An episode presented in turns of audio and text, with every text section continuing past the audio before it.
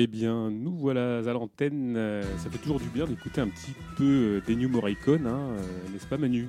Tout, tout à fait. Alors, euh, nouvelle émission de Radio Vostani, co-animée avec euh, Travail contre Capital. Donc bonjour Manu, Bonjour Bolo. ça va de bon matin là? Ça va là, c'est un peu dur, on s'accroche au café, mais ça va bien se passer. Oh là là, putain. Ça donne pas envie là. hein. Heureusement qu'il y a New Morricone pour nous booster un petit peu là.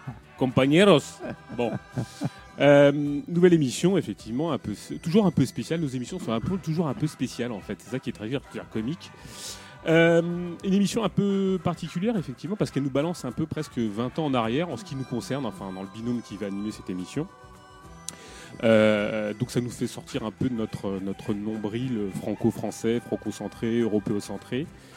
Une émission un peu spéciale euh, avec quelqu'un qui va participer avec nous à l'émission, qui est Pierre. J'espère que tu nous entends, Pierre. Ouais, c'est bon. Ouais, c'est bon, ça, ça- ça passe bien l'antenne. Ouais, ouais. Bon, bah écoute, déjà, merci beaucoup d'être présent euh, pour cette émission.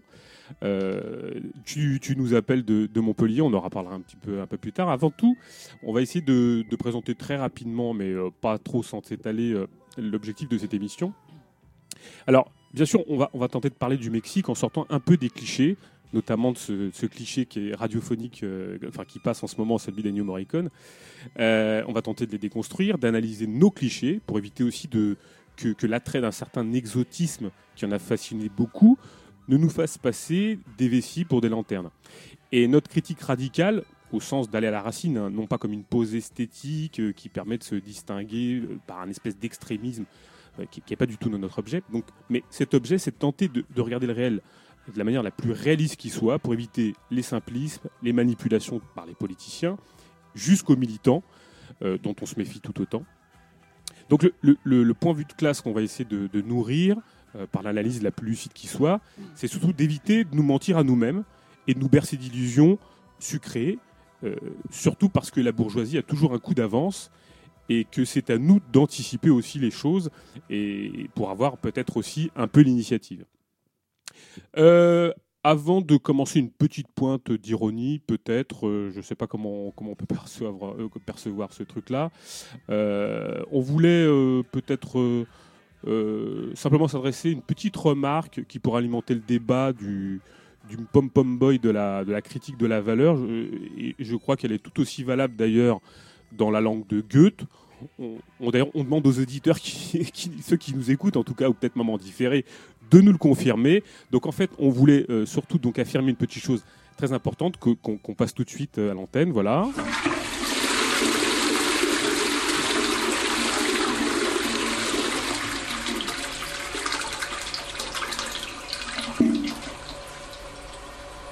Voilà, on tenait surtout à le préciser.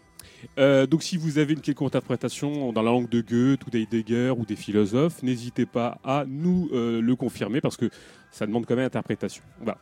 Euh, avant de terminer cette présentation en, rappelant que Vostani ne vend pas de cartes, euh, donc on ne forcera pas du tout à, nous, à nous rejoindre. On ne recrute pas, surtout pas, surtout pas, restez chez vous ou sortez de chez vous surtout d'ailleurs plutôt. Euh, que notre objet c'est plutôt que les individus et les groupes se rencontrent et sortent de leur isolement. Donc l'objet de la web radio, c'est surtout un alibi, un moyen. euh, et, pour ça, disons que notre objectif, c'est tout, surtout de se, bah, de se rencontrer en dehors de, de la sphère euh, liée à cette radio ou, aux sphères militantes. Sortez de vos orgas, sortez de vos syndicats si vous y êtes, ou n'y adhérez pas d'ailleurs. Euh, essayez de, vous rencontrer en dehors des, des- de- de- des lieux de travail. Et puis essayons tous ensemble de tisser quelque chose. Alors c'est pas un discours jésuite que celui que j'ai, mais disons que l'objectif c'est qu'on se rende compte et qu'on rompe l'isolement absolument. Je voulais aussi, euh, alors euh, comprendre qui pourra, euh, faire une petite citation, citation de, de Gustave Flaubert qui disait euh, dans, une lettre à, dans une lettre à Georges Sand, euh, tous les drapeaux ont été souillés, tellement souillés de sang et de merde qu'il est temps de ne plus en avoir du tout. Voilà. On, on va commencer. Déjà, merci Pierre d'être présent. De rien. De... Avant de commencer donc cette émission, peut-être replacer quelques petites choses. Simplement, euh, peut-être nous dire. euh, alors, on fait une émission sur le Mexique. On, on aura vu cette belle carte sur, euh, sur l'écran euh, de Vostani. Peut-être, est-ce que tu peux nous dire dans quelles circonstances tu, tu as pu t'intéresser au Mexique ou qu'est-ce qui fait qu'à un moment donné tu, tu as pu oui, te pencher sur la question ou comment tu as été amené au Mexique d'ailleurs? Pour- pour- Qu'est-ce qui fait que oui, tout ça Bon, est venu, ben, euh, ben, je suis parti bosser au Mexique pendant à peu près un an. Euh, je m'intéressais au pays depuis longtemps parce que je parle espagnol. hein, euh, et, donc, euh, il n'y y a rien de plus que ça. quoi. J'avais envie, de, bon, au-delà de renco- rencontrer des gens, et j'avais déjà un peu la perspective en y allant de, si possible, euh, pas rester dans la, région assez étroite qui nous est présentée du zapatisme, etc., et de voir le Mexique un peu sous d'autres angles. oui, oui, donc c'est vraiment c'est vraiment l'occasion qui, qui a fait que, que Laron quoi en fait. Ouais. Ouais. Euh, alors, on, on a, avant de, de préparer cette émission, bien, bien entendu, on, on a délimité euh, quelques zones de- d'exploration un peu du, du Mexique, euh, qu'on a tous un petit peu euh, travaillé ou pas d'ailleurs, il faut voir. C'est, on, on- tu- tu nous- on a, on a fourni un petit peu une espèce de, de ligne directrice sur, sur l'émission. En gros, il y a, on va dire, trois, quatre euh, grandes lignes per- directrices de cette émission. On va essayer de tenter de faire une présentation générale du pays, peut-être parler d'économie et de la, la composition des différents secteurs, des luttes sociales, et puis bien évidemment du mouvement révolutionnaire, de, sa, de son hétérogénéité, peut-être plus précisément effectivement pour ceux que ça, ça intéresse, du, zapatisme, et euh, qui est bon, peut-être une, une sorte de, bon, de, de, de, bra- de- caméra braquée plus particulièrement sur quelque chose d'é- d'éminemment complexe. Avant oui, il y tout- aura aussi peut-être quelques petits éléments culturels qu'il faudra Bien sûr. préciser. Bon, il y a, il y a bon, c'est préparé. Euh, avant de, de- de re- recommencer nos, nos grands thèmes, euh, là on venait de passer une, une musique d'Ennio Morricone euh, sur, sur ce qu'on appelait les western Zapata des années euh, 60-70. Là en l'occurrence il s'agit du, du thème d'un film de Sergio Corbucci, hein, tu me confirmes Manu? Mhm.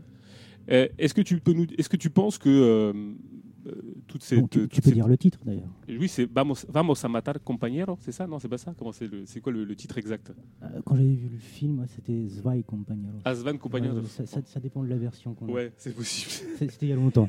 Est-ce que, est que tu crois que euh, en Europe ou en France, je ne sais pas où, dans quelle perspective, mais est-ce que tu crois que, notre vision caricaturale du Mexique a été euh, structurée aussi par euh, toute, cette, toute cette imagerie cinématographique du western Zapata, du western, du western spaghetti?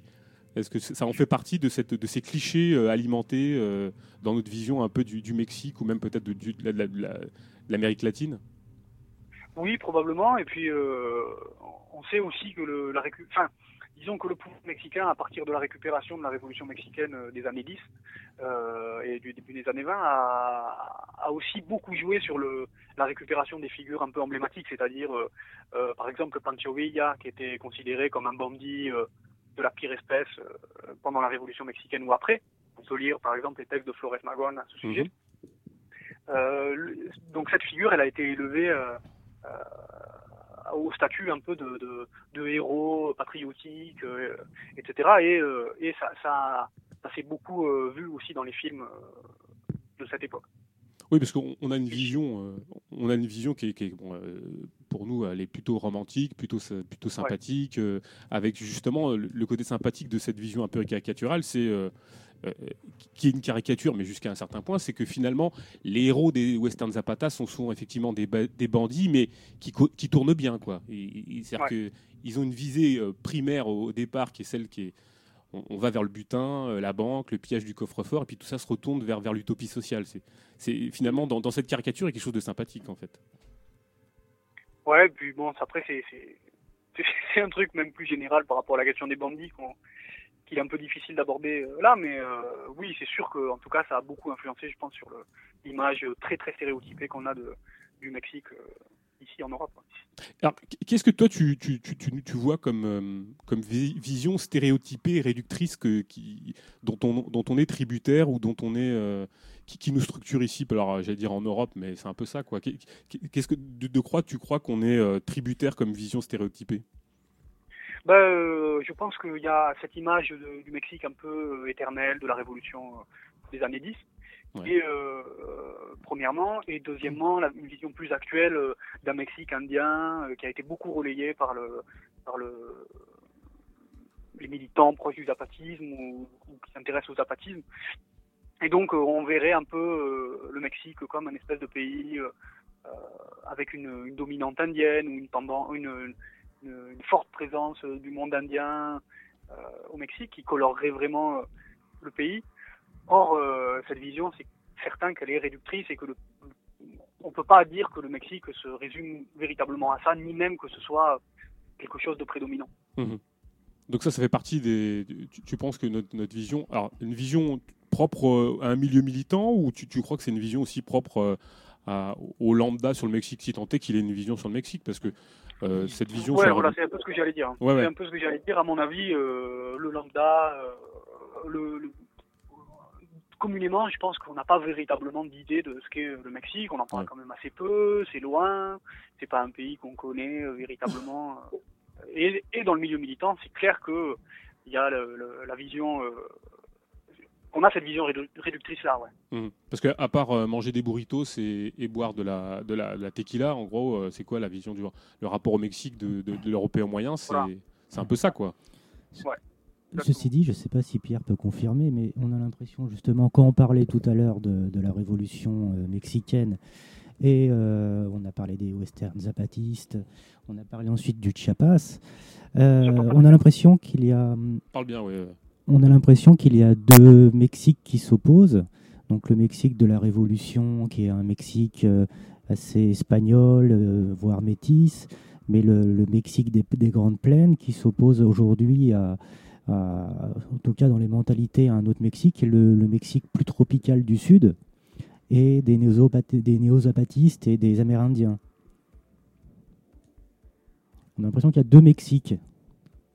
Donc les images mentales sont pas tellement nettes, parce que quand on regarde justement, quand on parlait des, des, films euh, de western zapatistes, euh, on, voit le, désert, les grandes plaines ou les montagnes rocailleuses. Et euh, c'est une autre réalité à laquelle renvoie le, sud mexicain des Amérindiens, c'est-à-dire euh, euh, les forêts, un monde tropical, des cultures tropicales. Qu'est-ce que tu peux en dire, Pierre? Tu peux confirmer que deux images s'opposent? Allô Ouais, j'entends notre copain de très loin, mais. de très loin, ouais. J'ai entendu, ouais, tu... entendu à peu près ce qu'il disait. Ouais. Oui, je pense que c'est vrai, la question des deux Mexiques, euh, c'est un peu une question importante. Euh, est-ce que, est-ce que euh, il y a véritablement deux Mexiques, ce Mexique indien et un autre? Moi, je pense que, je pense que les, gens, de façon générale, sont assez d'accord pour dire que oui, qu'il y a un Mexique indien et qu'il y a l'autre Mexique. Maintenant, il est évident aussi qu'il y a beaucoup de ponts entre ces deux mondes différents, avec l'immigration interne euh, et aux États-Unis, avec euh, les influences indiennes et européennes qui peuvent se retrouver chez les gens. Il y a des différences régionales. Euh, il y a des régions où les gens ont une, où il y a une présence d'éléments culturels indiens plus forts qu'ailleurs. Donc, on, on peut pas faire, on peut pas faire une opposition forcément complètement tranchée entre le, le monde indien et le, et le, et le reste du Mexique. Mais c'est certain qu'il y a quand même des différences importantes entre les zones où se trouvent des communautés indiennes, ou les communautés indiennes, et le reste du pays. Ouais. Alors, est-ce que. Bon, effectivement, là, on est en train de faire une présentation générale. Est-ce que tu peux nous. Parce que ça, c'est, je, pense que c'est important, ça fait partie d'une, de la manière dont on doit présenter un peu le pays, et c'est un peu un, une, forme un peu imposée par, par la chose. Est-ce que tu peux nous délimiter des caractéristiques générales, alors peut-être en, termes de, de, de, nombre d'habitants, de, la composition peut-être géographique du, du pays, et, ce qui fait justement cette particularité d'un pays euh, très, très disparate, euh, nous dresser un, un, bilan presque géographique de, de, ce pays euh, Oui, alors le, le, Mexique, c'est un pays qui fait à peu près trois fois la taille de la France. ça donne des dimensions c'est un grand, très grand pays. Euh, il y a 124 millions d'habitants, donc à peu près deux fois euh, ce qu'il y a chez nous. Exactement. Euh, c'est un État fédéral qui se compose de 31 États, donc avec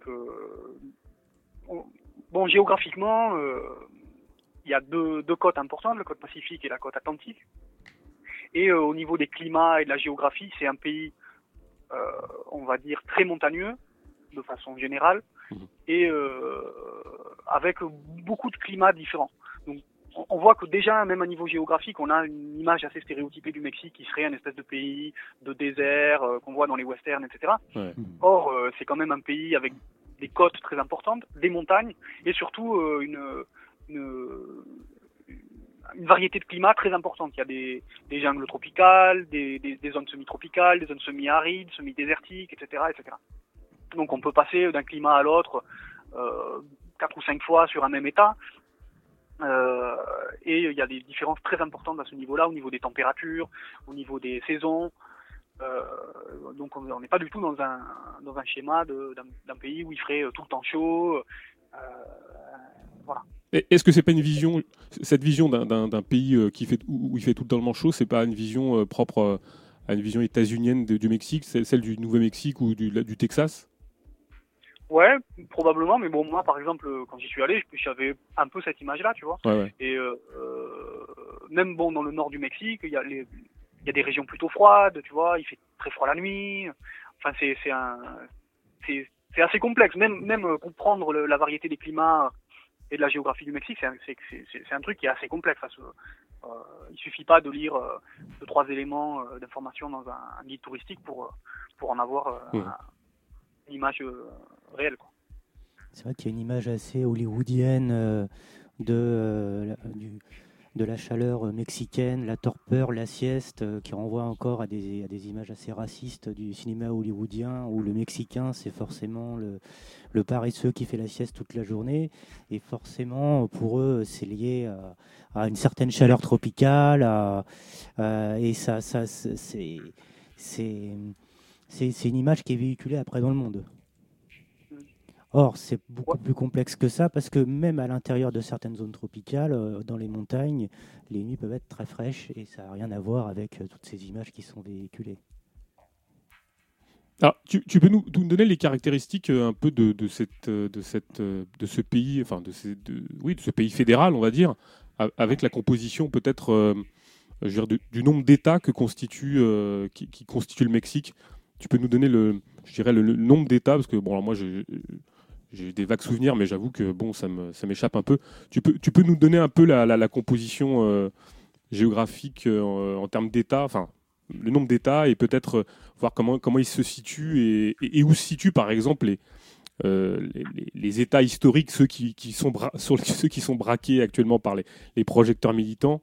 Euh, nous dire que- où est-ce qu'ils se situent dans le Mexique alors euh, parce que c'est pas évident on a on n'a pas forcément une, une carte très claire dans la tête euh, pour, pour essayer de pour essayer de comprendre où tout se situe les, les- où se situent les enjeux actuels Ouais, alors, bon, au Mexique, il y a 31 États. Mhm. Euh, Il y a des États immenses, euh, par exemple Chihuahua, qui fait pratiquement la France, en termes de, de, de- en taille. Mhm. Euh, la composition est assez complexe entre les côtes, le nord, le sud et ce qu'on appelle le centre.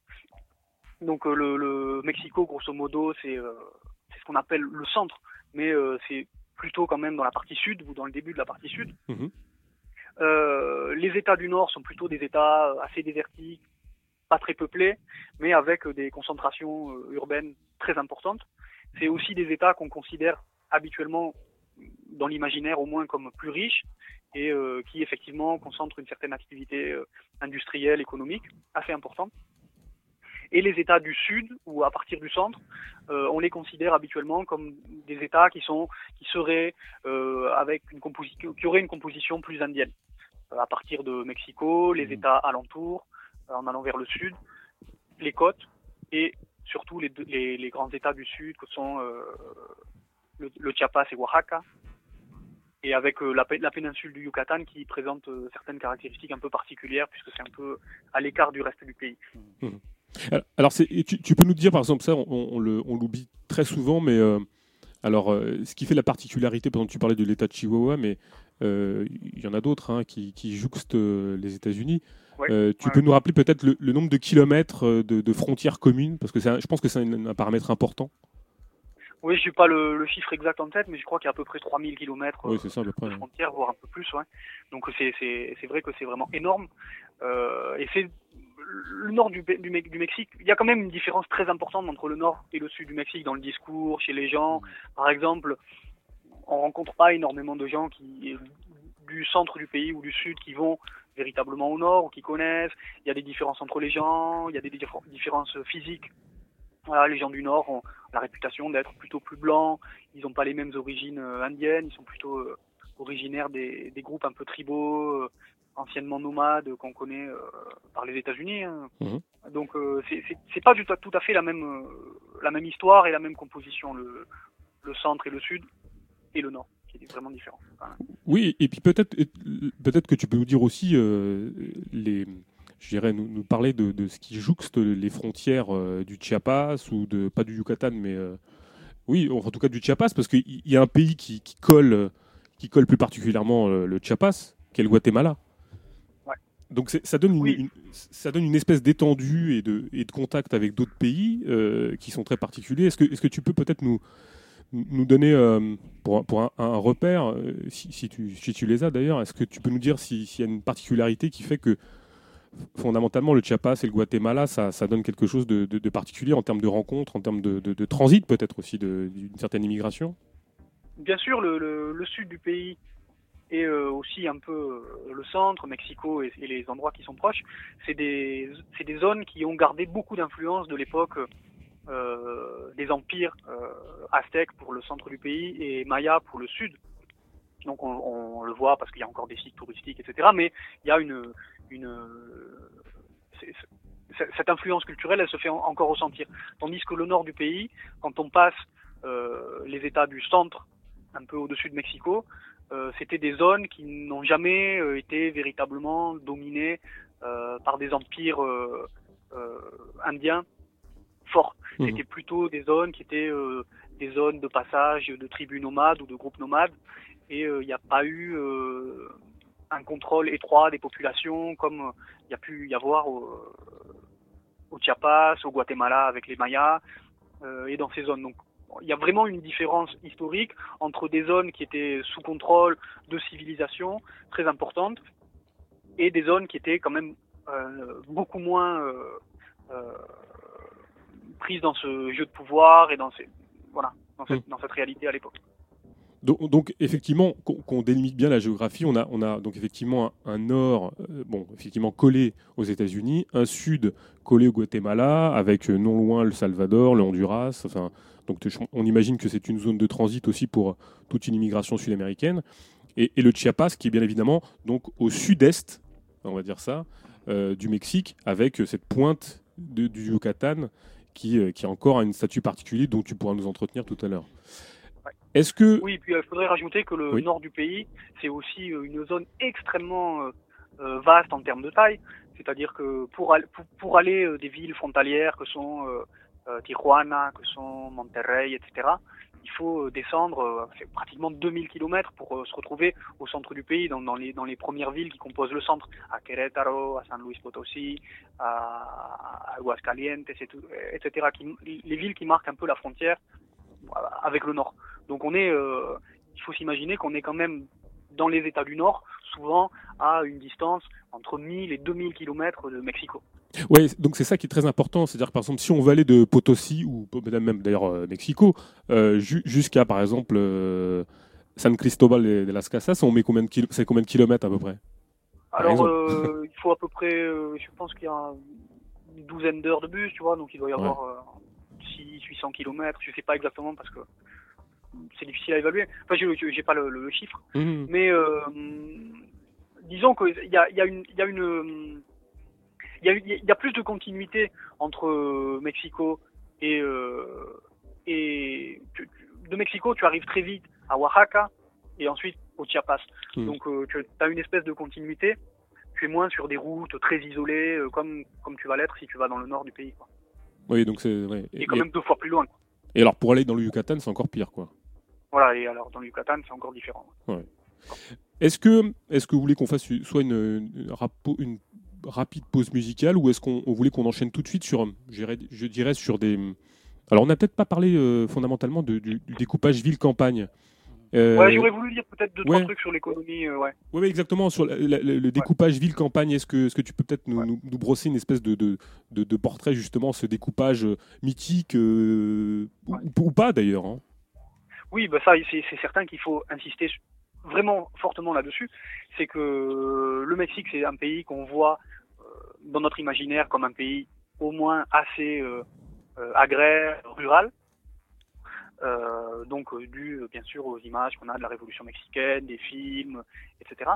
Euh, or, aujourd'hui, alors à, l'époque de la Révolution mexicaine, euh, selon les chiffres, hein, euh, bon même si je sais pas, le, bon, les chiffres généraux disent que 90% de la population mexicaine à l'époque du début du siècle euh, vivait à la campagne, 90%. Ouais.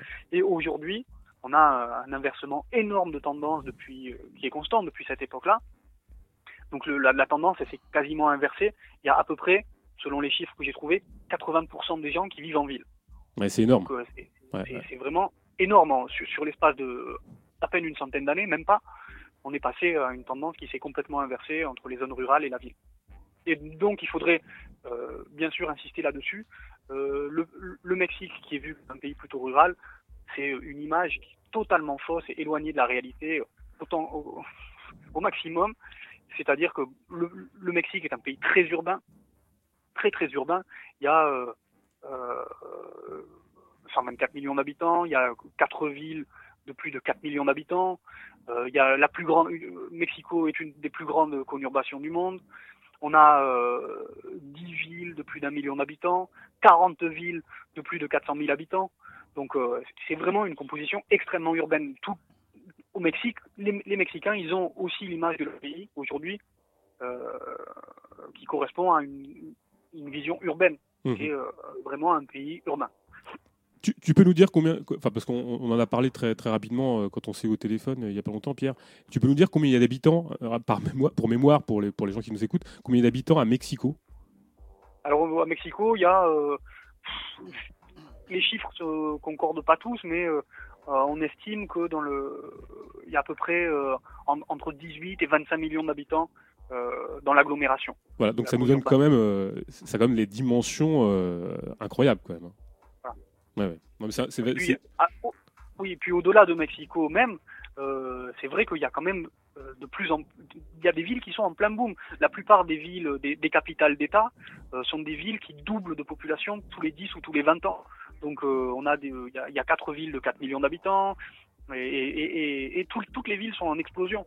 Euh, moi, tu vois, je vivais dans une ville qui s'appelle Querétaro, euh, qui était considérée comme un petit bled il n'y a pas si longtemps euh, qui dépasse le million d'habitants et qui double tous les 10 ans depuis les années 50. Quoi. Oui, non, ça, on en parlera un peu, justement, sur le développement d'urbanisme et, et de ces choses-là. Euh, on se fait simplement une petite pause musicale. Alors, je tiens à préciser que, la, playlist musicale euh, nous, est, fournie par Pierre. Euh, peut-être que tu pourras la commenter au fur et à mesure, peut-être ça serait très sympa.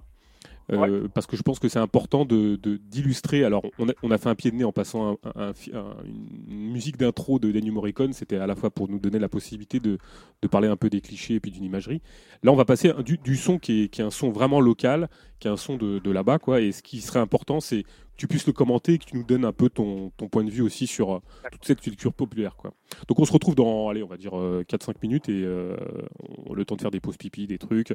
Alors, on rappelle que si vous voulez nous envoyer des petites questions via Internet, vous pouvez le faire via le, via le site.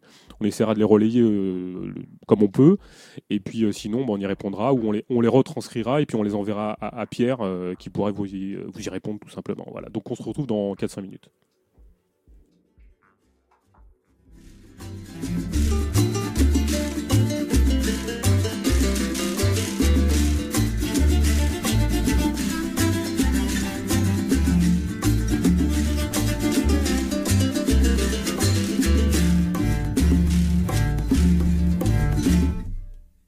14 de junio del año del 2006, en la plaza de Oaxaca, se puso el mundo al revés. Temprano por la mañana, al punto de amanecer, nadie hubiera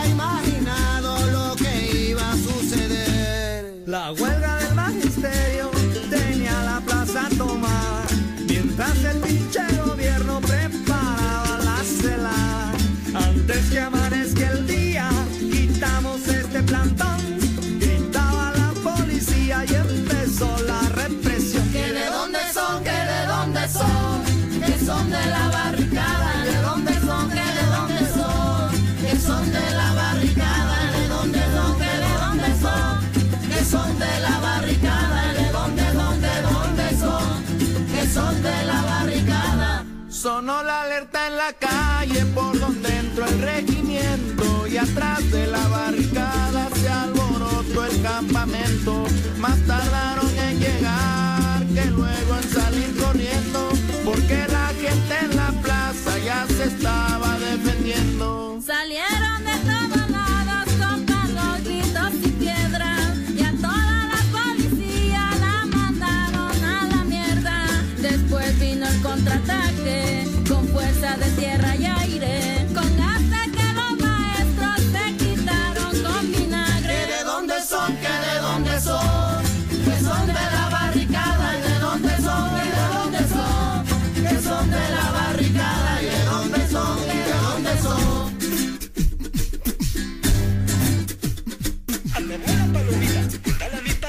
sangre de maíz rega su tierra bendita, que ya no hay endulzamiento ni engaño ni represión, que la paz será justa si es que quieren solución, que se vayan los cobardes que no tienen dignidad, que se queden los que quieren cambiar esta sociedad, porque aquí en el corazón que aguante más inmundicia, el pueblo exige justicia, el pueblo está en rebelión, el pueblo está en rebelión, el pueblo está en rebelión. ¿Que de dónde son? ¿Que de dónde son? Que son de la barricada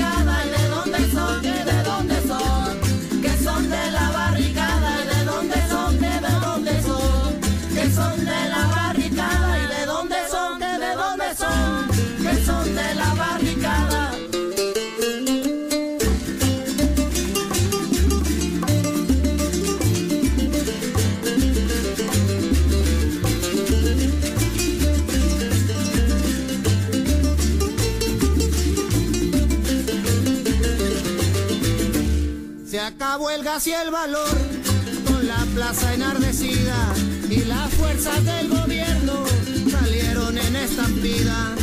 Tocó con piedra el traidor que asalta de madrugada, porque hoy la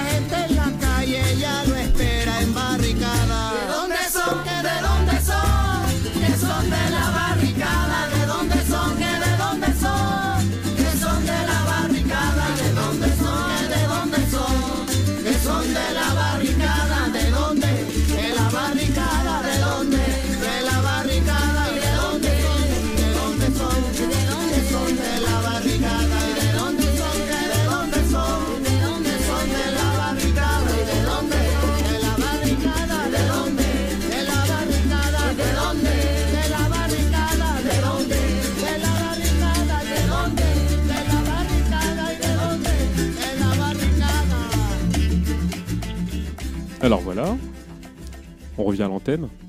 Alors qu'est-ce qu'on a écouté, Pierre? J'ai pas entendu. Je disais qu'est-ce qu'on a écouté? Son de la barricada. Ah, donc bon, ça c'est le, le, ça a été un peu le, titre phare, la bande son de, de- du mouvement de Oaxaca en 2006. Ouais, donc c'est son, son, euh, donc euh, très connu pour les militants finalement. Oui, Euh, pour les militants, après un peu au-delà aussi, et puis ça, ça joue un peu sur le l'idée, le son. Le son, c'est c'est un- c'est une musique, et euh, il y a un peu un jeu de mots avec le son de la barricade. Donc le son, le- ça voudrait dire le son de la barricade. Alors on va, on va parler, on va parler d'un truc un peu plus aride là. On est quand même obligé d'y d'y passer parce que euh, ça fait partie des, des- de l'incontournable. Alors après une géographie. Alors euh, maintenant on, on passe un peu à des problèmes de- de- de- d'économie et de composition des des secteurs de l'économie. Est-ce que tu peux Alors on va peut-être rappeler simplement pour pour mémoire que, que la monnaie euh, la monnaie mexicaine c'est le peso mexicain. Mais est-ce que tu peux nous parler de justement de cette économie mexicaine et de sa, de sa composition et de ce qui fait peut-être euh, d'ailleurs sa, sa spécificité? Oui, alors bon, moi j'en parlerai bien sûr pas en tant que spécialiste, euh, mais euh, bon, je me suis intéressé un peu à la chose, donc euh, j'ai quelques informations. Mhm. Euh, le Mexique, c'est un pays qui a une économie quand même assez florissante. Euh, c'est bon, ça, ça, c'est des chiffres assez officiels, donc on peut leur faire dire des choses assez différentes, mais c'est la 20e économie mondiale selon les chiffres. C'est le la huitième puissance commerciale au monde. Euh, le pays où, au niveau du pouvoir d'achat, selon les évaluations officielles, ça serait le 11e rang mondial. Donc c'est un pays qui fait partie des nouveaux euh, pays industrialisés, de ce qu'on appelle les nouveaux pays industrialisés, Mhm. et euh, avec une économie importante autour de quelques secteurs euh, un peu euh, fondamentaux que sont euh, le pétrole, le gaz et l'argent pour les ressources naturelles, le tourisme pour le, le tourisme. Et après, on a une production industrielle assez importante dans certains secteurs, notamment l'automobile, les nouvelles technologies et l'aéronautique. Donc ça fait partie des, grands secteurs d'activité du, Mexique. Alors avec, euh, avec euh, peut-être une, place pour l'industrie pétrolière ou pas du tout? Oui, il y a l'industrie pétrolière, c'est euh, une industrie très importante au Mexique. C'est pas forcément comparable au Venezuela ou à d'autres très très gros producteurs de pétrole. Euh, je, je crois que c'est le neuvième au monde, le neuvième producteur de, pé- de, de pétrole au monde. C'est une rente importante euh, de revenus pour l'État. Je crois que c'est à peu près 30% du budget euh, de l'État au Mexique, enfin du, du- des revenus de l'État au Mexique, le, le- le pétrole. Mhm. Euh, qui est très cher hein, d'ailleurs au Mexique, c'est une, une arnaque fondamentale comme de façon générale beaucoup d'autres choses dans ce pays qui est très cher. Il, est pas, il est quasiment aussi cher qu'en France là, en fait pour des gens pour, pour un pays où on gagne beaucoup moins. Euh, et la répartition des secteurs au Mexique, c'est en gros à peu près 20% euh, pour le primaire, euh, dont l'agriculture par exemple. Mhm. Euh, le secondaire, l'industrie, etc. Les chiffres que j'ai trouvés donnent à peu près 25%. Et le reste, c'est les services. Donc plus de 50% pour le, le secteur des services. Ouais, donc, Donc, là, ouais. On voit clairement, je veux dire, au niveau des chiffres, que le Mexique n'est pas un pays à dominante agraire. Quoi. Voilà, c'est ce que j'allais euh, dire, Le. Laos ou Madagascar. Quoi. Manu, tu voulais poser une question? Mais Justement, quelle est la place de la, de la fonction publique euh, dans, dans le Mexique aujourd'hui? Je sais pas si tu m'entends, Pierre. Pierre, tu... eh, oui, euh, Pierre. euh, J'entends pas trop Manu depuis le début. Ouais, Manu se demandait quelle était la place de la, la fonction publique euh, de- dans, dans l'économie ou dans, dans le, le- le pays, enfin dans le cas dans le, au Mexique, et quelle était la place de la fonction publique? Dans l'économie, je pourrais pas vraiment te répondre comme ça, mais euh, euh, il y a une place très importante de- des secteurs publics euh, dans le pays, au Mexique, qui est héritée de, de, la, de la- de la période du parti unique, euh, Ouais. qui était le prix, qui a duré très longtemps. Et donc, il y a une place très importante de tous les secteurs publics, l'éducation, les universités, le- l'administration, etc. Et aujourd'hui, qui bien sûr est un peu en, en, en dissolution, c'est-à-dire qu'il y a de plus en plus de privatisation dans les secteurs tels que le pétrole, etc. Oui, d'ailleurs, on, on va y revenir. ouais. Alors, il y a un des gros employeurs quand même au Mexique, que- dont il faut quand même enfin, un, un petit peu parler en filigrane euh, pendant l'émission. Le gros employeur, c'est le narcotrafic. Donc euh, là, ça touche combien de personnes à peu près euh, employés entre les hommes de main, les, petits producteurs, les gros négociants c'est, ça, prend quelle place dans l'économie mexicaine, euh, le narcotrafic? La question du narcotrafic, c'est assez difficile à, c'est assez difficile de trouver des chiffres qui, qui se recoupent vraiment. Quoi. On peut lire plus ou moins tout et rien sur cette question-là. Euh, grosso modo, on, on peut dire que le narcotrafic euh, et en fait, on parle de narcotrafic, mais euh, on devrait peut-être parler de crimi- criminalité organisée, Voilà, euh, ouais, verticale ouais, ou, ou ce genre de choses, parce Ouais. que il y a euh, depuis la recomposition des cartels du- de la drogue depuis les années, la fin des années 90, il y a une énorme diversification de leurs, acti- de leurs activités et elle est plus vraiment cantonnée euh, au- au- au- sur le narcotrafic et il y a même des cartels qui, dont c'est pas l'activité principale.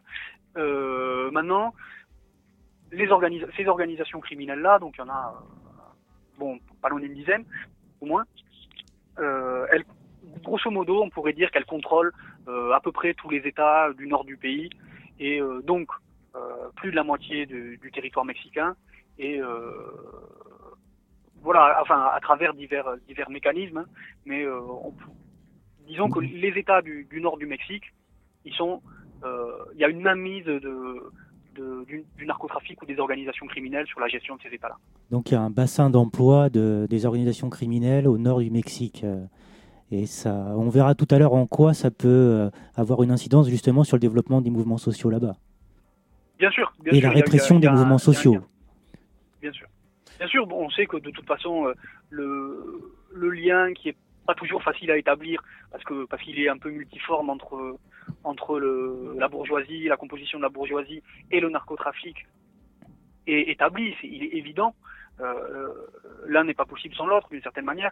Mais euh, il y a, des différences euh, régionales et euh, entre les États qui est assez importante quand même après, euh, au-delà de, de ça.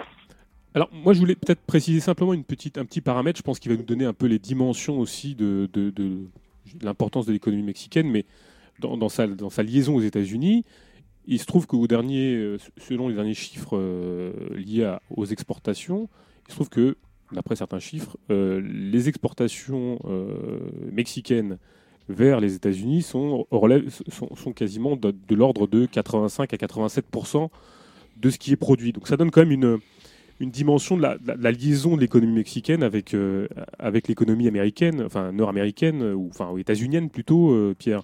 Est-ce que, est-ce que ça en fait un paramètre important? Oui, le- la, la relation avec le- le- les États-Unis, la relation commerciale, elle est évidemment fondamentale. Et euh,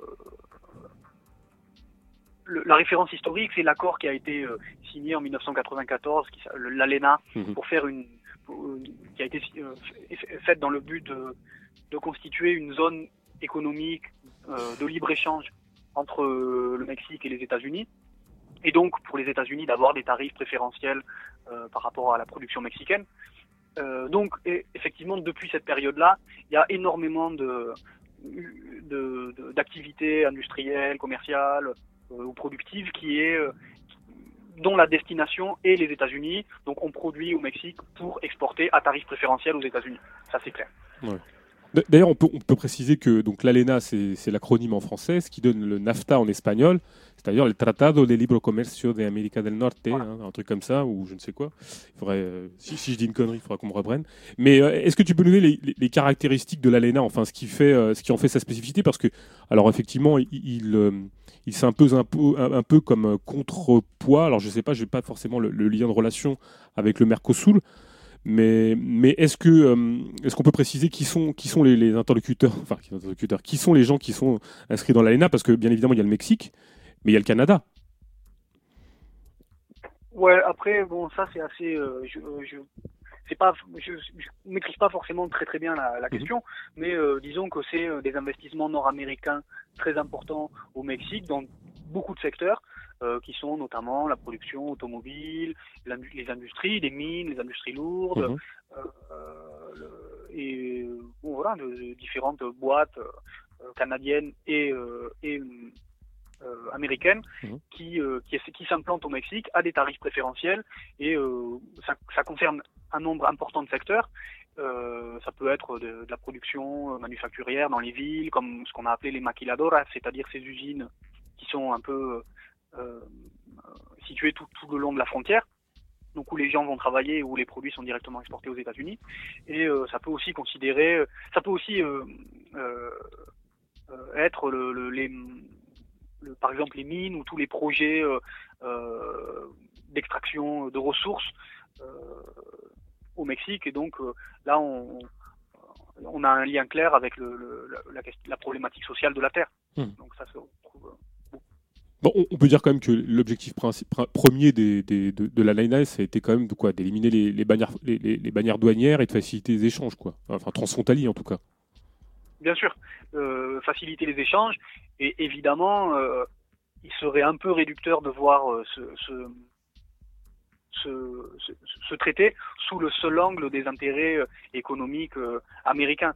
Dans, la vision nationaliste Mmh, habituelle euh, tout à fait euh, exister au Mexique, on, on a un peu cette vision que, que c'est le géant Yankee qui n'est là que pour, euh, que pour euh, exploiter euh, la misère euh, mexicaine. Or, évidemment, euh, si on va dans une vision qui va, si on, si on a une vision qui va un peu plus loin, on s'aperçoit que euh, la signature de ce traité a été quand même extrêmement profitable pour la bourgeoisie mexicaine et les, les nouvelles classes euh, dominantes, les nouvelles classes, émergentes euh, du pays, évidemment. Alors justement, à quel pourcentage tu pourrais à peu près estimer la classe ouvrière au sens large? Parce qu'on sait très bien que les secteurs de l'économie, le découpage primaire, secondaire, tertiaire, ça ne recoupe pas forcément la distinction en classe. C'est juste un instrument de mesure de la, des statistiques bourgeoises. Mais euh, pour revenir à notre point de vue à nous, à notre point de vue de classe, euh, on sait que la classe ouvrière au sens large est multiforme et peut recouper différents euh, secteurs économiques de, la statistique bourgeoise.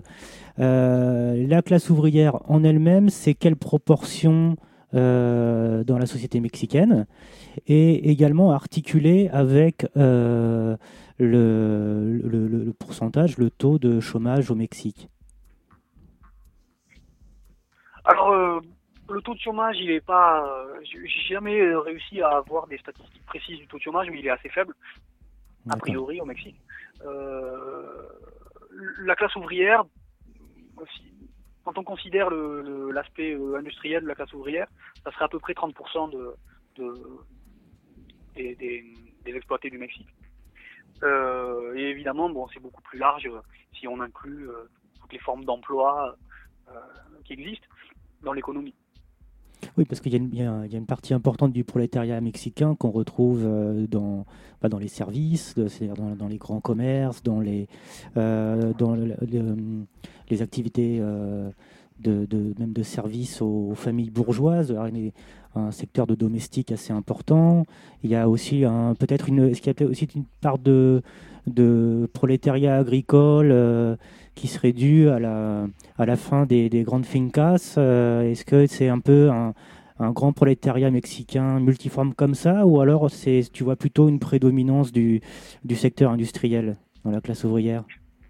Non, je pense pas du tout qu'il y ait une pré- prédominance du secteur industriel. On est plutôt dans un pays où il y a véritablement une, structure assez multiforme, justement, de, la, classe exploitée. Euh, il y a une, importance, un, truc qui est assez particulier aux économies un peu émergentes, euh, qui concerne pas forcément que le Mexique, mais quand même en particulier ce pays-là, c'est euh, tous les secteurs, tout le secteur de l'économie, euh, enfin du petit commerce, des, vendeurs de rue, des gens. euh, Il y a beaucoup le secteur de la débrouille un peu, donc ça concerne quand même euh, beaucoup de gens. Et euh, au Mexique, il y a aussi c'est un peu transversal tout ça, c'est-à-dire que la, proportion des gens qui sont qui font partie d'une classe ouvrière industrielle très fixe ou, ou, d'un secteur très fixe c'est est assez réduite. Il y a beaucoup de il y a une très forte mobilité euh, à la fois phy- physique, géographique des des, gens, on va beaucoup travailler dans d'autres villes, etc. Et on passe beaucoup d'un secteur à l'autre au Mexique. Il y a beaucoup de gens euh, qui, euh, qui évoluent un peu donc dans les usines, euh, qui sont exploités de diverses manières dans les villes, mais qui sont issus de la campagne. Il y a des, va-et-vient, des allers-retours. Donc c'est, euh, ça, c'est très très présent quand même, je pense, dans le pays. Euh, D'ailleurs, c'est très étonnant, là, pour rebondir un peu sur notre, problématique économique. euh, pourquoi est-ce que le Mexique n'a pas été. Alors, peut-être qu'il faut interroger le niveau de vie, mais euh, pourquoi le, Mexique n'est pas compris dans, les BRICS? Dans, les BRICS, dans, cette euh, acronyme qui inclut le Brésil, la Russie, l'Inde, la Chine et l'Afrique du Sud. Est-ce que, le niveau de vie mexicain est bien au-dessus de ces pays qui sont caractérisés sous, les, sous l'acronyme de BRICS Qu'est-ce que, tu peux nous dire justement sur, sur, les conditions de vie au Mexique qui font que finalement, il ne fait pas partie de ces pays émergents?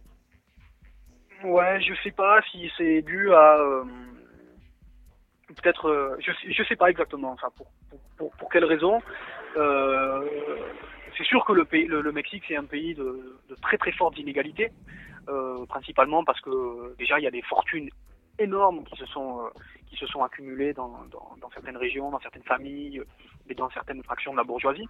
Donc euh, il y a y a, y a, vraiment une classe euh, euh, presque on pourrait dire d'oligarches. Euh, pourquoi est-ce que c'est pas euh, ça n'a pas été classifié comme le Brésil ou la Chine? Je sais pas véritablement. Ce qui est sûr, c'est que le, niveau de vie mexicain, de façon générale, il a euh, énormément euh, augmenté euh, dans les dernières décennies.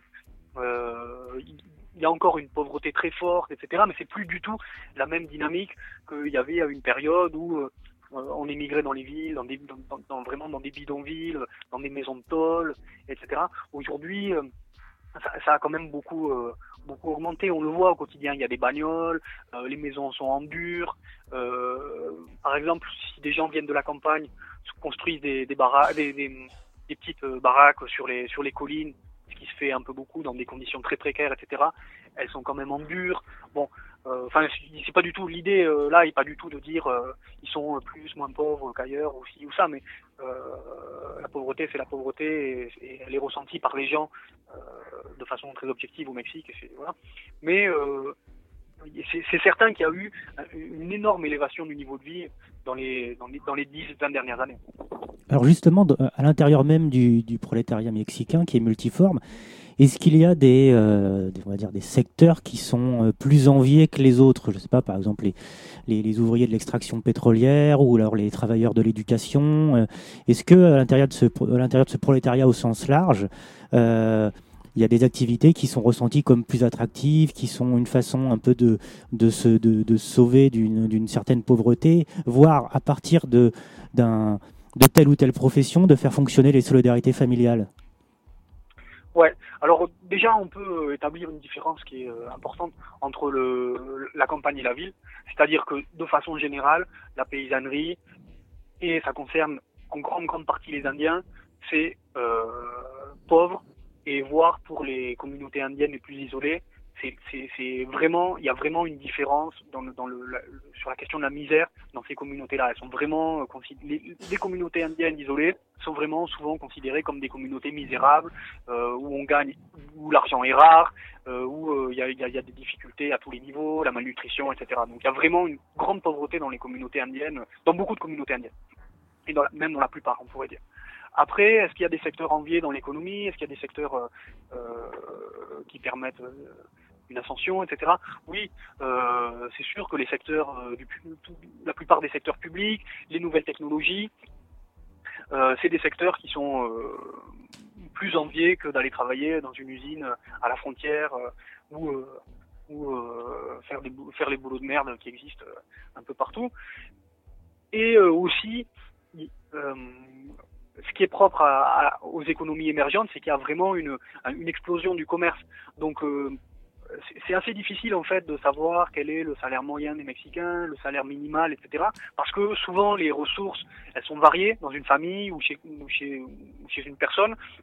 On peut très bien être employé, euh, avoir des petites activités de commerce à côté, vendre des trucs. Bon, il y a beaucoup, on ne sait pas toujours euh, combien et comment les Mexicains gagnent de fric, quoi. Donc euh, ça c'est assez, c'est assez- c'est une caractéristique qui est quand même assez présente. Et euh, ce qui est sûr aussi, c'est que euh, il y a beaucoup d'activités commerciales, de petites activités commerciales euh, dans les dans, dans les dans les villes, dans, dans toutes ces villes dont on a parlé, qui sont un peu en explosion, qui permettent euh, non seulement de gagner un peu de fric, mais aussi parfois de sortir justement de la, de la condition ouvrière. hein. Il y a beaucoup de, de, de petits commerces, l'informatique, le truc. Bon, il y a- c'est quelque chose qui est très très Il y a une porosité entre le, le- le- le prolétariat et la, la- la petite bourgeoisie au Mexique, c'est-à-dire que du jour au lendemain, le- l'ouvrier mexicain peut se retrouver en improvisé petit commerçant de stand de rue alors. Oui, petit commerçant de stand de rue ou même euh, commerçant plus ou moins établi euh, selon les, les réussites, selon, euh, bon, selon- Ou, ou selon les moments de la journée aussi. Tu peux être un prolétaire à 10h du matin et à 18h, tu ouvres un stand et là, tu te retrouves dans, dans- dans- dans les, relations de, dans les relations commerciales.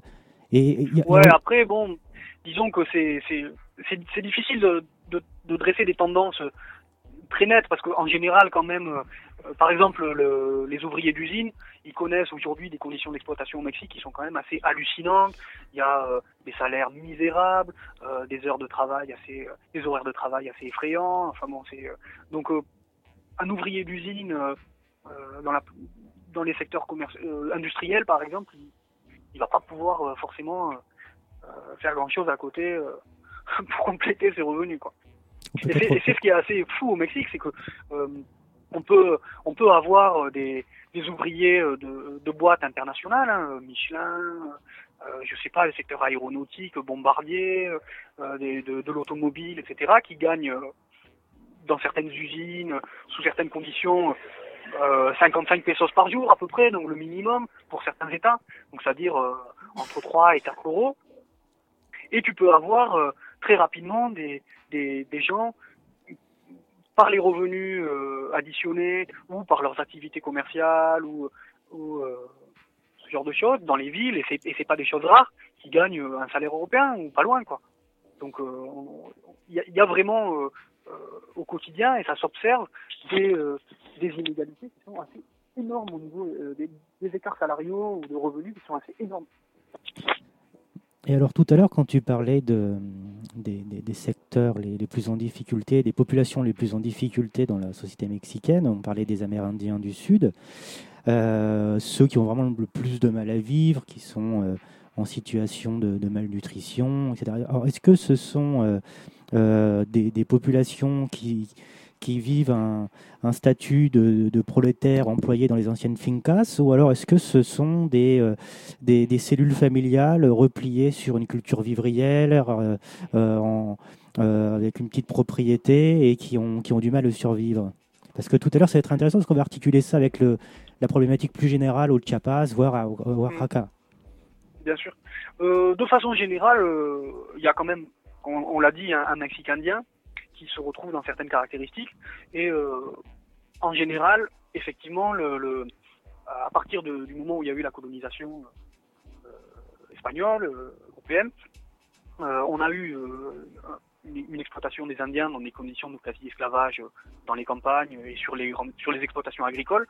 Et donc, les communautés indiennes, elles sont issues de ça, c'est-à-dire qu'en général, elles sont dépossédées des terres, elles ne leur appartiennent pas, elles sont peu productives, euh, les produits qui en sont issus sont vendus par des intermédiaires à, des prix extrêmement faibles, donc qui, euh, qui permettent absolument pas de vivre une récolte euh, des, produits de base des communautés indiennes permet absolument pas à une famille ou même à des individus de vivre dignement. Quoi. Tu peux pas te soigner, tu peux pas bouffer. C'est, vraiment, il y, a, vraiment une condition assez misérable.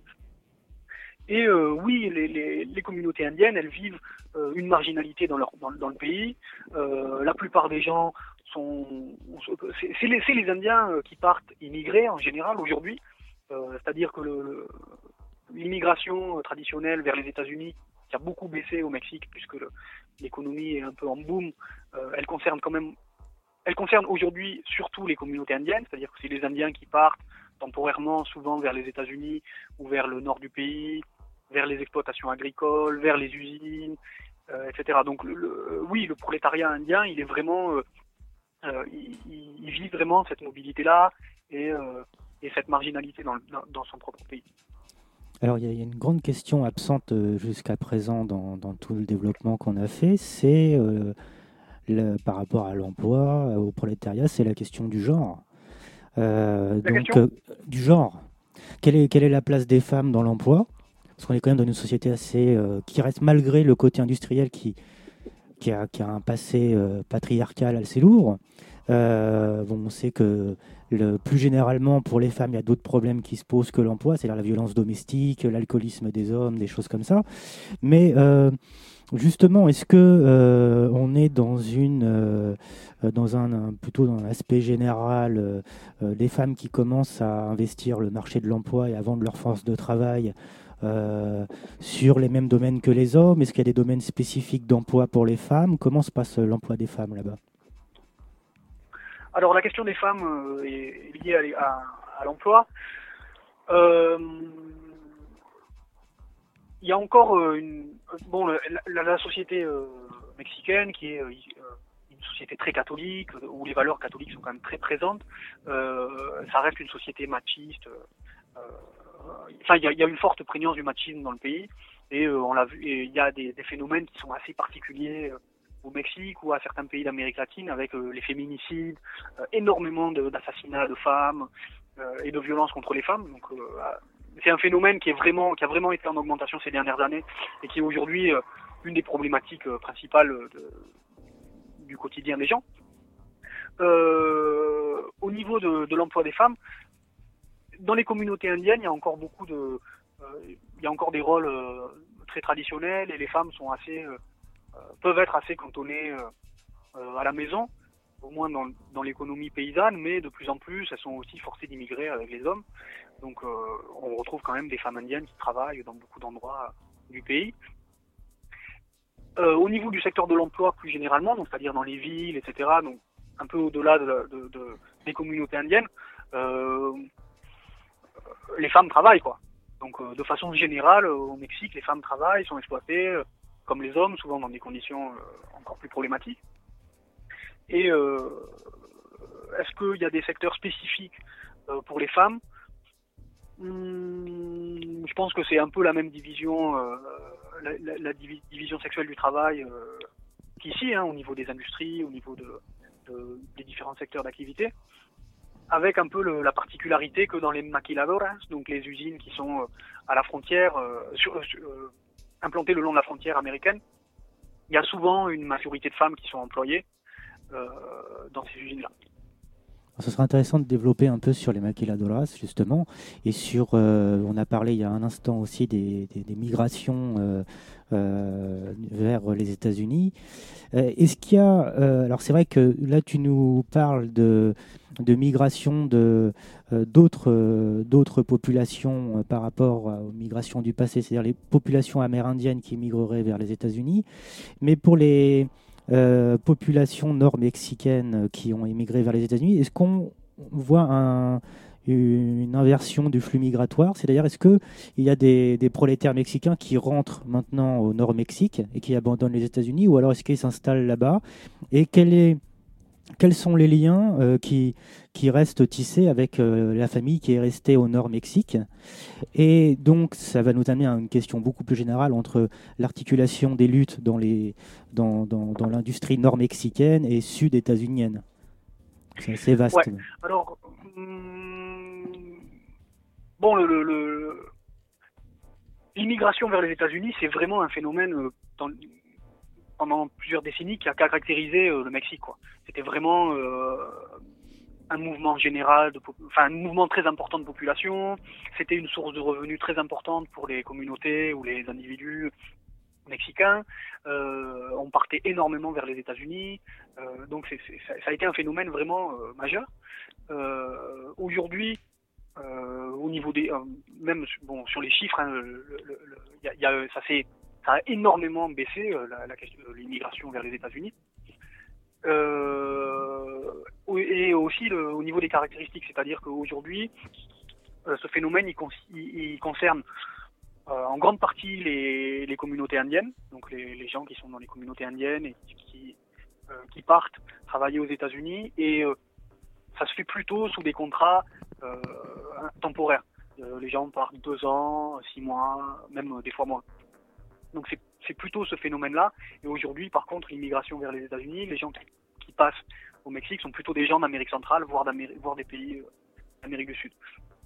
Euh, ça, n'empêche que c'est quand même, euh, il y a quand même un lien important avec le, le- les Mexicains aux États-Unis. Ils envoient beaucoup d'argent à leur famille, donc ce qu'on appelle les remessas, même si c'est pas aujourd'hui des sources de revenus euh, principales de la population mexicaine, ça reste quand même euh, assez important, surtout dans certaines régions.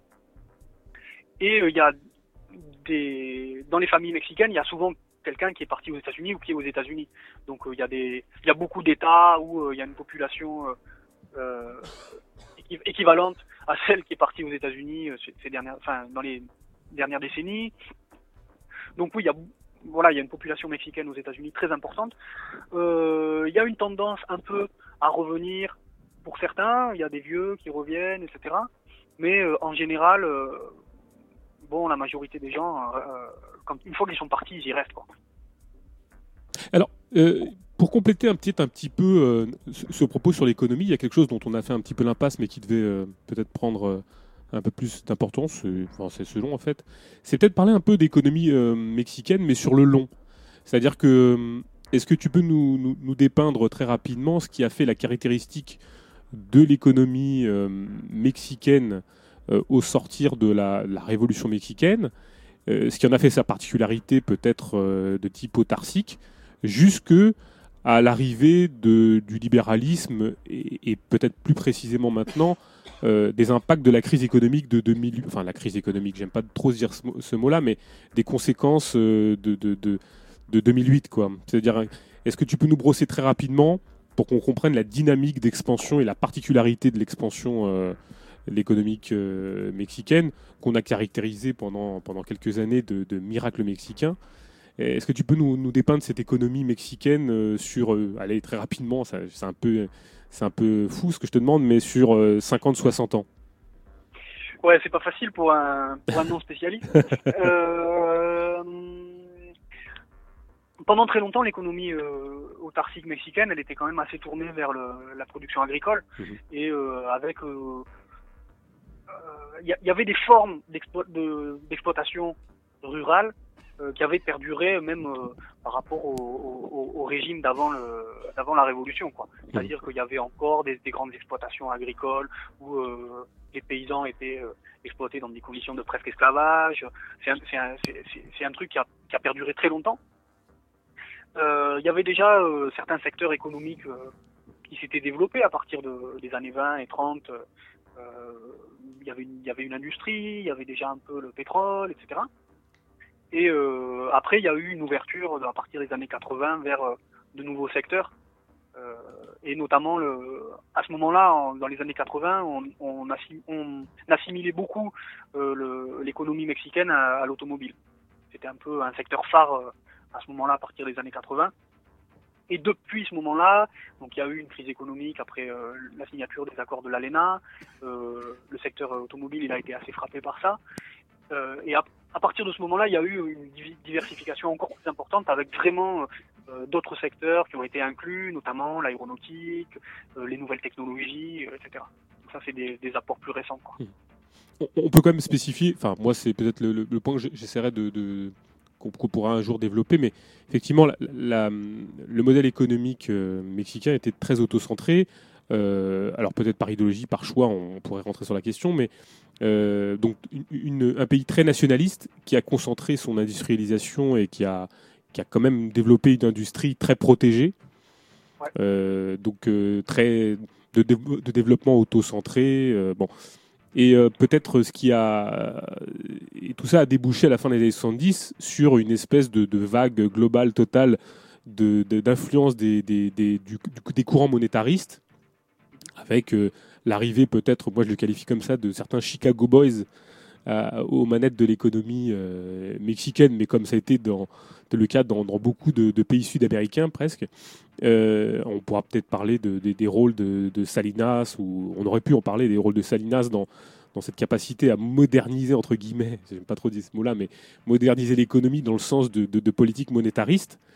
Alors, euh, bien évidemment, les, les dévaluations du, du, du, pesos dans les années 80, la crise, euh, la crise du pétrole, entre guillemets, euh, et puis l'entrée du, Mexique dans l'OMC ont vraiment affirmé ce, retournement du modèle productif et d'industrialisation du Mexique très, très tourné vers lui-même, jusque à son ouverture maximum avec l'ANENA. Ça, ça a vraiment coïncidé avec un retournement d'un modèle qui était très, très hérité de la révolution mexicaine et de, de, de- de son optique très nationaliste. Ouais, c'est clair. Est-ce que, bon, on va faire une petite pause musicale pour, pour faire souffler tout le monde. Est-ce que euh, on, on reprendra peut-être, euh, pour, pour terminer sur le sur l'économie, euh, parler peut-être de, de questions plus. euh, alors, je, je sais qu'on pourrait parler de l'explosion de, de ce que toi tu as qualifié euh, les classes moyennes. Peut-être parler un peu aussi de, des questions euh, culturelles, des, des, des- des origines, euh, du rapport aux Indiens, on en a un petit peu parlé.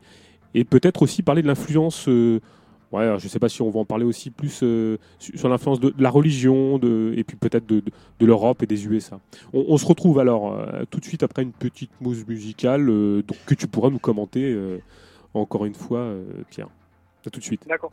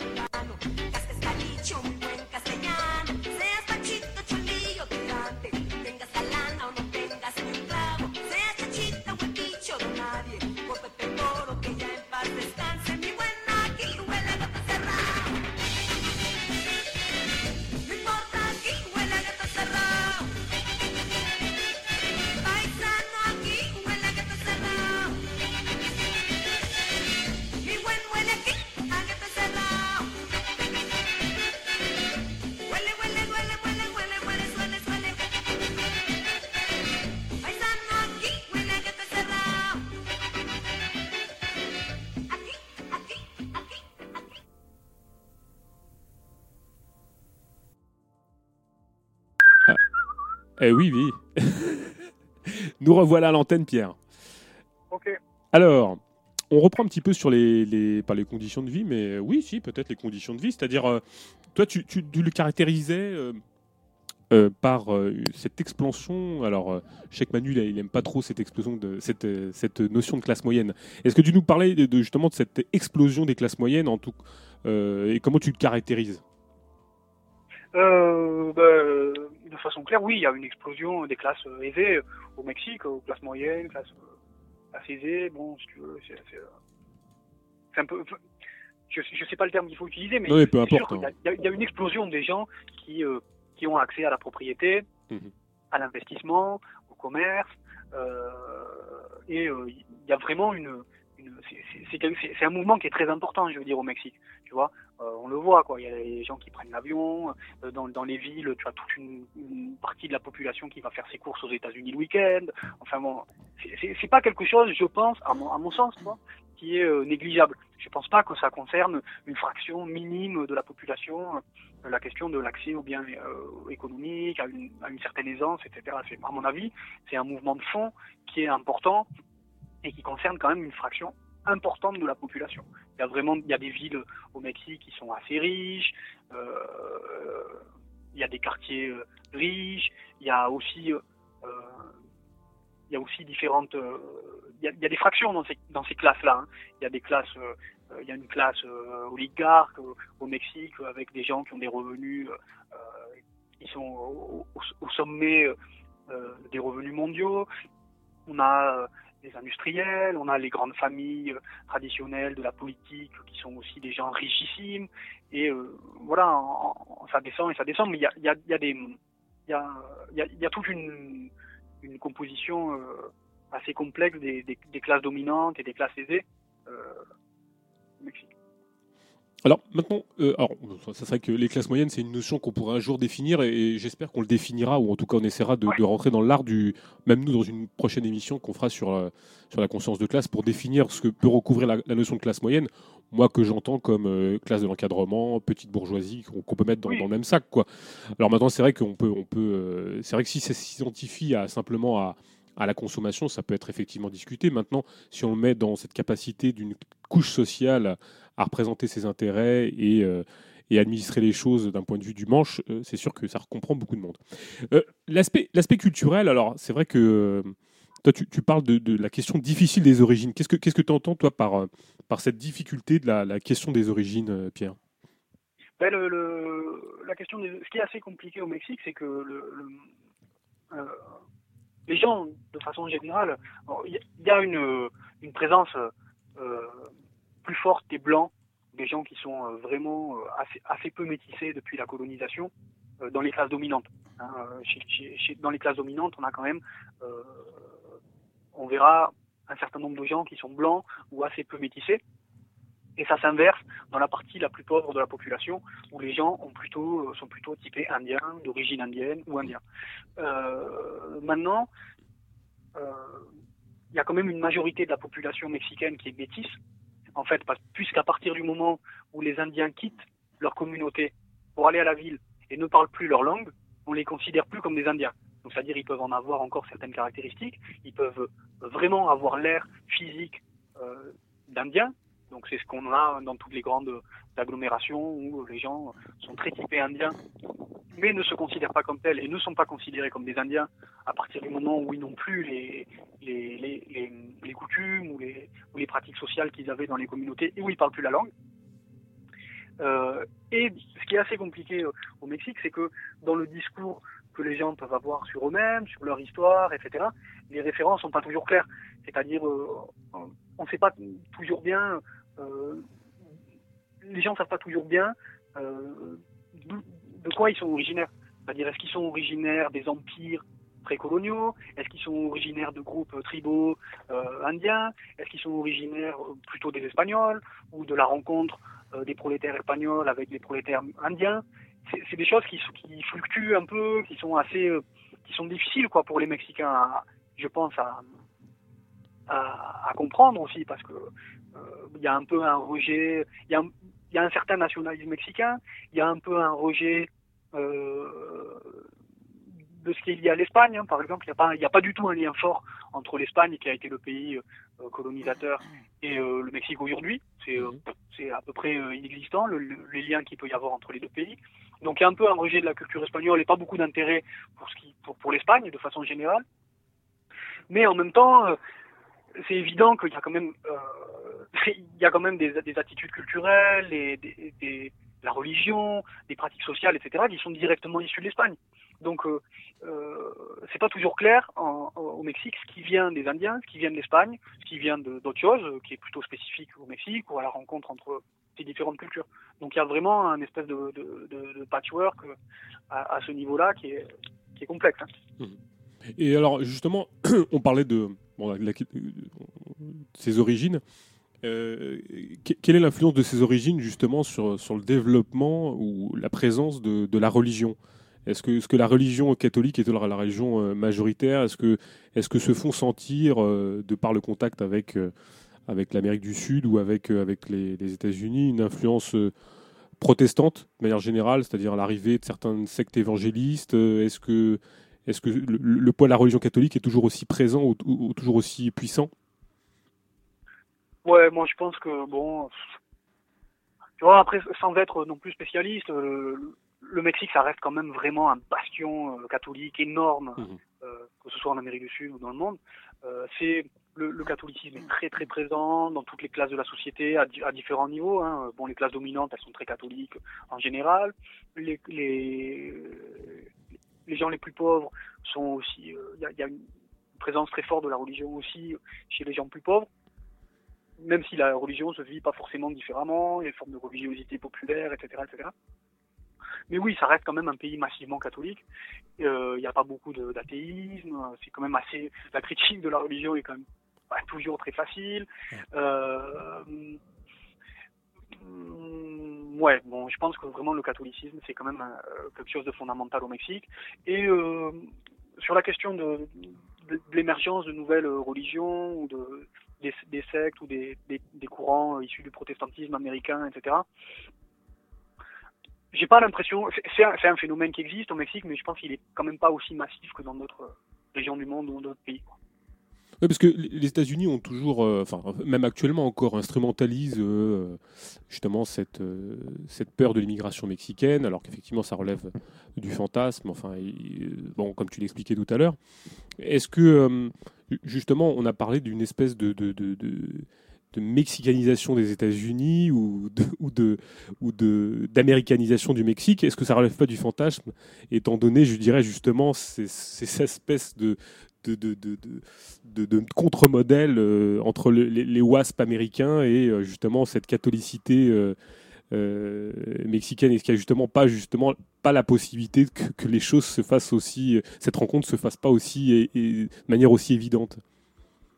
Oui, au Mexique, en général, il y a quand même un sentiment assez répandu dans la population d'un peu un rejet de, de ce qui est américain, quoi. Hmm. Et en particulier dans les classes euh, plutôt pauvres, etc. Enfin bon, mais euh, bon, c'est jamais un, un, un truc qui est euh, noir et blanc.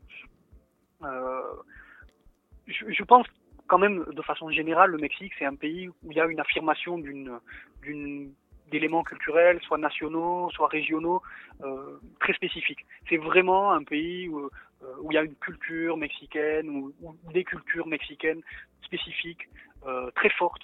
Euh, il y a des, hum, des pratiques sociales, des pratiques culturelles qu'on retrouve euh, au- que au Mexique ou euh, qui sont assez généralisées, généralisées qui unissent, euh, euh, qui sont communes un peu à tous les secteurs de la société, euh, etc. Donc euh, c'est vrai qu'il y a une culture mexicaine très très forte et euh, on, on le voit à tous les niveaux, quoi. Je veux dire au niveau de la, cuisine, au niveau de la musique, au niveau euh, de certains codes sociaux, au niveau de la langue.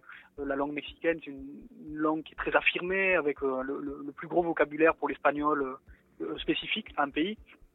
Euh, donc, euh, je pense que l'influence des États-Unis, elle existe, mais euh, elle est, euh, pas si importante que ça. Il a pas une, euh, il y a certains pays où, la culture, les formes de culture locale qui préexistaient euh, ont tendance à être euh, un peu effacées par le- l'influence des États-Unis. Je pense qu'au Mexique, c'est quand même très très loin de ça. Quoi. Tout ce qui vient des États-Unis, au mieux, est un peu euh, euh, ingurgité et, et il sert un peu d'influence, mais il est souvent réapproprié, quoi. Mhm. On le voit dans les modes, on le voit dans les codes culturels. Par exemple, tu vois, des musiques comme le rap ou des choses comme ça. euh, ça vient peut-être des États-Unis, mais c'est très très vite mexicanisé, et, euh, avec une, une, une- ouais, mexicanisé quoi. Donc, il on retrouve pas beaucoup d'éléments culturels euh, typiques des États-Unis qui seraient euh, adaptés tel, euh, qui seraient adoptés tels quels au Mexique sans être euh, réadaptés. À part peut-être un peu le truc de la malbouffe, euh, euh, les fast-food, ça c'est assez présent quoi. Mais euh, Et, et Mais tu pourtant, et pourtant, la- la- la- la- le fédéralisme mexicain, euh, c'est pas ce qui, c'est pas ce qui les c'est pas ce qui divise un peu ce pays, parce que alors le ciment, c'est le nationalisme. C'est, tu parlais d'une culture euh, catholique. euh, c'est c'est ce qui, c'est ce qui ferait ciment, parce que justement, on parlait de ces, ces espèces de, de d'hétérogénéité euh, géographique euh, et puis le côté fédéral du truc, c'est pas quelque chose qui divise les, le, pays hein, pour autant. Euh, oui, c'est, il y a des différences assez importantes entre les États. Maintenant, peut-être que les différences sont plus importantes entre les, grandes régions, plutôt le nord, le centre, le sud. Et après, il y a aussi la question de la différence euh, entre les Indiens et les autres, tu vois. Donc, euh, bon, c'est sûr que c'est un État fédéral avec des, particularités assez marquées dans les dans les États, mais euh, c'est pas toujours prédominant, je pense quand même. Il y a aussi une, une euh, il y a un peu au Mexique une, une forme de culture de classe aussi, hein, prolétaire, très affirmée. Euh, c'est pas un pays où on a honte de faire partie euh, euh, du prolétariat, quoi. Il y a, une- une, valorisation quand même de ça aussi dans l'imaginaire, dans le discours. C'est euh, c'est assez présent, donc je pense qu'il n'y a, a pas que cette ligne de fraction de, de- de- des États, quoi. Et alors justement, est-ce que le rejet de la culture marchande des loisirs qui vient des États-Unis, est-ce qu'elle a une marque de classe ou alors c'est toutes les classes sociales mexicaines dans un même euh, euh, élan nationaliste qui rejettent ce qui vient des États-Unis Ouais, c'est assez complexe parce que tu le vois bon quand tu discutes avec des Mexicains au, quotidien, il y a parfois un rejet un peu dans le discours de, de certaines choses qui viennent des États-Unis. Et en même temps, évidemment, il y a aussi il y a des trucs qui font un peu rêver. Enfin bon, c'est pas aussi c'est pas euh, catégorique, définitif et absolu. Euh, maintenant, est-ce que ça a une base de classe Euh, Probablement en partie. Euh, après, tu t'aperçois quand même, par exemple, que souvent les classes dominantes, ou les classes aisées, la petite bourgeoisie, euh, les étudiants des universités privées, etc., c'est des gens qui sont plus attirés par les États-Unis souvent que les autres. Euh, par les valeurs américaines typiques, il y a, ça, ça influence quand même, c'est clair, quoi. Euh, ces- ces classes-là, quoi. Je veux dire, la télé, les résidences pavillonnaires, il y a tout un, il y a, il y a, il y a- plein d'aspects présents aux États-Unis où, qu'on assimile un peu à la culture américaine, mais qui sont probablement plus des éléments euh, euh, des classes aisées américaines qui se retrouvent au Mexique, évidemment. Donc il y a sûrement une, c'est, évident qu'il y a une, une force, une force euh, partie qui est liée à une base de classe.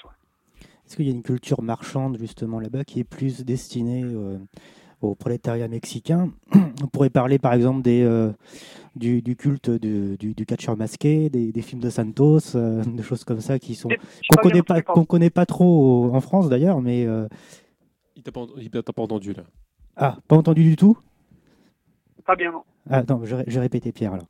Euh, oui, ma, ma question c'était euh, est-ce qu'il y a dans, cette culture marchande des loisirs mexicaines euh, des, produits qui sont plus destinés au prolétariat que euh, à la bourgeoisie? Donc euh, j'évoquais les, matchs de catcheurs masqués, ce qui est quand même un culte là-bas. Donc j'évoquais aussi les, films de Santos, etc. Est-ce qu'il y a un marqueur social pour certaines marchandises culturelles ou alors est-ce que c'est c'est transclassiste? Oui, hum, après tu vois par exemple, le- c'est vrai que dans la production culturelle, le Mexique a une, une production culturelle qui est telle que euh, ce qui vient des États-Unis n'est pas très présent dans la musique, euh, dans le cinéma. euh, assez- le Mexique est assez autonome, quoi. Il a ses propres références musicales, euh, cinématographiques, etc. après, c'est sûr qu'il y a des, il y a, il y a- il y a- des différences de classe qui sont très importantes. Euh, le- dans, le prolétariat, on n'écoute pas les mêmes, les mêmes, la même musique que, que chez les, la, petite bourgeoisie. Et euh, il y a aussi, bien sûr, des, des, des produits qui sont davantage destinés à, à telle ou telle classe. Euh, par exemple, au Mexique, tu vois, il y a eu un peu une explosion des supermarchés, etc. ces derniers temps. Mais c'est des zones qui sont plutôt destinées à la consommation des classes dominantes. Donc, c'est-à-dire que ce qui est produit euh, par les prolétaires au Mexique, euh, au niveau des produits de base, hein, euh, ce que tu achètes dans les supermarchés, la consommation de base, les produits du quotidien, sont vendus, sont, produits à des, coûts extrêmement bas, ils sont vendus extrêmement chers et plutôt destinés aux classes dominantes. Et au Mexique, on est, et c'est peut-être une spécificité de cette économie émergente-là, euh, on n'est pas encore euh, dans une société vraiment de consommation de masse. C'est-à-dire que les prolétaires mexicains, euh, ils sont pas encore euh, dans, la, dans la possibilité euh, de consommer euh, la production de masse facilement, même au niveau de, de- des choses basiques, essentielles, c'est-à-dire la bouffe, c'est-à-dire euh, les produits de beauté, enfin les produits euh, de- de- d'entretien, les produits, de- voilà, tous les produits de base au Mexique qui sont produits par, le, par les prolétaires sont extrêmement chers, difficiles d'accès euh, et euh, ça relève, euh, c'est une difficulté au, quotidien pour les, Mexicains quand même de bouffer et euh, d'avoir accès aux produits de base malgré le fait qu'ils travaillent et qu'ils sont exploités euh, au, quotidien. Alors, en dehors des échanges marchands euh, culturels, est-ce qu'il y a euh, pour le prolétariat mexicain euh, donc des formes culturelles, des formes de sociabilité qui échappent aux échanges marchands et qui sont vraiment un marqueur culturel du prolétariat mexicain Ou alors est-ce qu'il y a vraiment une identité nationale? Ce ce- ce à quoi je ne crois pas. hein. C'est- Je pose la question exprès pour avoir euh, euh, une réponse qui confirme ou pas. Mais est-ce qu'il y a des, euh, des formes de sociabilité, une culture prolétarienne typique à la classe ouvrière mexicaine et qui rentrerait d'une certaine façon en conflit avec les, les formes culturelles, euh, marchandes ou non, de, de la classe dominante? Oui, je pense qu'on peut répondre euh, par l'affirmation parce que au Mexique, il y a beaucoup de, de- oui, il y a beaucoup de formes culturelles qui sont revendiquées par la population, des pratiques sociales, souvent au- au- autour de la fête, par exemple, Mhm. euh, qui sont un peu en dehors de l'espace marchand et euh, qui sont très présentes. Ça, c'est vrai. Le- le- les, les fêtes populaires, les échanges, euh, l'accueil des autres, euh, etc. C'est c'est des choses qui sont euh, alors bon, tu vois, suis pas forcément facile d'en tracer, d'en définir les, les, les origines, Mhm. mais et, et c'est assez lié aux communautés indiennes quand même, probablement. C'est encore très présent, c'est clair, mais euh, souvent, c'est vrai qu'avec la vision occidentale, euh, pro-zapatiste, etc., on a tendance à un peu exalter ces particularités-là, à dire, à, faire, à- peut-être on a, on a envie de croire que peut-être que la sociabilité populaire, la vie populaire au, Me- au Mexique, la vie du prolétariat serait assez euh, presque définie autour de, tout ça. Or, euh, évidemment, euh, oui, c'est des formes qui résistent, qui sont présentes, qui sont intéressantes, etc.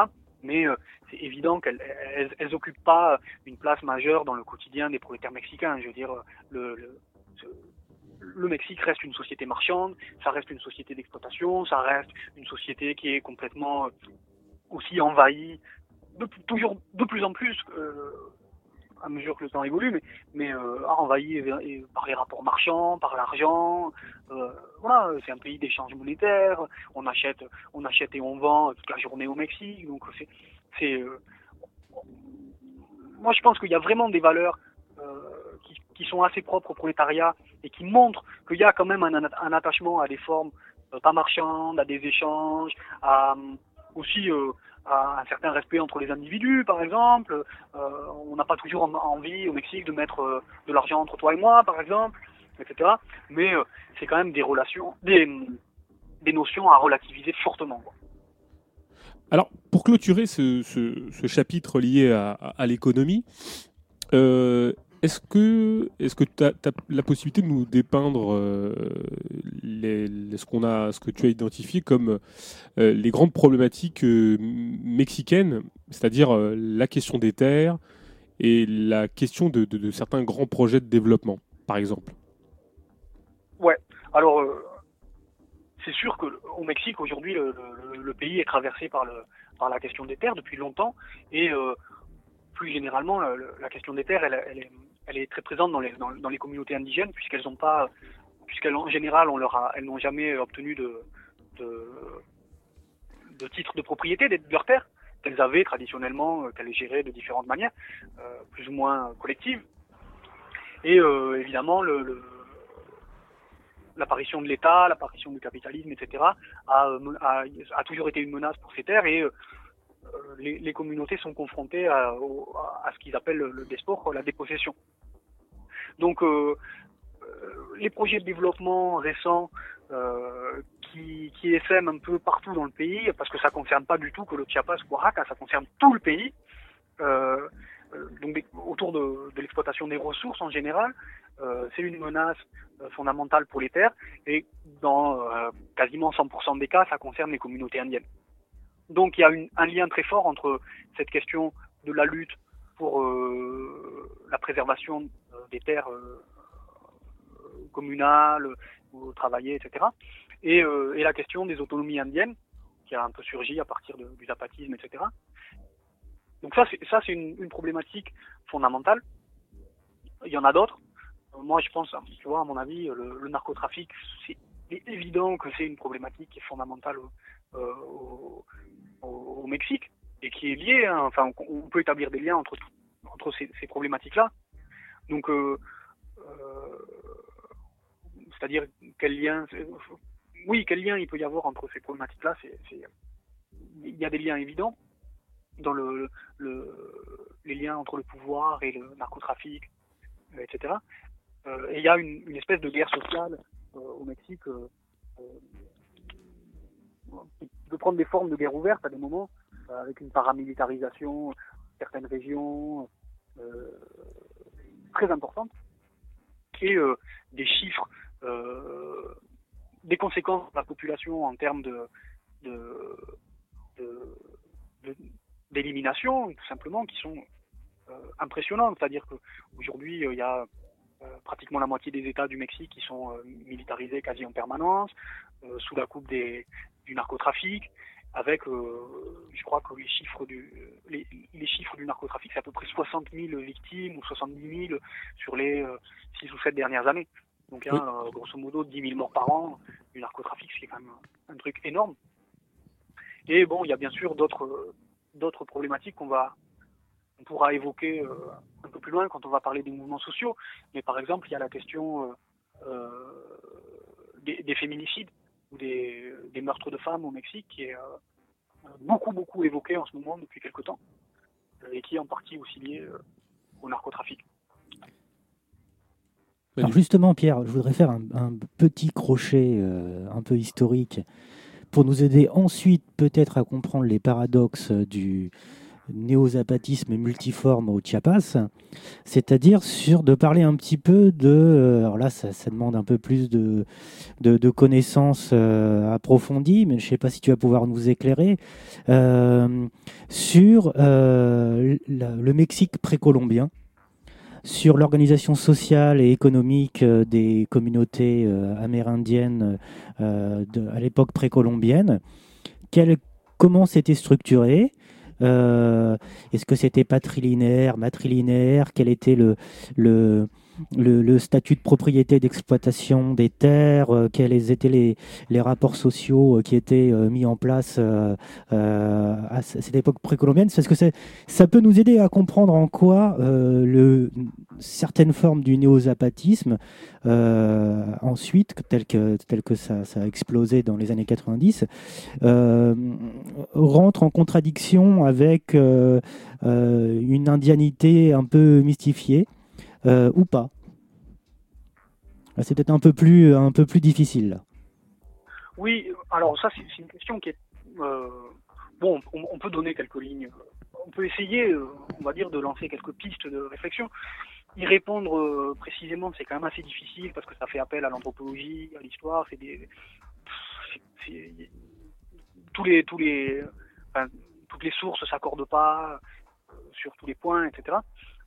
Globalement, euh, euh, ce qui est moi pour moi ce qui est as- assez euh, complexe à comprendre, c'est que si tu veux, il est on sait que avant la, conquête, donc à l'époque précolombienne, précoloniale, le Mexique c'était une terre qui globalement était contrôlée par des empires ou des ou des des, sociétés très très verticales. Euh, euh, que ce soit les Mayas, que ce soit les Aztèques dans le centre du pays, que ce soit tous les, royaumes et les empires euh, qui, contrôlaient le Mexique étaient euh, en général des, empires extrêmement euh, expansionnistes, guerriers et euh, très verticaux et hiérarchisés. Donc euh, euh, c'est pas toujours facile de comprendre comment on en est arrivé aujourd'hui à euh, des communautés paysannes qui sont plutôt égalitaires, euh, plus- qui ont des fonctionnements communautaires, donc ouais, assez égalitaires, pas, tellement hiérarchisés. Et donc euh, c'est pour ça aussi qu'on exalte un peu parfois leurs prétendues caractéristiques libertaires, etc. Et, euh, et comment on en est arrivé à ça alors qu'avant la conquête, les sociétés indiennes, euh, de façon générale, étaient quand même des sociétés euh, assez verticales. Donc euh, il y avait- je pense que déjà il y avait des, tendances assez différentes euh, selon les, euh, les groupes ou les sociétés. Euh, il y avait parfois dans certains empires ou dans, certaines régions une autonomie assez grande qui était laissée aux communautés paysannes et une différence avec, les villes. Bon, il y avait, c'est assez complexe. Par contre, dans le nord du Mexique, euh, les, les communautés indiennes du nord du Mexique sont restées euh, des communautés qui étaient plus, euh, qui étaient moins, qui étaient plus autonomes par rapport au, au pouvoir centraliste du centre ou du sud du pays, et c'était plutôt ce qu'on appelle hein, un peu entre guillemets des tribus nomades. Il y avait Plus des chasseurs pastoral, cueilleurs, euh. etc. Voilà, donc c'est pas c'est pas tout à fait la même composition déjà quand on passe euh, le, le, le centre du pays, quand on se retrouve dans les États du, du qui composent le nord du pays Mhm. et euh, le reste de, du Mexique actuel. Donc on aurait un nord qui avait euh, historiquement, dans, dans- à l'époque précolombienne, qui était beaucoup plus nomade pastoral, et un sud euh, euh, très avec euh, euh, une exploitation des terres. Et justement, l'exploitation des terres, elle était pour toute la partie vivrière, elle était, c'était une exploitation collective des communautés amérindiennes précolombiennes, ou alors il y avait une notion de propriété individuelle qui était déjà opératoire à l'époque. Euh, je pense que dans la plupart des communautés indiennes, il y avait plutôt une, une exploitation collective des terres. Maintenant, il peut y avoir des exceptions. Je sais pas, je connais pas forcément très très bien le, euh, le sujet. Après, en tout cas, il y a, il y a le- le- l'empire euh, l'empire colonial qui s'est constitué euh, après la défaite des Aztèques et des autres euh, sociétés précolombiennes euh, a beaucoup joué aussi sur les tensions qui existaient entre les, tensions politiques, euh, ethniques, etc., qui, existaient entre les différents empires. Et il a beaucoup fait jouer euh, à la fois les, groupes les uns contre les autres, et aussi certaines fractions de ces groupes, donc c'est-à-dire les bourgeoisies ou les prêtres. Et ça a été un peu différent dans chaque dans chaque dans chaque pays. Mais et ça justement, quand on raconte un peu l'histoire coloniale, évidemment, euh, on- n'aime pas tout, on a- on n'aime pas toujours euh, insister sur ces sur ce genre de, de, de détails, et on aime bien euh, avoir une vision un peu binaire où les, les, les colons seraient arrivés et auraient massacré les populations indiennes, ce qui n'est pas du tout faux, euh, bien sûr dans l'absolu, mais euh, il est évident qu'ils ont euh, aussi joué beaucoup sur le, le- les rivalités qui pouvaient exister à l'époque et sur des différences de classe ou des différences dans les populations qui existaient à ce moment-là. Et euh, il n'y a pas du tout eu euh, un schéma euh, de résistance ou, ou un schéma d'opposition à la colonisation très continue ou très fixe. C'est-à-dire qu'il y a des groupes qui au début ont plutôt collaboré, puis après ont plutôt résisté, ou l'inverse, et c'était pas très net. Et on peut aussi dire que il y a pas mal d'endroits au Mexique où les groupes qui ont plutôt plus résisté à la domination coloniale euh, ou pendant le plus longtemps, c'était plutôt des groupes nomades euh, ou des groupes euh, plus mobiles qui ont gardé une, une, une logique qui était profondément différente à celle des colons, c'est-à-dire que comme bien sûr ils n'exploitaient pas la terre, euh, leur, euh, leur intégration était beaucoup plus problématique.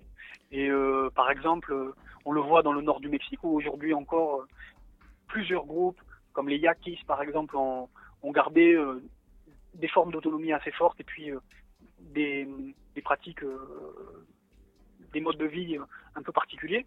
Et il y a eu pendant très longtemps l'une des résistances la, plus importante, c'était les Chichimecs, enfin ceux, qu'on a appelés les Chichimecs et qui étaient dans les sierras, dans les montagnes du, centre et qui vont vers le nord du Mexique. Alors, peut-être pour, clôturer cette partie euh, économico-culturelle, il y a peut-être un paramètre sur lequel il faudrait insister et sur lequel on n'a pas trop développé. Si tu as envie de le faire, tu peux. Euh, moi, je, euh, là, on parlait de cette sorte de violence fondatrice, euh, je, dirais, mais c'est le caractère hyper et pre- presque ultra violent de la société mexicaine. qui s'incarne par, on parlait tout à l'heure des, bilans meurtriers liés au narcotrafic, mais de manière taux, le taux d'homicide au Mexique est très très très élevé. Est-ce qu'on, est-ce que tu as une analyse sur euh, bon alors on peut bien essayer de, démêler euh, de la violence fondatrice liée à, euh, l'expansion coloniale espagnole qui, serait fondatrice. On a bien vu que la violence était beaucoup plus complexe. Mais qu'est-ce qui caractérise cette violence intrinsèque, enfin cette société violente intrinsèquement violente au Mexique? Est-ce que c'est lié à, la révolution mexicaine et à ce moment aussi fondateur de la violence et comment, tu peux l'expliquer cette violence? On a bien, compris qu'il y a le narcotrafic, il y a, tous ces aspects-là, mais euh, comment on peut expliquer cette, société ultra violente euh, au Mexique? Ouais, bah, ça c'est une, question qui est difficile, tu vois, et je me pose assez souvent, enfin j'essaie souvent de le, comprendre, et euh, ça échappe un peu à, mes schémas de compréhension sur certains aspects. C'est, tellement, euh, c'est assez difficile, quoi, parce que hum, il est évident que un peu à la manière de des États-Unis, c'est une société qui s'est fondée vraiment sur la violence, la dépossession, et donc qui garde sûrement beaucoup de stigmates, etc., de, cette période. Et à la fois, euh, euh, souvent, on a l'impression que les rapports entre les Mexicains euh, sont plutôt assez doux, quoi. Il y, a, y a une certaine douceur quand même dans le pays, il y a une certaine... tu vois, c'est pas un pays où on parle très fort, c'est pas un pays où on exprime beaucoup la contradiction. Donc il y a, beaucoup de choses qui sont plutôt de l'ordre du, du, euh, du cachet un peu. Hein, du, du- il, y a, y a des choses qu'on n'exprime pas en public, qui, qui se ressentent pas beaucoup. Et même au niveau de la, de la violence qu'il peut y avoir dans les rapports sociaux et qui sont très présentes dans les chiffres, euh, c'est-à-dire dans, la presse, etc. C'est pas forcément des choses que que- qu'on perçoit au quotidien, même dans les régions euh, euh, assez contrôlées par le narcotrafic, etc. euh, Il n'y a pas une, c'est assez difficile à sentir, quoi. Mhm. Donc euh, donc et, et donc difficile à analyser parce que parce que euh, par exemple on- au quotidien au Mexique on n'a pas forcément euh, le, le sentiment qu'il y a une, une violence contre les femmes très présente. Hmm. Or or la violence contre les femmes aujourd'hui c'est un phénomène effrayant au Mexique et qui est fondamental quoi. C'est une, une des caractéristiques malheureusement euh, de, la société mexicaine aussi, euh, des caractéristiques né- négatives. Donc, euh, d'où ces choses-là viennent, les comprendre, c'est pas quelque chose de facile. Et a priori, l'énorme vague de féminicide qui, qui, qui, qui se produit aujourd'hui au Mexique, donc il y a, je sais pas, je, je, je connais pas les chiffres exacts de disparition et de meurtres de femmes, mais c'est plusieurs milliers chaque année. Euh, euh, a priori, euh, ça suit pas mal la géographie du narcotrafic. C'est-à-dire que, a priori, les zones contrôlées par le narcotrafic favorisent quand même énormément la violence contre les femmes et, et aussi ces formes particulières de violence contre les femmes. Et, euh, en réalité, il y a sûrement toujours eu, et comme dans toutes les sociétés, d'une certaine manière, il y a sû- sûrement toujours eu de la violence contre les femmes. Mais les nouvelles formes qu'elles prennent, ou, la forme extrême qu'elles prennent, je pense qu'elles sont liées quand même euh, pas mal à l'évolution du narcotrafic et aux pratiques du narcotrafic.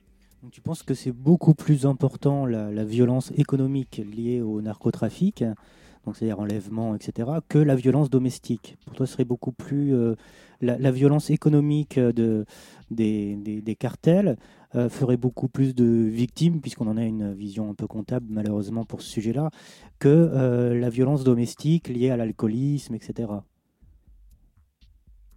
Oui, après, euh, disons que le- la question des féminicides, etc., n'est pas liée que qu'à un problème domestique, ce que voudrait, ce, qu'on entend parfois, Mhm. mais euh, c'est aussi lié euh, à, des choses beaucoup plus basiques, comme euh, par exemple le contrôle des femmes euh, dans, la mentalité du narcotrafiquant mexicain, c'est-à-dire que le narcotrafiquant mexicain, il considère qu'il a un espèce de droit de propriété sur les femmes, et dès que c'est contrarié, on, on- peut très vite tuer. Donc, et c'est aussi une conception.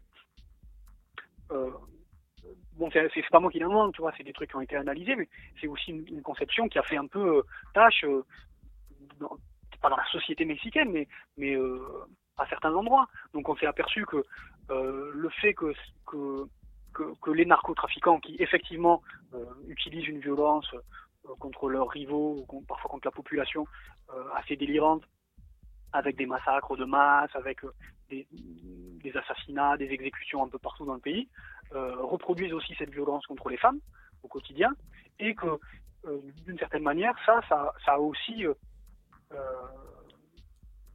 fait un peu euh, tâche euh, dans, les, dans certains foyers ou euh, dans les quartiers où euh, on retrouve un peu cette violence contre, contre les femmes, euh, c'est-à-dire de façon très claire, hein, des, des, des maris ou, euh, ou, des, ou des, des petits copains euh, jaloux, etc., qui euh, coupent la tête de leur femme euh, ou, ou les massacrent et les abandonnent au, bord des routes. Et c'est, a pri- a priori, c'est, c'est, pas quelque chose qui, était si présent que ça avant le narcotrafic. Et pour en revenir à l'exploitation économique et justement au narcotrafic, est-ce que le- l'exploitation des femmes, de c'est-à-dire la femme marchandise à travers la prostitution par exemple, suit les mêmes flux euh, que la drogue, c'est-à-dire vers les États-Unis, par exemple le sud des États-Unis.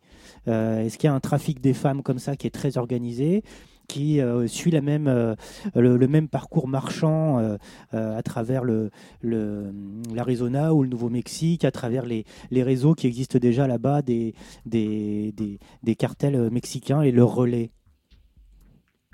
Alors, j'ai encore une, question assez difficile parce que ce, disons que ce, thème-là, au- Mexique, où la presse est, enfin, il y a une, tendance de la presse à être très sensationnaliste, etc. Et là, euh, on a un peu insisté sur cette espèce de trafic des femmes qui aurait entre le Mexique et les États-Unis, etc. Euh, a priori, euh, il y a des réseaux organisés de, de trafic des femmes et de prostitution. Euh, Est-ce qu'ils concernent essentiellement les États-Unis? Sans être spécialiste Je pense pas. Je pense que euh, ça concerne aussi pas mal euh, le, Mexique en interne, c'est-à-dire qu'il y a des femmes qui sont euh, qu'on va chercher dans dans, les villages ou dans certaines zones des villes, etc., ou qui disparaissent et qui se retrouvent dans des réseaux de prostitution, pas forcément aux États-Unis, mais aussi au Mexique. Il y a une, c'est sûrement quelque chose d'assez important au vu des, dis- des disparitions de femmes, etc. Euh, Est-ce que et la deuxième partie de la question c'était? C'était la deuxième partie de ta question, c'était Manu? C'était quoi? Euh, C'était sur les. Si justement cette exploitation des femmes via la prostitution, elle, si elle suivait, euh, com- comme tu. comme Ah oui, tu les mêmes, répondu, ouais. Voilà, les mêmes. euh, C'était les mêmes flux de marchandises que la drogue ou pas euh, si, euh, Mais ce qui, ce qui me fait euh, rebondir d'ailleurs sur une autre question, parce que euh, je pense que euh, les femmes qui sont, qui sont enlevées, qui sont euh, victimes de, de- de ce trafic, sont issues du prolétariat. Je pense qu'on sera d'accord, peut-être plus que de la bourgeoisie mexicaine. Euh, Oui, je pense que les victimes oui. sont toujours les mêmes. Et comment s'organise justement, ou s'auto-organise plutôt, le, le prolétariat euh, mexicain face à ces exactions, face à, aussi la façon de s'en prendre aux femmes de, sa classe, malgré les violences qu'il peut ex- exercer lui-même contre ses, ses propres femmes. Et est-ce qu'au final, ce ne sont pas les femmes euh, du prolétariat qui sont obligées, face aux disparitions, euh, de créer elles-mêmes leur propre auto-organisation? Ouais, alors. Est-ce que le, la géographie, est-ce que le- le- l'activité euh, d'exploitation des femmes, euh, d'exploitation sexuelle des femmes ou de trafic euh, est très liée à l'activité des cartels?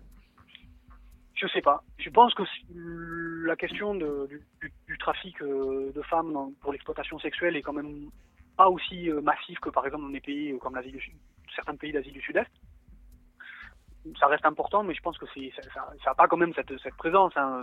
dans les villes mexicaines. Il y a de la prostitution dans toutes les villes, etc. Mais c'est pas euh, l'activité euh, dominante ou euh, une activité euh, extrêmement présente dans toutes les villes. Bon, ça, existe, mais c'est pas forcément dominant.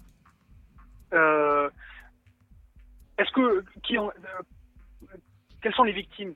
C'est certain que ce sont les femmes du prolétariat ou les femmes pauvres, indiennes, etc. On le voit hein, dans les chiffres de disparition dans les villes et dans les campagnes mexicaines. Ça concerne quasiment que des filles jeunes, pauvres, euh, assez typées euh, indiens ou euh, donc euh, des types qu'on retrouve surtout dans le, prolétariat. Et bien sûr, ça ne concerne pas les femmes issues de la bourgeoisie, etc. ou de façon minime. Et sur la question de la réponse qui peut être donnée à ça, oui, il y a des formes d'organisation des femmes contre les disparitions, euh, contre, euh, contre ces phénomènes dont elles sont victimes, mais euh, c'est assez complexe. Il peut y avoir des réponses qui sont assez mixtes. Il y a des communautés parfois qui s'organisent contre les disparitions. Là, on l'a vu récemment dans un quartier de Mexico qui est très près de, la grande fac de Mexico qui s'appelle Santo Domingo.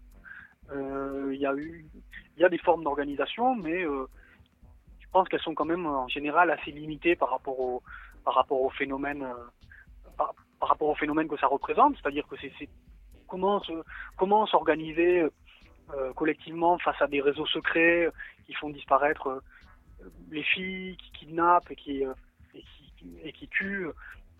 Euh, c'est- une, problématique qu'on retrouve plus généralement euh, euh, dans le mouvement social. Il y a un certain désarroi par rapport à l'influence des cartels. Donc euh, à partir du moment où la criminalité euh, verticale, hiérarchisée euh, est présente, les réponses populaires sont assez difficiles à, trouver. Et bien sûr, les mouvements peinent un peu à, trouver des formes adaptées pour, pour se défendre par rapport à ça. Alors, on va faire une petite pause euh, musicale, euh, Pierre, le temps que tout le monde souffle un petit peu. On se retrouve tout de suite et là, on va écouter Cuatro Espadas de Chalunido Sanchez et puis tu nous, tu nous donneras un petit peu ton avis là-dessus. Euh, on se retrouve de- tout de suite.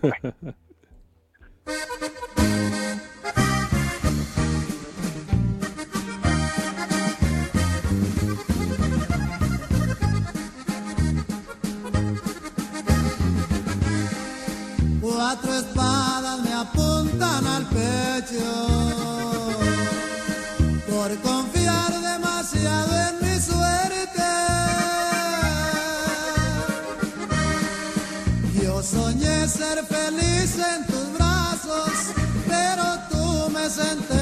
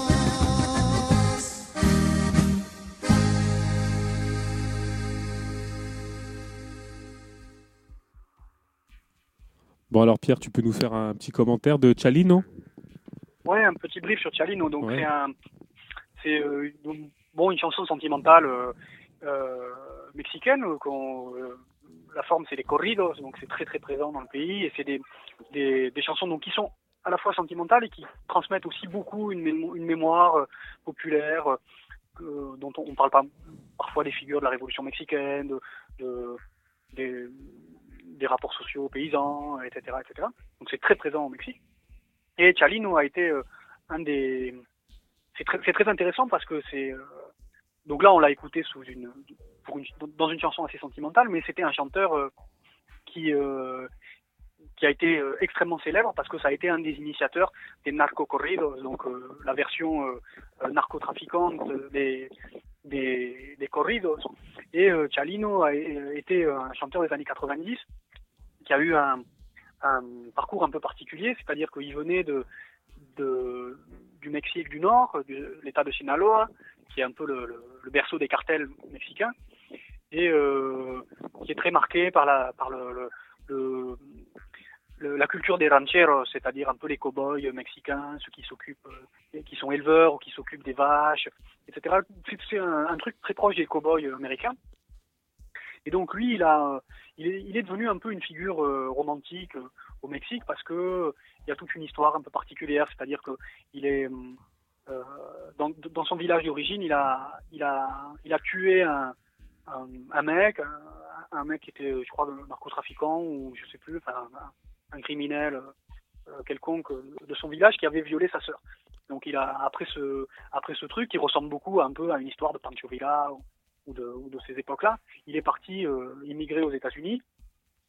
Aux États-Unis, euh, il a euh, il est devenu euh, à force de galère, etc. chanteur. Et puis il s'est lié avec les cartels donc originaires de son État au Mexique. Il est devenu un espèce de à la fois un chanteur très connu, puis aussi un porte-parole indirect ou direct de, de- des cartels, c'est-à-dire qu'il il a commencé donc cette tradition des narco-corridos à chanter euh, les- des corridos, des chansons à la gloire euh, des capots euh, euh, sanguinaires des, des cartels. Et ça a donné vraiment un, un- un mouvement culturel derrière où aujourd'hui on écoute des narco-corridos un peu partout, enfin surtout dans le nord du Mexique, mais il y a beaucoup de groupes très célèbres qui chantent à la gloire des, des cartels et des, et des chefs des cartels.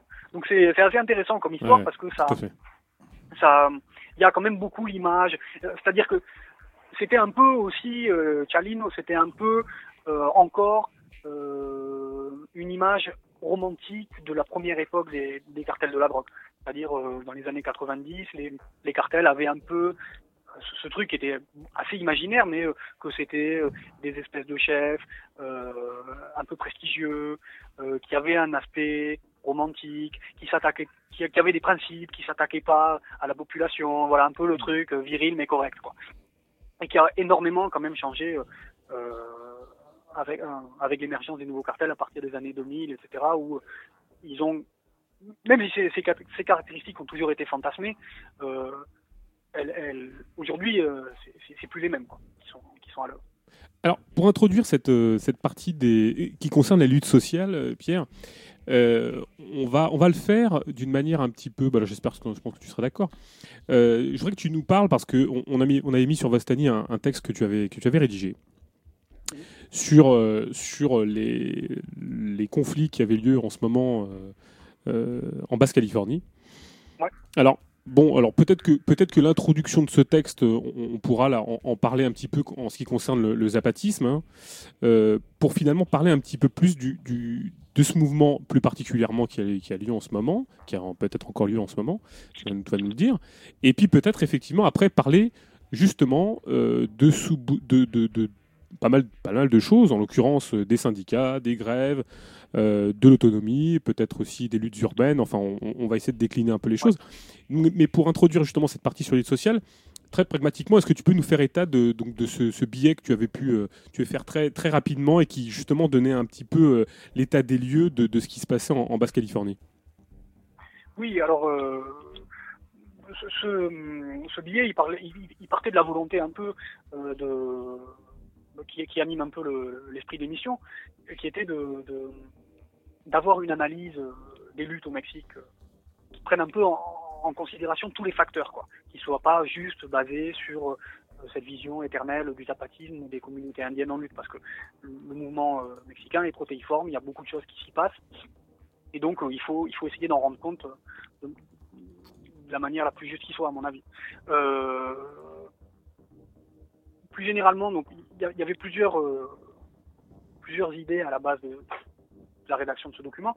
C'était euh, déjà que euh, ce que j'ai vu, je le savais déjà, mais ce, dont j'ai eu la confirmation au Mexique, c'est que c'est un, pays où il y a une capacité à s'organiser qui est absolument incroyable c'est-à-dire euh, la capacité à organiser des assemblées, à, des rencontres, euh, des luttes, à se retrouver sur des terrains de lutte, à communiquer, à échanger.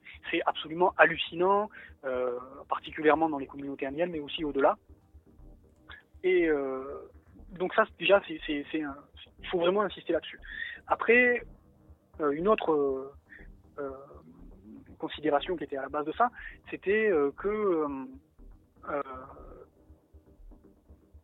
les, les luttes qu'il y a eu au Mexique ces, dernières décennies, et, en particulier ces dernières années, euh, elles n'ont pas beaucoup considéré, euh, euh, elles ont pas, pas beaucoup, euh, sont pas beaucoup venues du prolétariat urbain, des usines, etc. Il y a des problématiques particulières à ces secteurs qu'on va évoquer, quoi. Mhm. Mais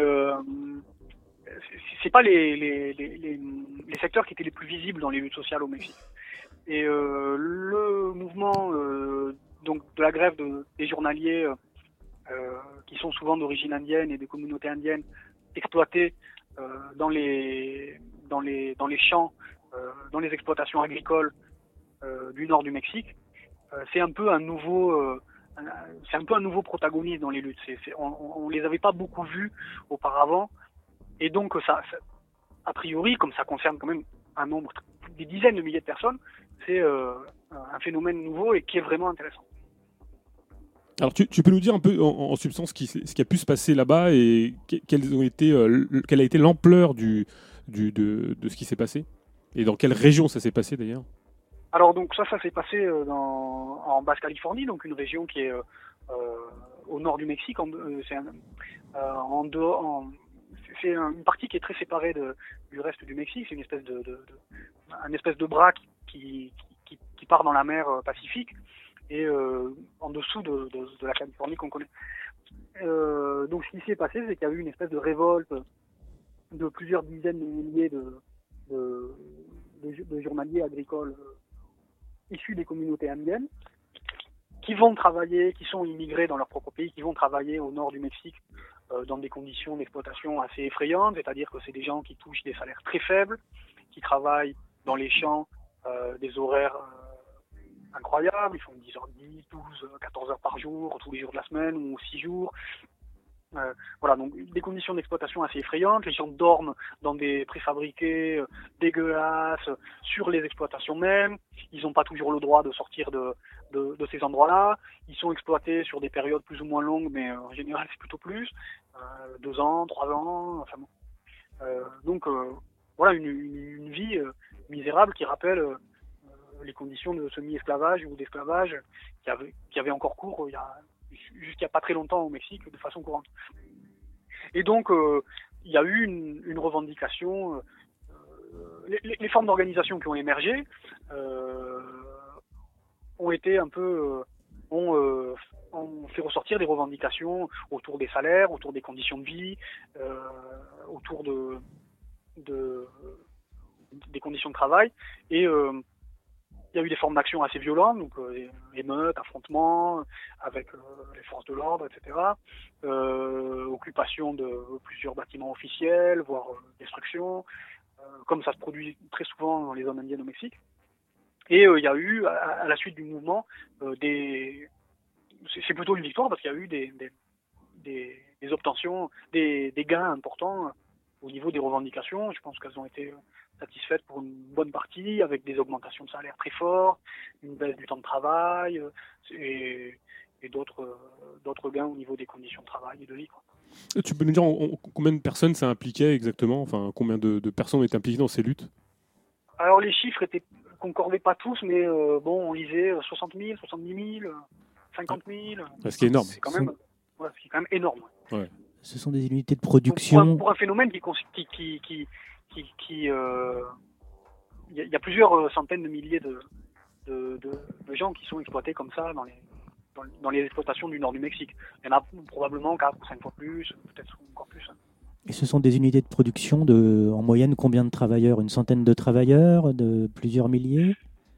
Ça peut dépendre. Il y en a qui sont, il y a des petits camps de plusieurs centaines de personnes. Il y en a qui sont de plusieurs milliers. En général, ouais, je pense que les, les tailles c'est plutôt euh, plusieurs centaines.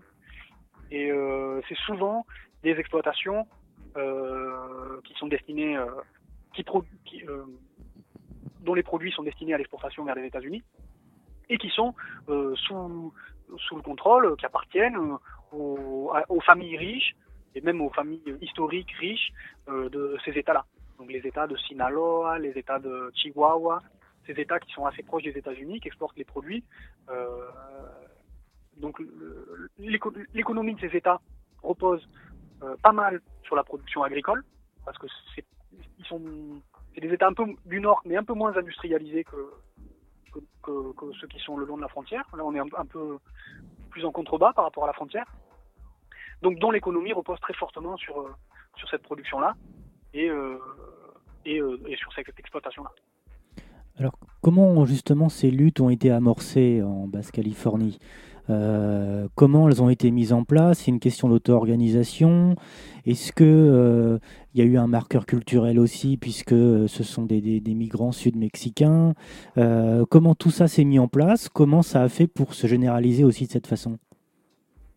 Alors apparemment, il y a eu des espèces de coordination qui ont été créées à cet endroit-là.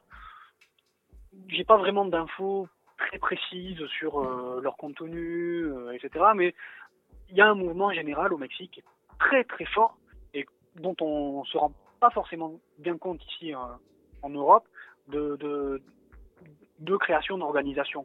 Dans, dans toutes les communautés paysannes, indiennes au Mexique, il y a une capacité qui est phénoménale à créer des organisations, pas toujours euh, complètement euh, euh, horizontales d'ailleurs, hein, mais, euh, mais euh, à créer des formes d'organisation.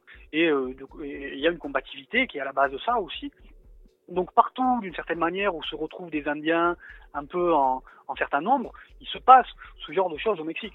Donc ça n'a rien de surprenant. Les gens qui sont de Oaxaca, etc., sont des gens qui grandissent, ou de Guerrero, ou, de, ou de- des États indiens, ou des communautés indiennes, sont des gens qui grandissent avec des pratiques de lutte très présentes à l'esprit, qui sont issus des guérillas des années 70, qui sont issus des luttes pour la terre. Euh, et euh, c'est- présent dans l'imaginaire, c'est présent dans les pratiques, dans les savoir-faire, c'est-à-dire que les gens savent faire ce genre de choses, savent s'organiser en assemblée, ils ont envie, ils ont la combativité. C'est quelque chose de très présent. Par exemple, les gens de Oaxaca qui vont aux États-Unis, qui émigrent, ils, ils amènent souvent euh, des pratiques de lutte aux États-Unis même. Dans les quartiers d'habitants de Oaxaca, de Los Angeles, d'autres villes américaines, il y a des pratiques de lutte très présentes qui viennent directement des communautés indiennes du Mexique. Donc, euh, on pourrait dire au Mexique, et, ça c'est pas euh, c'est pas un fantasme, que euh, un peu partout où il y a une, une, présence des gens issus des communautés indiennes, ces formes de lutte se, retrouvent. Mais, mais c'est, alors, on- parle justement du, poids de ces traditions de lutte que porterait aussi donc, le, sud du Mexique. Mais est-ce que, ça on, on reviendra peut-être justement après pour le mouvement révolutionnaire, mais est-ce que cette tradition, alors je pense là comme ça, dans, dans- euh, comme ça de, très rapidement un livre que, que j'avais pu parcourir, qui était le bouquin de euh, Laura Castellanos Ouais. sur, sur le Mexique en armes. Est-ce qu'il n'y a pas cette tradition aussi qui vient de se... Enfin, alors je dis pas qu'elles étaient mises un peu sous le, sous le boisseau, mais est-ce qu'il n'y a pas des, des, des réémergences de, de traditions, des choses qui réémergent euh, actuellement ou depuis quelques années, euh, suite peut-être d'ailleurs au mouvement zapatiste, de, ces traditions qui ont été justement peut-être contrecarrées, et peut-être qu'on pourra en parler, par, peut-être par des syndicats, par euh, toutes ces traditions d'autonomie qui ont été vraiment noyées, euh, et, puis justement noyées aussi peut-être par euh, le développement économique du Mexique. Co- comment on peut essayer de, de, constater que justement toutes ces, toutes ces pratiques de lutte et d'orga- d'organisation ou d'auto-organisation re- reprennent corps actuellement? Je pense que d'une certaine manière, le, le... à l'époque de la Révolution mexicaine, on voyait plutôt les communautés indiennes comme des comme, comme la classe paysanne, en fait. Donc on, Mm. elles n'étaient pas très euh, séparées, euh, on, on les voyait pas tellement comme les communautés de tel ou tel groupe euh, euh, indien. On les voyait plutôt comme euh, la problématique vague générale de, de la paysannerie à l'accès aux terres, pour l'accès aux terres. Et euh, il y a eu une récupération très forte de, de la Révolution mexicaine. Donc là, il faut bien sûr euh, s'intéresser un peu à la manière dont la Révolution mexicaine a été récupérée, à la manière dont euh, euh, une certaine autonomie euh, autour des terres a été accordée aux paysans, mais très encadrée, etc. Et pendant très longtemps, pendant le règne du, du, du PRI, du Parti unique, le, PRI, les, luttes des communautés indiennes n'étaient pas visibilisées. Ils, avaient plus ou moins un accès aux terres, ils pouvaient travailler la terre, mais sous contrôle de l'État, avec des formes euh, qui étaient propres euh, au pouvoir de l'époque. Et euh, il y, a, commencé à y avoir un changement, un peu avec le développement économique dans les années 70, à partir du moment où, les, paysans à la fois aspiré à autre chose et à la fois pouvaient plus vivre des simples produits de la terre et aussi des menaces qu'il y avait sur le sur le sur leur sur leur mode de vie ou leur leurs ressources. Et euh, ça a été un peu euh, les années 70 le, le- début de, tout le mouvement euh, de guérilla. Bon qui est beaucoup plus qui dépasse de loin le Mexique et qui concerne toute l'Amérique latine. Mais à ce moment-là les, co- les communautés indiennes se sont retrouvées très très confrontées et c'est ce dont parle Castellanos dans son dans son bouquin. Elles se sont retrouvées très très impliquées dans différents mouvements de guérilla qui ont pas qu'au Chiapas ou qui étaient un peu un peu partout où il y avait des communautés indiennes quoi. Alors, est-ce que tu peux nous parler justement du... Parce que là, on, dresse un, un- un- un tableau de, de- de luttes actuelles, mais euh, quel a été le, quel est le rôle de- des, des syndicats et quelle est... Enfin, pas l'histoire des syndicats, parce que ça nous prendra encore quelques heures, mais euh, Ouais. comment apparaissent les syndicats au Mexique et quel rôle ils jouent dans, dans, dans ces luttes ou pas d'ailleurs? Est-ce qu'ils ils n'agissent pas, puisque nous, on s'en doute un petit peu, hein, comme, euh, comme peut-être... euh, euh, interlocuteur, mais interlocuteur privilégié de l'État et, dans, la manière d'administrer les, les- conflits sociaux en faveur de bah, toujours des intérêts à la fois de la bourgeoisie et de l'État. Comment, comment ils interviennent et que- quelle est leur capacité d'autonomie des, des luttes par rapport aux syndicats? Ben, il y a un schéma très particulier au Mexique au niveau des syndicats, c'est-à-dire que il a été analysé par certains euh, certains marxistes de tendance assez euh, autoritaire, hein, euh, etc.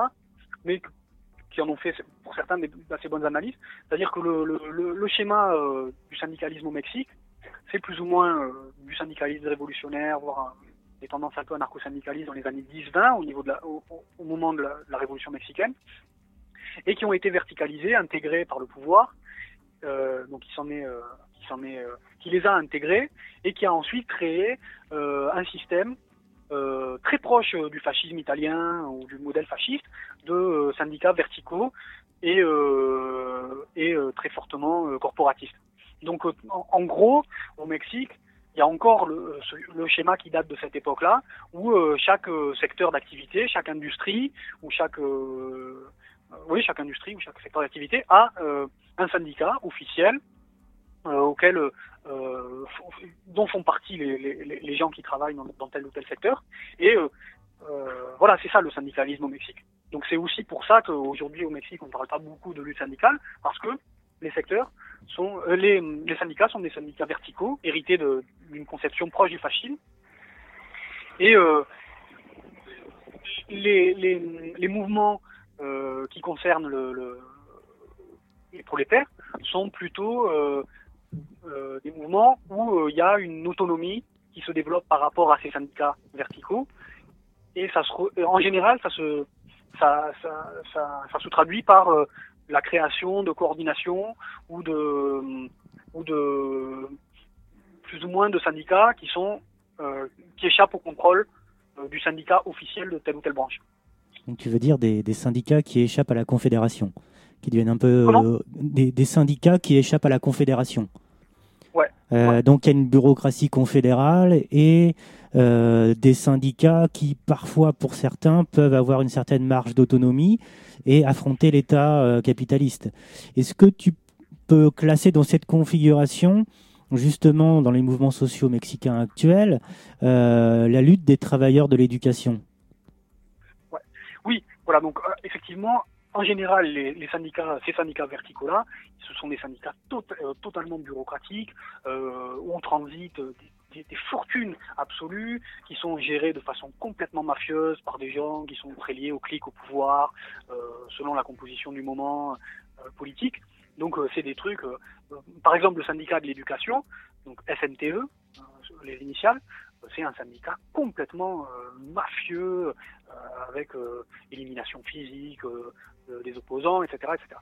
Donc euh, ce qui, qui s'est passé dans le, le- dans le secteur de l'éducation, c'est que euh, ce, ce- ce secteur où il y a des, une, une- partie très importante des travailleurs qui, sont, qui ont une, un engagement euh, militant, euh, souvent gauchiste, etc., ont créé euh, une coordination en dehors, à partir des bases de- de ce syndicat, mais en dehors, une coordination en fait des travailleurs de l'éducation et euh, qui regroupe, euh, donc qui est autonome vis-à-vis du syndicat, qui est euh, plus ou moins euh, euh, horizontale, on va dire, et qui, qui regroupe des dizaines de milliers de travailleurs de l'éducation, essentiellement les profs des campagnes, euh, donc c'est-à-dire les profs qui vont dans les communautés travailler avec les Indiens ou dans les communautés pauvres ou dans les villages, etc. Et aussi, dans une certaine mesure, dans les villes et qui est assez dominé par euh, les sections, des sections de, des, régions indiennes. Donc, c'est-à-dire que cette coordination qui a été appelée CNTE, CNT, euh, elle regroupe des dizaines de milliers de personnes et les sections les plus fortes, ce sont les sections euh, composées par les par les régions à dominante indienne, donc c'est-à-dire le Chiapas, Oaxaca et quelques autres. Donc, Et donc, euh, il faudrait aussi ajouter que ce, ce syndicat, que ce- cette coordination, elle a un rôle très très important aujourd'hui dans le mouvement social au Mexique et qu'elle est un peu à, à- à la base de certaines luttes euh, ou de certaines pratiques. donc qui dépasse aussi les identités culturelles d'une certaine façon. Mais est-ce qu'il y a aussi des tentatives de, de, de coordination avec les autres mouvements sociaux? Euh, des tentatives de coordination avec les autres mouvements. Alors déjà, euh, dans les autres euh, secteurs, d'a- euh, dans les autres secteurs, euh, dans les autres branches d'activité, euh, il y a quand même, euh, il n'y a pas vraiment de d'aboutissement des, des, des, des efforts qu'il y a eu d'organisation. C'est-à-dire qu'au Mexique, au niveau des syndicats, etc., il s'est passé des choses, mais il y a relativement peu de grèves et euh, pour diverses raisons, beaucoup de difficultés à organiser des choses. Euh, il y a eu des tentatives hein, dans le dans l'automobile, un peu dans l'aéronautique. Euh, quand les usines, par exemple, il y a beaucoup d'usines qui s'implantent euh, après des qui s'en vont de, qui licencient en Europe ou en Occident et qui s'implantent au Mexique, hein, Michelin, etc., l'aéronautique, l'automobile, et, qui sont il y a des conditions, enfin, je veux dire, il y a un encadrement militarisé, quasi militarisé euh, des travailleurs, etc. Donc, euh, euh, l'interdiction de se, de se syndiquer. Euh, dès qu'il y a un mouvement de grève, les mecs sont virés euh, à peu près automatiquement. Ça s'est passé chez Michelin, ça s'est passé chez- d'autres. Et euh, il n'y a pas eu euh, véritablement de, de, de, de mouvements qui ont émergé au niveau des travailleurs ces dernières années. Il y a eu quelques grèves assez importantes. Par exemple, les sidérurgistes d'un port qui s'appelle Lázaro Cárdenas, qui, euh, euh, qui est un port de l'État de Michoacán qui est complètement contrôlé par le narcotrafic, où il y a eu une grève assez importante. Il y a eu une grève dans les mines du Nord euh, à Chihuahua. Il y a eu, euh, mais euh, c'est- des mouvements qui ont assez peu porté, et il y a assez peu de mouvements euh, de grève ou de travailleurs forts au-delà de, de, de, euh, du mouvement des, des, des, des- des travailleurs de l'éducation qui est assez massif avec des, des, des modes d'action euh, euh, assez violents euh, Alors justement, comment et, tu, et- et qui est présent au quotidien. quoi. Comment tu expliques ça? Comment ça se fait que donc les, les, les prolétaires de l'industrie, eux, ne, ne cristallisent pas leur affrontement vis-à-vis du capital et de l'État Ce que les, prolétaires de l'éducation, eux, sont capables de faire, et ce qu'on a vu euh, de, des images qu'on nous transmet, par exemple l'attaque euh, là le 26 avril euh, d'un conseil d'État vers, le Chiapas, ça, ça, prend des formes très violentes. Alors, c'est n'est pas la violence pour la violence, euh, il ne s'agit pas de fétichiser la violence du tout, mais euh, la, violence dans le mouvement social, elle exprime aussi euh, la, radicalité d'un affrontement de classe, et c'est en ça que c'est aussi quand même un, baromètre du, conflit, du conflit social. Mais voilà, la question qu'on se pose, c'est qu'on voit des, milliers, des dizaines de milliers de prolétaires de l'éducation qui s'auto-organisent, qui vont affronter l'État capitaliste et qui même vont au-delà de, euh, du simple fait de risquer leur emploi, puisque euh, euh, il y a des disparitions, il y a des morts. Et pourquoi, sauf dans l'exemple de la Basse-Californie que, que tu nous a donné, pourquoi il n'y a pas une, une généralisation à d'autres secteurs ou d'autres secteurs qui, de façon complètement indépendante, amorcent eux aussi un mouvement social? Pourquoi? Moi, je pense que c'est quand même en, grande partie lié à, ce, à, à cette logique très verticale des syndicats historiquement, hein, et aussi au fait que les nouveaux secteurs, comme je le disais, se, se développent avec euh, des, des, des logiques d'encadrement qui sont extrêmement fortes et auxquelles euh, il est difficile de faire face, quoi, quand tu, Alors, quand, quand, quand les prolétaires euh, Pour, pour reformuler ma question, comme- oui, excuse-moi Comment Pierre, excuse-moi Pierre, pour reformuler ma, ma question, comment se Ouais. fait-il que les travailleurs de l'éducation ont dépassé leur syndicat vertical Ouais. et Ouais. pourquoi pas dans les autres secteurs? Alors, euh, je pense parce que les- le secteur de l'éducation, il avait la particularité de- d'avoir des formes de combativité qui étaient très anciennes, euh, et euh, en particulier hein, qui sont héritées du gauchisme historique. C'est-à-dire que les, les, les, les, les, les- les travailleurs de l'éducation, les profs qui vont dans les communautés indiennes, sont euh, des gens qui passent par les universités euh, des, des capitales d'État en général, ou d'autres écoles, et, euh, euh, qui ont, où il y a une tradition gauchiste très très importante. Et c'était euh, les gens qui étaient à la base, par exemple, des mouvements, des mouvements de guérilla des années 70, c'est-à-dire les profs qui allaient éduquer les, gens des communautés indiennes et qui faisaient cette espèce de jonction très présente dans le maoïsme entre le- le- les intellectuels des villes et, souvent issus de la, petite bourgeoisie et, le- et les paysans et les paysans pauvres qui devaient amener la révolution, qui devaient amener la révolution et la faire. Et donc euh, donc il y a encore cette tradition qui est très très présente dans le, dans le secteur de l'éducation, c'est clair. Maintenant, euh, bien sûr, la coordination des, travailleurs de l'éducation, elle est, elle dépasse largement euh, la logique maoïste historique. Hein. C'est, c'est, des courants qui, qui sont, c'est une coordination qui est traversée un peu par tous les courants idéologiques.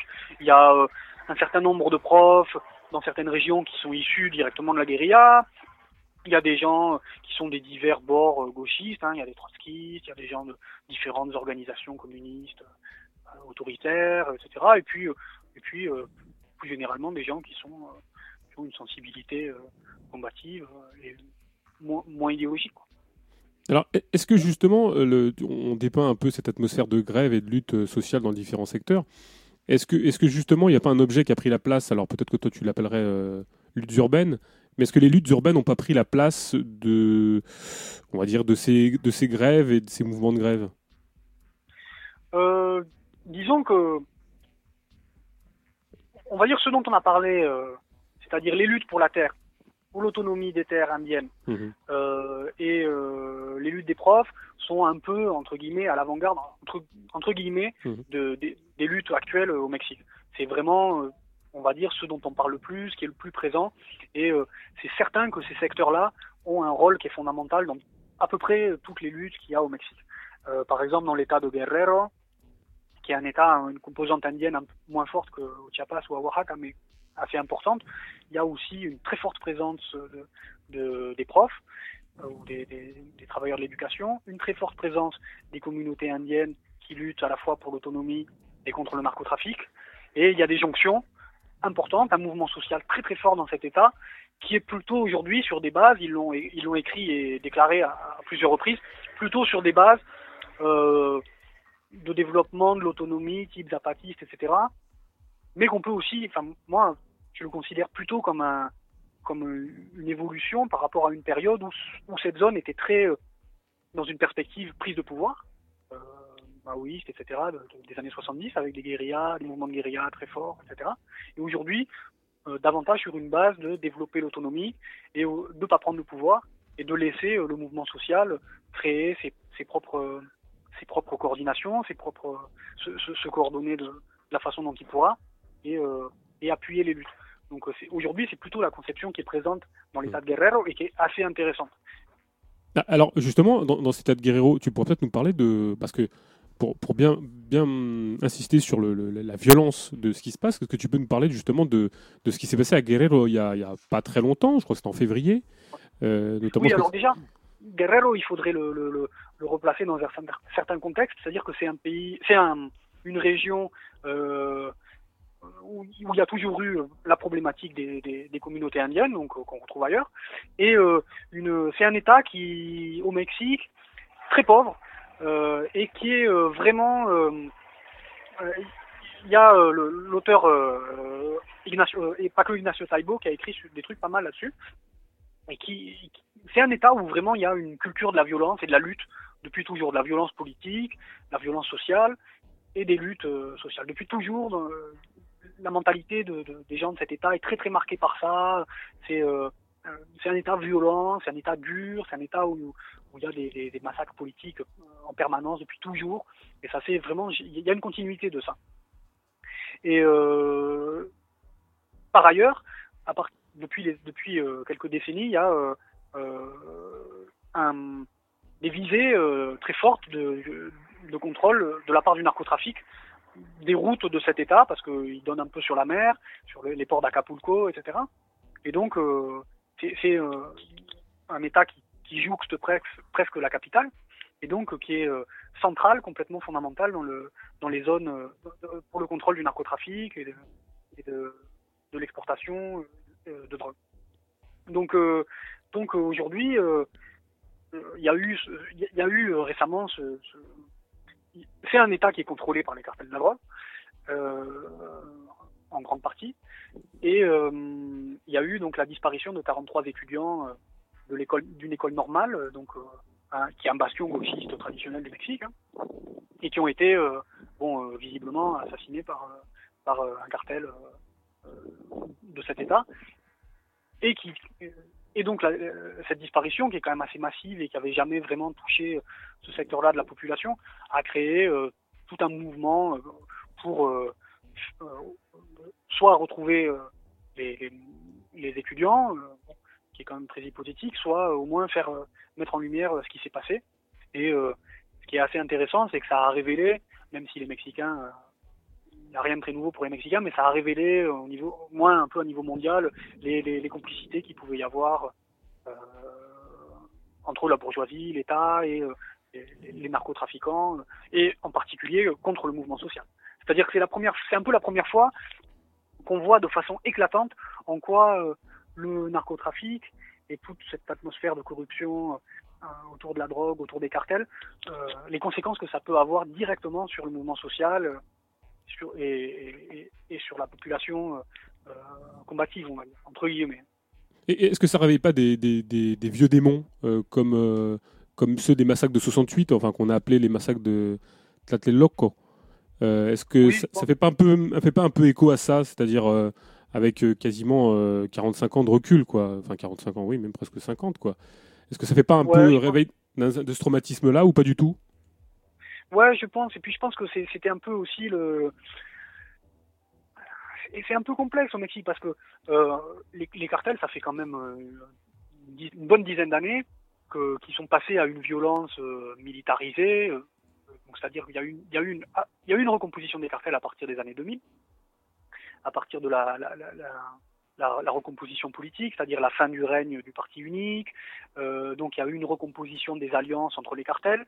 Le PRI, qui était le parti au pouvoir pendant très longtemps, favorisait le cartel de Sinaloa, qui était à l'époque le, cartel majoritaire. Et quand il, y a eu la recomposition politique, il y a eu une recomposition des alliances. Donc les partis qui commençaient à s'affronter, donc les autres partis officiels, le PAN, le PRD, etc., avaient leur propre, ont constitué leur propre réseau, euh, euh, leur propre réseau d'alliances, etc. Et euh, se sont liés à différents cartels qui ont commencé à se faire la guerre. Et il y a eu, pour, schéma- pour schématiser de façon très générale, une, espèce d'escalade autour des affrontements entre les cartels et, euh, une, militarisation très forte des unités euh, d'opération des cartels, etc. Donc sur des, modèles euh, totalement militaires. Quoi. Et euh, euh, depuis dix ans, les Mexicains ils sont complètement habitués euh, à entendre euh, euh, les massacres qui sont faits par les cartels. Donc au début, ça concernait plutôt les autres les autres cartels. Après, ça a commencé à, concerner de plus en plus les jeunes marginalisés, des villes, des quartiers du nord du pays. Et puis ils se sont attaqués petit à petit à la population, aux migrants. Il y a eu des massacres qui ont un peu marqué l'opinion, qui ont, concerné de- des migrants centra-américains qui ont été euh, massacrés dans des conditions monstrueuses et avec euh, pff, 70 personnes plusieurs fois, etc. Et c'est un peu la première fois euh, que euh, les cartels ils font parler d'eux massivement contre le mouvement social. C'est un peu la première fois que que ça concerne ce type de population. Donc oui, je pense que ça réveille un, peu la répression qui s'abattait contre le contre le mouvement social en 68 et les massacres qu'il y a eu à Tla- Tlatelolco, etc. Mais euh, disons que c'est- le- le- le- le- la violence que subit le, euh, le- le peuple hein, mexicain et en particulier euh, les, les prolétaires, euh, elle est quand même pas nouvelle et euh, Mhm. ça fait quand même longtemps que ça touche euh, massivement un certain type de population, donc les jeunes, les quartiers, les femmes, euh, etc. Ça fait euh, bon, 10 ans qu'il y a des chiffres absolument effrayants de, de, de disparitions, de morts, de, de massacres. Mais justement, est-ce que, est que le mouvement social n'est pas euh, tenté de justement de développer euh, ce que toi tu aurais pu appeler des polices communautaires et d'autodéfense plutôt que de finalement de se concentrer sur, sur des luttes euh, ou d'avoir son énergie bouffée justement contre, contre le narcotrafic dont on voit la dimension euh, à, à cause des, enfin, à grâce ou à cause des chiffres qui sont assez éloquents en termes de d'homicide. Enfin, c'est euh, quand on, s'y penche un petit peu, on voit que c'est incroyable. Mais est-ce que justement toute cette énergie n'est pas accaparée justement par euh, bah oui, par les polices communautaires, euh, l'autodéfense, la- le, la- la- la- le combat contre le narcotrafic, est-ce que, enfin en tout cas ses conséquences, est-ce que ça bouffe pas de l'énergie des, des- des- des luttes, sur les luttes sociales? Oui, je pense, je pense que c'est évident. Je pense qu'il y a plusieurs choses, c'est-à-dire que a priori, pendant très longtemps, au Mexique, même si le mouvement social est très fort et a des capacités, euh, enfin, a des, a, possibilités assez euh, importantes hein, en termes de développement, en termes de, même, peut-être de possibilités révolutionnaires, tu vois, euh, au, moins à, certains endroits. Je pense que pendant longtemps, il n'a pas vou- voulu trop se confronter au thème du narcotrafic. C'est très difficile, quoi. C'est, je veux dire, le, le Mexique est complètement envahi par les cartels, c'est une violence effrayante. Euh, trouver quoi faire, quelle réponse apporter au narcotrafic, pendant longtemps, euh, je, pense que le mouvement social euh, avait vraiment du mal à aborder cette question-là. C'était presque même peut-être un tabou parce que, c'était difficile. Et, depuis deux ou trois ans, ça a vraiment changé cette perspective-là avec la question des autodéfenses, euh, la police communautaire et, de la lutte directe que certains mènent contre le narcotrafic ou contre son influence.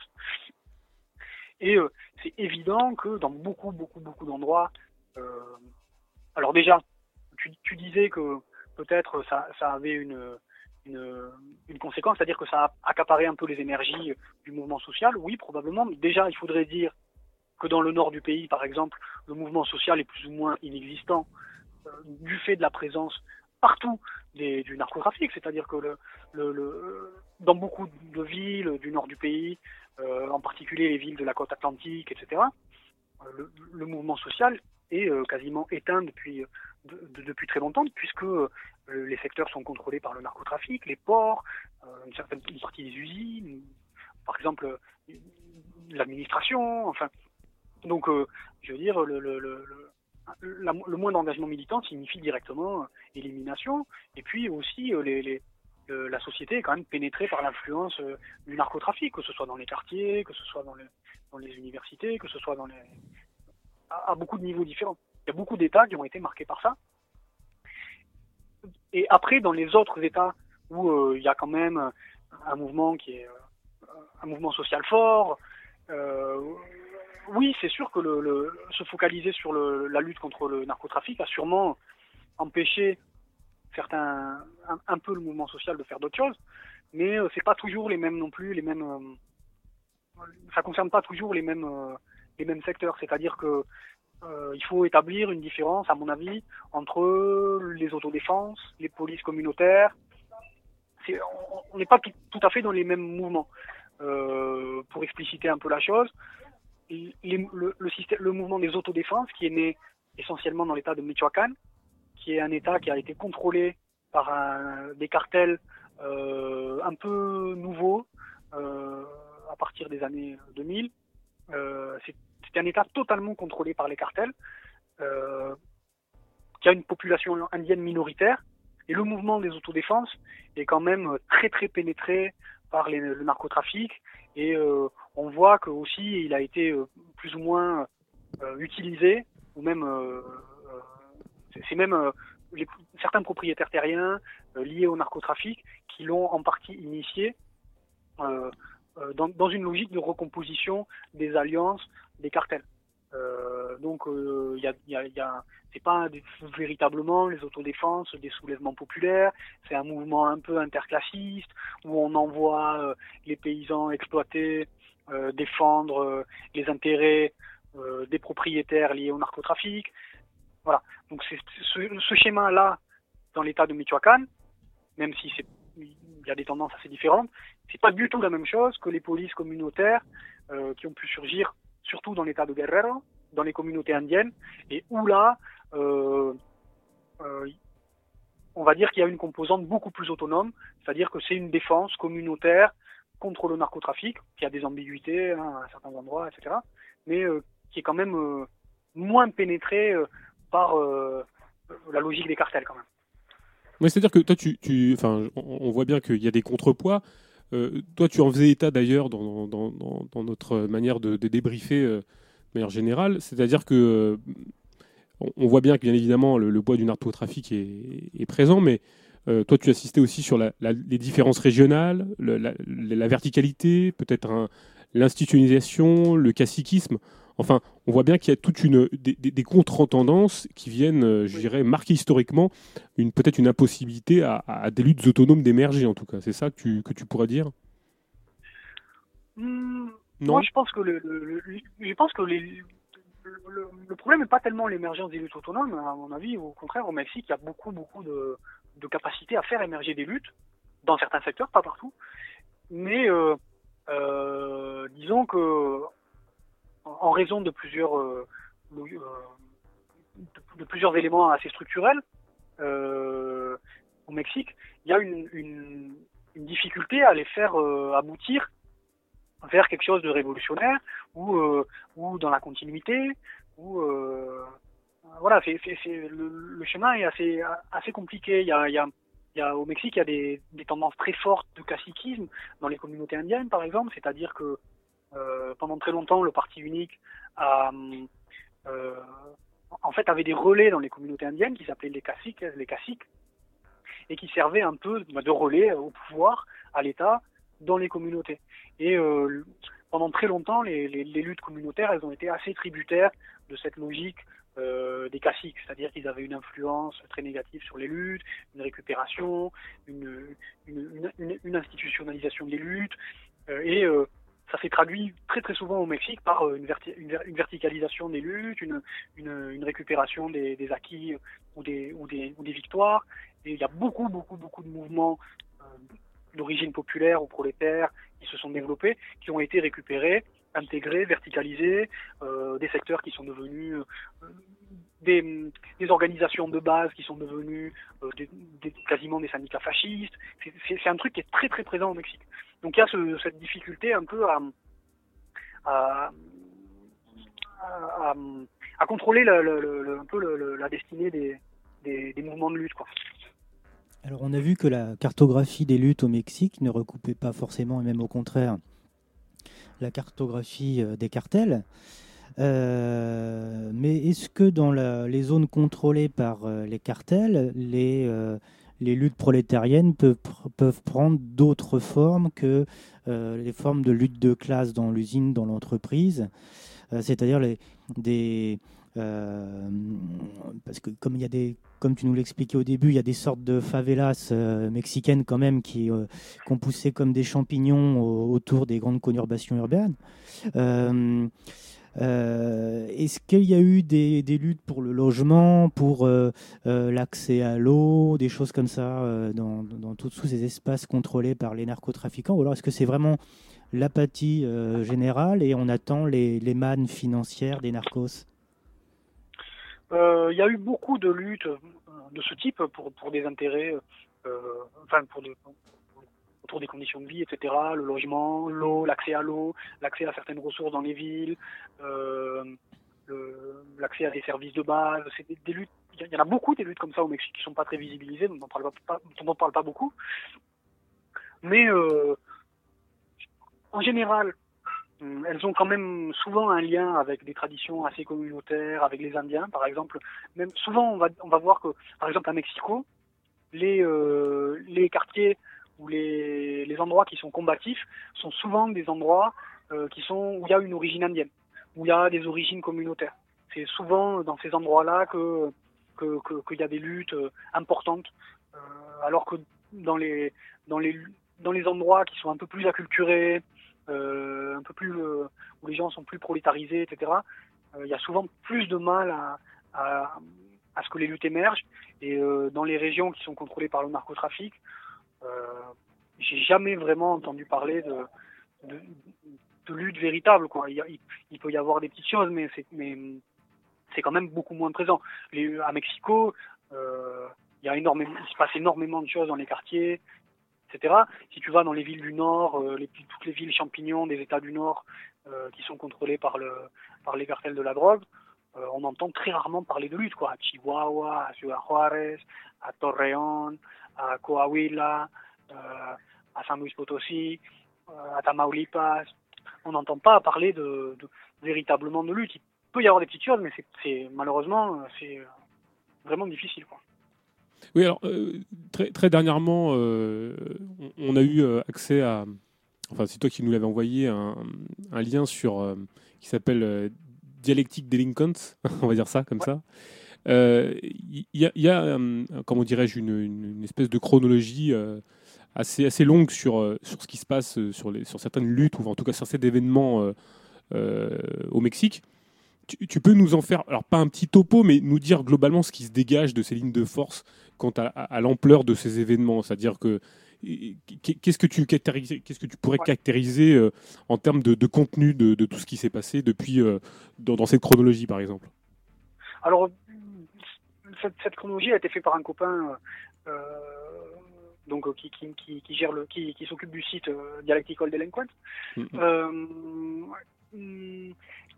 Ce qui émerge de, cette chronologie, c'est des luttes euh, souvent autour de questions euh, de besoins euh, basiques pour les luttes urbaines et la population, c'est-à-dire souvent des luttes dans des quartiers, souvent où les gens sont souvent d'origine indienne, autour de, par exemple, la question de l'eau. Mhm.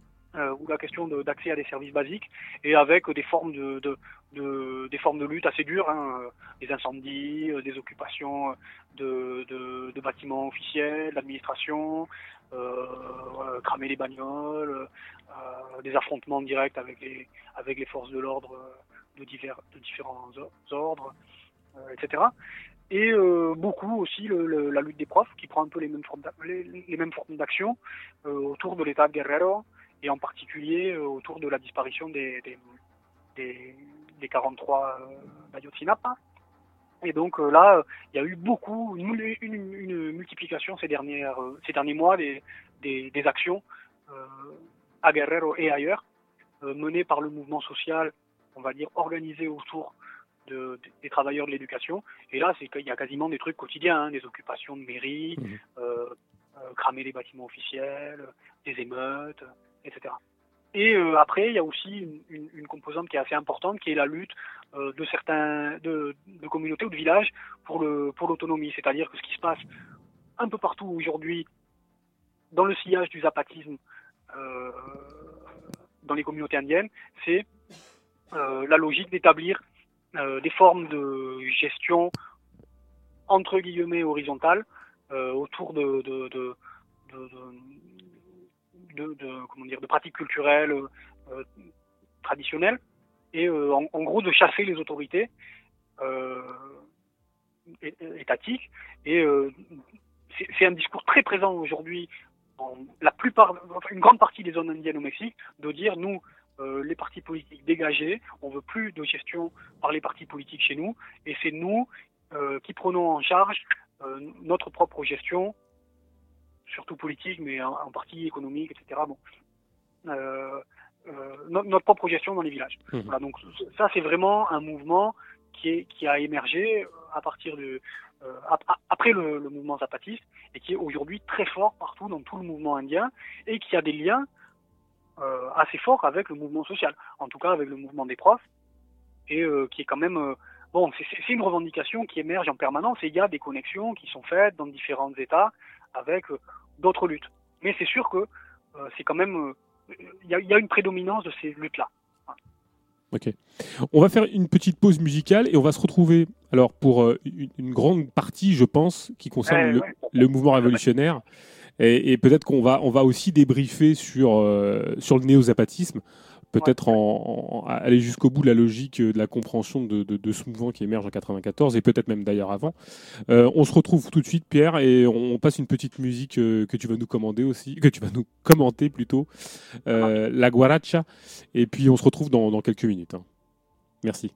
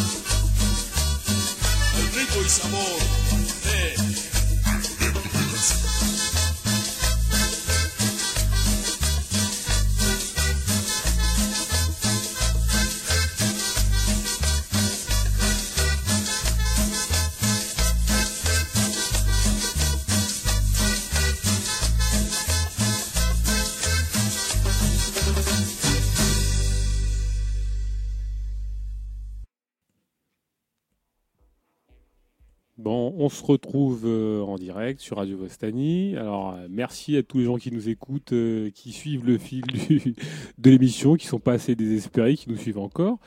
Alors, un petit coucou quand même aux gens de Montpellier, à Sylvain de Zone Subversive, qui doit nous écouter. Alors, je pense à lui parce que on, on pense à, là, ça me vient l'idée, je pense à Breaking Bad. Et puis euh, à, la visi- à la vision que, qui est colportée des Mexicains dans Breaking Bad, je sais pas, ça me revient à l'idée comme ça. Et, euh, Pour faire un peu une, une digression avant de passer aux à des choses plus sérieuses, qu'est-ce que tu penses de la vision des Mexicains dans Breaking Bad euh, Je Pierre connais pas Breaking Bad. On demandera à Sylvain alors de nous, de nous Ouais, là-dessus. Je pense qu'il il sait, ouais. Il connaît un peu. Alors, euh, dernière grosse partie. Alors, effectivement, comme disait Manu, euh, là, un peu en antenne, on, on pose, des, on pose des, des- des pions, des, des choses qui nous permettent aussi de comprendre euh, le mouvement révolutionnaire euh, mexicain, entre guillemets, dans, ses larges composantes.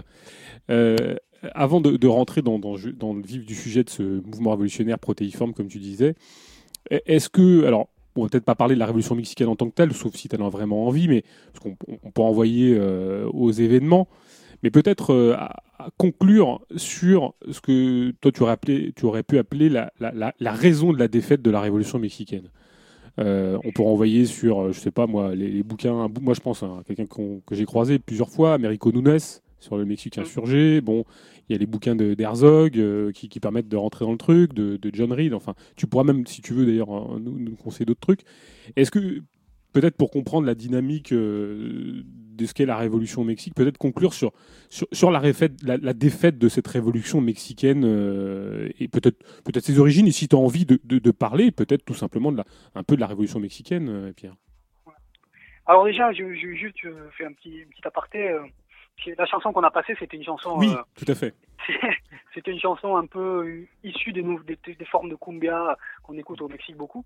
Et je, je l'ai choisie parce que j'aime. Elle, est très connue au Mexique, mais euh, elle produit toujours une petite, euh, une petite moue de mépris euh, euh, chez les bourgeois euh, mexicains euh, qui, qui, qui, qui, euh, bien sûr l'aiment bien au final, mais euh, mais euh, assimilent un peu ce, ce mouvement-là. euh, donc ça s'appelle la guaracha, au- un peu euh, les jeunes prolos euh, et un peu classe dangereuse aussi, tu vois, de, de- du, en particulier de Mexico pour ça.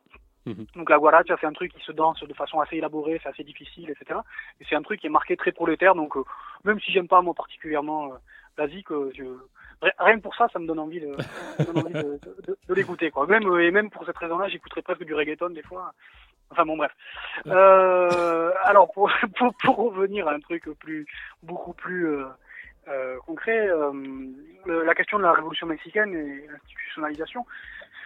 Euh, oui, bah, euh, il faut lire les bouquins que vous avez cités peut-être déjà.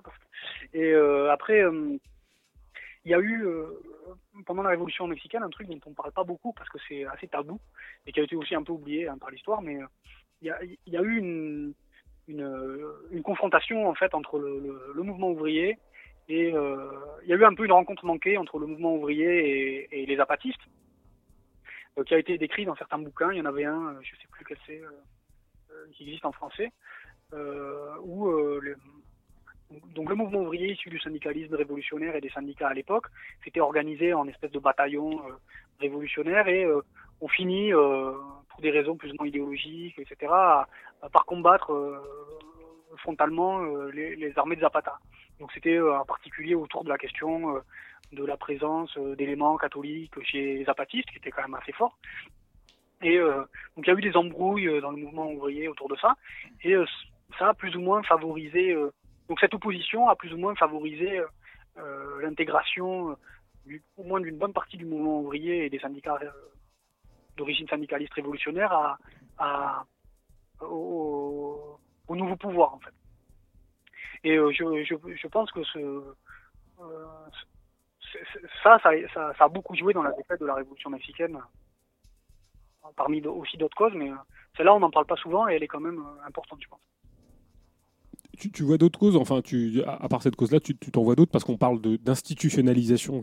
Qu'est-ce qu'on entend par institutionnalisation? Alors justement, parce que bon, Porfirio Diaz est dégagé, mais euh, qu'est-ce qui se passe exactement pour qu'on en arrive à ce qu'on appelle l'institutionnalisation? Enfin, littéralement. Bah, il y a parce eu que- plus ou moins des, des, des, des conquêtes euh, euh, du moment au niveau des terres, au niveau Mhm. des, des usines, etc., qui ont été, euh, qui ont été euh, institutionnalisées et reprises par le gouvernement Mhm. ou par l'État, par le pouvoir, le, nouveau pouvoir, à travers différents émissaires pour le contrôler. Donc, par exemple, sur la question des terres qui avaient été euh, saisies par les paysans un peu partout dans le Mexique, et il y avait 80% de, 90% de paysans à l'époque, euh, il, y a eu très rapidement euh, ces, terres ont, très rapidement été, enfin, la manière dont elles ont été réparties très rapidement a été une espèce de, contrôle étatique. Quoi. Donc au début, on a laissé aux paysans croire qu'ils avaient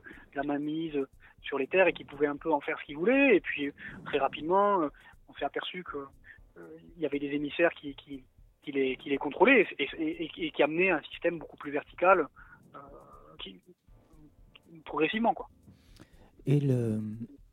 Après, vous, vous voyez peut-être d'autres. euh, Est-ce que le, cette révolution était beaucoup plus marquée euh, géographiquement d'ailleurs? Est-ce que ça n'a pas plus concerné le nord que le sud En définitive, enfin le nord, enfin le- je, comprends Mexico dedans bien sûr, de Mexico, mais jusqu'à la frontière euh, états-unienne. Ben, hum, je pense que quand même, euh, disons que les États euh, du centre ont été un peu à la base de la de la nouvelle politique, mais en fait, quasiment tous les secteurs de la société à l'époque ont été concernés, quoi. C'est-à-dire que les les les les hum, les, les, donc ceux qui, travaillaient sur les exploitations agricoles, un peu partout dans le pays, dans des conditions d'esclavage, ont été concernés par ça. En réalité, la, majeure partie de la classe ouvrière, dans le, bon, le- l'activité industrielle qui existait à l'époque, qui était quand même pas négligeable, euh, a été euh, totalement impliquée hein, au niveau à Veracruz, dans dans le, les usines de tissus, dans les usines de, production, euh, ouais, au niveau du tissu, ce genre de trucs, le, le- le- les, chemi- les cheminots, partout où il y avait une classe ouvrière, elle s'est soulevée, elle s'est soulevée aussi à cette époque-là. Donc, en, réalité, dans l'imaginaire, il y a euh, l'idée euh, de, de la Révolution mexicaine, il y a l'idée que c'était plutôt un mouvement qui était assez proche, qui était assez circonscrit au nord, avec euh, les, les, les bandes de Pancho Villa en, en chevaux, avec des chevaux, etc. Mais euh, en, en fait, il y avait il y avait des villes ouvrières au-delà du nord du pays et partout, partout où, il y avait des Indiens et des terres et la des luttes autour des terres, il y a eu des épisodes de la Révolution mexicaine importants. Oui, alors on, ne se rend pas compte de, de, de la, du bilan humain, mais on, enfin, c'était euh, assez effroyable. Bon, il paraît que, enfin, d'après certains chiffres, on, on estime à 2 millions. euh, je ne vais pas dire de conneries, je crois. Enfin, les pertes sont, sont assez gigantesques pendant cette révolution. Enfin, c'est, pendant ce- Ouais, ouais, ouais. c'est, c'est- c'est quelque chose d'assez incroyable. Enfin, là aussi, c'est encore fondateur d'une certaine, euh, d'une certaine euh, violence. Est-ce que, Ouais. Justement, euh, nous, nous-mêmes n'avons pas été euh, bercés, alors au-delà de la complexité de, de- de la, la- la- la défaite, est-ce que euh, le fait que le Mexique ait été une, te- une terre d'accueil pour toute une partie du mouvement révolutionnaire espagnol, pour certains euh, réprouvés euh, du, du- du- de, de- de l'Europe qui, qui chassaient euh, les antifascistes ou les, les- les combattants révolutionnaires, est-ce que ça n'a pas été bon, une terre d'accueil justement qui a, qui a permis pas, avoir- pas forcément d'avoir une grande acuité sur ce qui se passait là-bas C'est-à-dire que euh, finalement tout le monde était accueilli comme une, euh, dans ce pays, et puis finalement on, a très peu analysé ce qui se passait en termes d'autoritarisme. De, euh, comment tu l'évalues ça C'est cette, ce, décalage et cette déformation de- co- comme une terre d'accueil des révolutionnaires? Ouais, je sais pas si le, à l'image de certains pays d'Amérique latine, si le l'influence sur le mouvement des révolutionnaires euh, A été des autres pays a été si déterminante. Je suis Ouais, ouais. pas certain, certain. Je Mmh. pense que, disons qu'il y a eu quelques individus euh, importants hein, au début du mouvement anarchiste, etc., Mmh. qui ont été, qui étaient plus ou moins, euh, euh, issus de, de- européens et qui ont été un peu à la base de, de, de certains trucs. Mais globalement, il y a quand même eu rapidement un mouvement assez autochtone, assez, euh, enfin, au, au sens pas pas au sens indien euh, Bien forcément, hein, mais au, au sens, euh, euh, il y, a- il y a- il eu euh, l'émergence d'un mouvement mexicain. Beaucoup, beaucoup de révolutionnaires de, de cette époque-là étaient quand même vraiment mexicains, quoi. Bien sûr, bien sûr. Euh, Villa, même les frères Magón, qui étaient euh, d'origine indienne, euh, de Oaxaca. Euh, donc euh, il y a, je, je pense que c'était pas si vrai. Et après le, après la Révolution espagnole, quand les Espagnols sont partis, ils n'ont pas euh, influé tellement sur le mouvement. Ils étaient pas actifs dans le mouvement révolutionnaire mexicain. Donc euh, je pense que c'est pas forcément si. euh, Non, je l'entendais plus comme une, une critique postérieure du, de, de ce qui s'est de l'institutionnalisation, c'est-à-dire que Ouais, ouais. euh, pas, pas tant effectivement sur l'émergence du mouvement révolutionnaire et de son développement, mais plus comme une, une absence de, de recul critique par rapport à l'institutionnalisation. Est-ce que justement toutes les ambiguïtés de, de- ce qui s'est mis en place sur les acquis de la révolution effectifs, hein, on peut dire ce qu'on veut bien évidemment sur, sur ce qui s'est passé, mais euh, des choses se sont passées au-delà de l'institutionnalisation. Est-ce que justement euh, une vision d'un socialisme un peu autoritaire a, pas euh, bon n'était pas le, moins pire de ce qui pouvait se passer étant donné ce qui se passait en Europe par exemple? Et finalement euh, certains ont pris le, parti de rejoindre ce pays d'accueil jusqu'au point de, de- de ne pas forcément être si critique de ce qui se passait euh, en termes d'autoritarisme euh, et, et de, de conception partitiste du, du gouvernement euh, mexicain en place dans les années à partir des années euh, 30, 40, Oui. 50. Oui, probablement, probablement. Après, y a, y a- comme il y a eu aussi, aussi eu une, disons que les conditions de- d'exploitation étaient telles avant la Révolution mexicaine, c'est-à-dire il y avait, bon, je veux dire, l'esclavage pur et dur. Bien il y a un, un livre qui est excellent qui s'appelle Mexico Bárbaro, qui est pas traduit en français, mais le Mexique barbare, qui a été euh, écrit par un par un journaliste américain, californien, qui a suivi euh, un, un militant magoniste à l'époque au Mexique à plusieurs endroits, qui a eu donc, donc à partir de ses sources euh, directes, il a écrit euh, un, un bouquin sur les conditions d'exploitation du prolétariat mexicain de l'époque. Et c'était, bon, je veux dire, une grande partie de la population était euh, vraiment esclave, quoi. On peut même pas dire semi-esclave, c'était esclave. Et euh, avec, euh, je sais plus, 35 ans euh, pour l'espérance de vie, des conditions absolument hallucinantes, quoi. Et donc, je pense aussi que alors il y a eu la révolution mexicaine, ça a été un peu un cataclysme au niveau, du point de vue des vies humaines, et probablement que ça, ça a permis, enfin, l'accession à de meilleures conditions de vie d'une partie de la population. Donc, euh, il est fort possible aussi que, ça, que, que- que cet, cet aspect-là ait joué.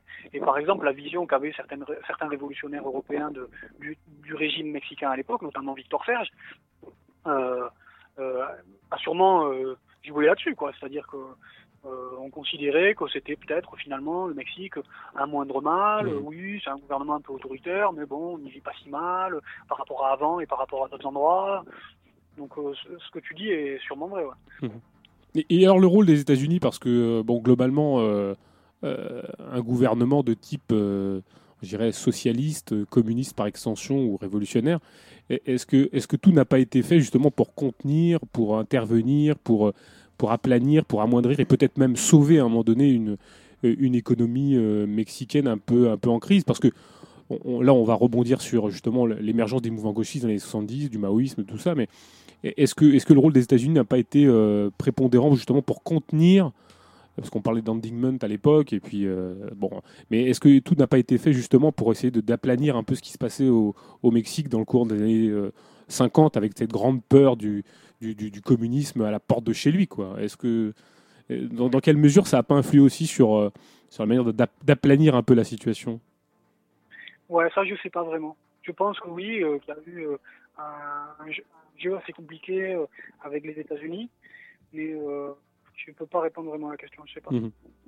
Alors comment, comment tu comment on, on, on a un petit peu dépeint mais très succinctement l'émergence des mouvements gauchistes euh, qu'on a bien euh, qu'on a bien compris c'est- c'est-à-dire que c'était une problématique assez sud-américaine et puis euh, je, je pense liée aux années 60 dont on pourrait faire une sociologie une, une liaison avec euh, le- les, booms économiques mais euh, co- comment comment les choses s'appuient euh, sur, quelle, euh, sur quelle base politique, idéologique euh, On, on l'a un peu effleuré tout à l'heure, hein, avec le maoïsme, le guévarisme euh, et tout ça. Est-ce que tu peux nous dépeindre un peu cette, cette émergence des mouvements de guérilla au, au début des 60-70 Ouais, alors déjà, euh, je, je pense que ce, ce, ce, ce- ce mouvement de guérilla, il avait euh, des origines un peu idéologiques dans le, PC hein, euh, mexicain. Euh, C'est-à-dire que au, au début, au Mexique, quand il y a eu la révolution mexicaine, l'influence principale, c'était bon, ce, mouvement zapatiste, donc qui n'était pas véritablement un mouvement idéologique, plutôt un mouvement paysan autour de la question des terres. Quoi, hein. Il n'y avait pas une base idéologique très très forte. Il y avait après un mouvement plutôt d'ins- d'inspiration anarchiste qui était assez limité mais assez fort, qui, qui était assez fort en termes de, capacité d'action, etc. Mais il n'y avait pas une influence énorme, on va dire, euh, euh, au Mexique. Il avait une, influence assez importante, un peu dans certains endroits de la paysanne, euh, certains secteurs de la paysannerie, et, pas mal dans les usines. Euh, on, on le dit pas beaucoup, mais les, les magonistes, ils étaient assez forts euh, dans, les usines, dans pas mal d'endroits euh, où il y avait une classe ouvrière au Mexique à l'époque. Et euh, après, à partir de l'institutionnalisation, etc., il y a eu un, dé- un développement euh, du Parti communiste au Mexique qui a donné une base un peu idéologique à certains mouvements, à mon avis, postérieurs.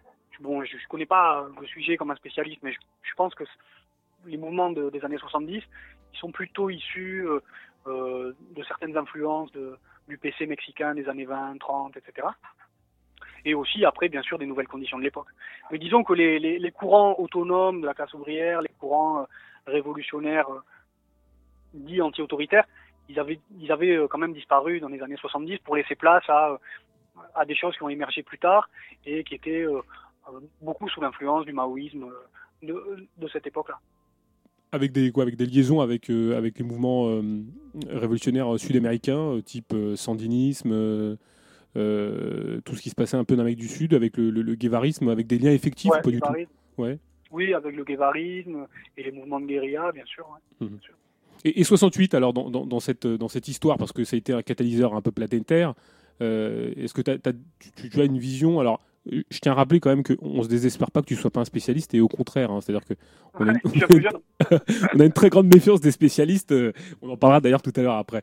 Euh, moi mais euh, 68, euh, est-ce que c'est un, catalyseur, quelque chose qui, qui à un moment donné permet, alors on a parlé du, des massacres tout à l'heure de 68, bon alors bien évidemment on peut essayer de parler peut-être de, de Mexico, 68, euh, mais est-ce que ça a été un, un catalyseur, quelque chose qui a permis à un moment donné de, à, tous ces mouvements de, se restructurer et de reprendre corps pour euh, finalement euh, euh, redynamiser quelque chose ou est-ce que c'est ça a été anecdotique ou ça n'a été à l'origine de rien du tout? Ouais, je pense que ça a été important et c'est vraiment le mouvement 68 a vraiment fourni aussi la base aux guérillas, à la fois idéologique, à la fois au, au niveau des forces, hein, même des gens qui se sont impliqués après dans les guérillas. Et puis il y a aussi le, truc en 68 que le mouvement qui est quand même beaucoup lié euh, aux, intellectuels hein, des, universités euh, et beaucoup de gens issus de la petite bourgeoisie, plutôt d'origine euh, métisse, plutôt espagnole, plutôt blanche, etc. Ce sont des gens euh, qui, étaient beaucoup dans la logique maoïste de cette époque-là, c'est-à-dire le, le- les intellectuels de, des universités qui produisent la théorie nécessaire à la révolution et qui vont euh, un peu le- le- le- le- l'exporter aux communautés indiennes qui font la révolution euh, dans, cette espèce d'alliance euh, qui était très, présente dans la vision maoïste. Donc oui, euh, 68, ça a été. Je pense que ça, y a, beaucoup, y a eu beaucoup ça en 68. Et après, il y a aussi bon des, courants plus autonomes en 68 euh, autour de, de- des occupations euh, de la fac, autour de, sûrement qui faisaient un peu écho à ce qui se passait euh, en Europe, mais le, le- mouvement est assez distinct. Euh, Je pense qu'il était quand même plus marqué par par cette, cette logique guérilla, maoïste, etc. Euh, on, on peut rappeler peut-être aussi, parce que pour marquer un peu l'ambiance de, de, de- de l'époque de 68, notamment, enfin de ce qu'on appelait les Jeux d'été de 68, on peut quand même rappeler que l'ouverture des Jeux se fait quand même sous la protection de l'armée, hein. ce qui montre l'état de tension euh, assez incroyable. euh, qui se retrouvait au Mexique à, à cette époque, hein, suite à ces massacres. Et puis, bien évidemment, c'est à cette époque-là que, euh, qu'on a ce, point levé à l'intérieur de, ces jeux qui, a, fait une magnifique photo, enfin assez mythique d'ailleurs. Donc pour montrer le moment de tension que ça a été euh, à cette époque. Est-ce que, bon parce que là on parle de 68, est-ce que on va en arriver parce que c'est un peu no- notre sujet et, c'est quelque chose d'a- d'assez important euh, puisque euh, c'est- toujours d'actualité. Est-ce que tu peux nous parler et nous faire les origines de ce qu'on appelle le néo-zapatisme Parce que, alors effectivement, euh, on, on verra d'ailleurs peut-être sur certains bouquins des choses, mais bon. euh, ce qui nous intéresse, c'est peut-être aussi maintenant que tu, que tu peut-être nous fasses un espèce de, de- oui, de- des origines, la naissance de, ces- de, ces- de cette lutte qu'on appelle néo-zapatisme euh, et qui, euh, oui, qui a les, les- les- les projecteurs braqués sur, euh, sur, ce, ce- sur ce coin particulier du Mexique depuis maintenant plus de 20 ans et qui accapare et qui, qui est source de production de livres, d'interventions, euh, de gens particuliers dont on va essayer d'analyser un peu les choses. Est-ce que tu peux nous faire un peu cette espèce d'historique du, néo-zapatisme, euh, Pierre? Oui, alors c'est- très bien de, partir à partir de partir de, justement de 68 parce que euh, il est évident que on le dit pas toujours, hein, c'est fin. C'est pas toujours présent dans, la vision qu'on a, notamment chez les libertaires, etc. du mouvement zapatiste actuel, mais le mouvement zapatiste a comme origine intégrale le, la, jonction entre euh, des, problématiques pays, euh, indiennes, paysannes euh, dans les régions, enfin au Chiapas, et des, intellectuels des villes qui à l'origine y allaient pour faire la révolution sur un schéma maoïste. Quoi. Je veux dire, le, le, le sous-commandant Marcos était prof à l'UNAM ou, ou à une autre fac de Mexico. Euh, il est parti euh, faire la guérilla euh, voilà, dans les maquis euh, euh, euh, du sud-est mexicain, et c'était vraiment la logique maoïste de l'époque, euh, qui après, il y, avait à cette époque-là plusieurs guérillas euh, importantes au Mexique, pas, du, pas qu'au Chiapas, mais aussi dans d'autres zones indiennes, etc. Et euh, euh, a priori, il y a eu euh, aussi une transition, une, période un peu différente, euh, avec plus ou moins la retombée des mouvements de guérilla, euh, même, même s'ils ont duré assez longtemps à côté quand même au Guatemala, etc. Et plus, bon, plus ou moins, disons que le, ça c'est un peu ce que dit, ce que dit la légende, c'est, c'est probablement pas tout à fait faux, c'est que euh, au, contact de, des communautés indiennes et de leurs problématiques, c'est-à-dire de la lutte autour des terres, euh, les militants euh, intellectuels issus des villes, les intellectuels issus des villes partis faire la guérilla avec les Indiens, ont un peu fait évoluer leur conception d'un maoïsme traditionnel, euh, assez traditionnel, à un truc un peu moins autoritaire. Alors, qu'est- qu'est-ce qui fait Parce que, alors, on- on va dire que l'émergence, parce qu'il y a une chronologie dans tout ça, hein, il y a cette, ce fameux euh, 1er janvier 94, qui d'ailleurs coïncide complètement avec, euh, avec l'application de l'ALENA. Ouais. Bon, euh, on sait maintenant, euh, avec le recul, un petit peu de recul, que, que le ZLN s'est constitué bien avant et, et bien, Oui. bien avant et, et s'entraînait militairement euh, avant que euh, l'ALENA ne soit promulguée et, euh, et que, que même n'apparaisse sur la scène historique. Est-ce qu'on peut essayer de détailler un petit peu cette euh, concomitance entre euh, l'ALENA et l'apparition de l'EZN Est-ce que c'est vraiment lié? Est-ce que, euh, ça a été une espèce de coup médiatique volontaire pour essayer de mettre, de braquer les projecteurs? Ben, J'imagine que oui, mais tu vas peut-être nous, l'expliquer. Comment tu analyses cette concomitance entre l'apparition, enfin, l'apparition de l'EZLN et puis l'arrivée à Saint Cribo- Saint Cristobal de las Casas? Et, cette, euh, et cet accord euh, du libre-échange qui, qui lui-même rentre en application le 1er janvier 1994 Ouais, alors il- bon, il y a sûrement un lien. Je- ça, je maîtrise pas forcément très bien, tu vois. Je, tu- peut-être que tu, tu sais mieux que moi. Euh, en tout cas, ce qui est sûr, c'est qu'en 94, euh, il y a une, une, une agitation très forte dans les, une partie des zones indiennes du Chiapas pour l'accès aux terres, donc c'est-à-dire des luttes autour des terres, autour de, de, de paysans indiens qui sont exploités sur des grandes exploitations agricoles et qui veulent euh, travailler leurs terres à eux et cesser d'être exploités dans des conditions de semi-esclavage, etc. Et, euh, et qui sont en partie liés avec euh, le- les foyers de guérilla qui existent et donc le- le- deviendra le ZLN, ou ce qui, ce qui est déjà le, ZLN d'ailleurs en 94. Donc il y, a, un peu, c'est- c'est un peu ça le contexte euh, en 94 d'émergence de, de l'insurrection zapatiste. Et euh, donc, euh, comme tu l'as dit, euh, c'est justement la période de l'ALENA.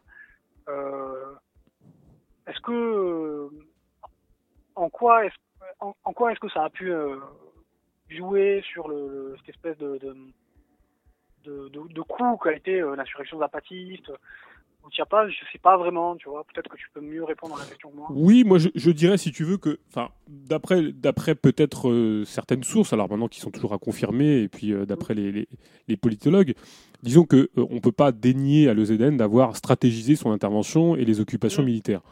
Alors, il est évident, Ouais. puisque le pouvoir militaire, euh, étant donné son, sa, sa capacité d'intervention et de répression et, et d'éradication, on l'a vu au fur et à mesure, hein, on voit les massacres différents, euh, les degrés de violence d'intervention, on peut bien se douter que euh, si l'intervention n'a pas été faite euh, pour euh, préventive pour débusquer les ZLN, c'est qu'il y avait des, des, une stratégie bien, bien, bien méditée qui était celle, en l'occurrence, de ne pas perturber les, les- les négociations de l'accord de l'ALENA et notamment peut-être euh, de, de faire de, du Mexique une zone pacifiée, en tout cas une zone qui euh, soit véritablement une zone d'échange euh, pacifiée.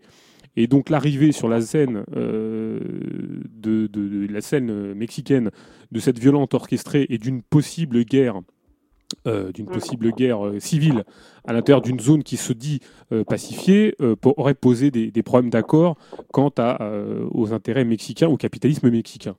Donc, euh, si l'intervention militaire ne s'est pas faite à l'EZN préventivement, alors qu'on savait que les, troupes se préparaient militairement, je pense que euh, c'était dans un, dans un souci de préservation et de, pour que l'accord de l'ALNA puisse être signé, en tout cas dans un premier temps. Euh, si le ZLN arrive stratégiquement euh, le 1er janvier, bien évidemment, c'est pour perturber ces négociations, en tout cas pour montrer son désaccord vis-à-vis de, euh, de cet accord qui, aurait, qui, bien évidemment, fout énormément de gens euh, en dehors du, du circuit, euh, euh, des circuits économiques, en l'occurrence ces petits paysans qui vivaient euh, de leur agriculture de subsistance.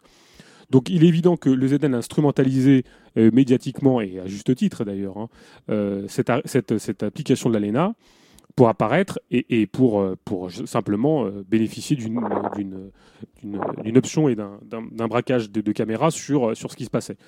Maintenant, effectivement, le jeu subtil, peut-être, euh, c'est justement que comme les, les, les, caméras étaient braquées sur, sur cette zone euh, du Mexique, euh, peut-être que la répression n'a pas pu se faire aussi rapidement et aussi brutalement que l'auraient voulu les services de l'armée et ou un Salinas qui, qui aurait pu intervenir beaucoup de manière plus musclée. Alors effectivement, la répression s'est faite au fur et à mesure et s'est étalée sur une vingtaine d'années, mais le ZLN, puisqu'on si on suit la chronologie, euh, le ZLN est quand même en, en capacité de refuser, euh, quelques jours après les occupations militaires du Chiapas, de refuser euh, le cessez-le-feu qui était décrété par Salinas.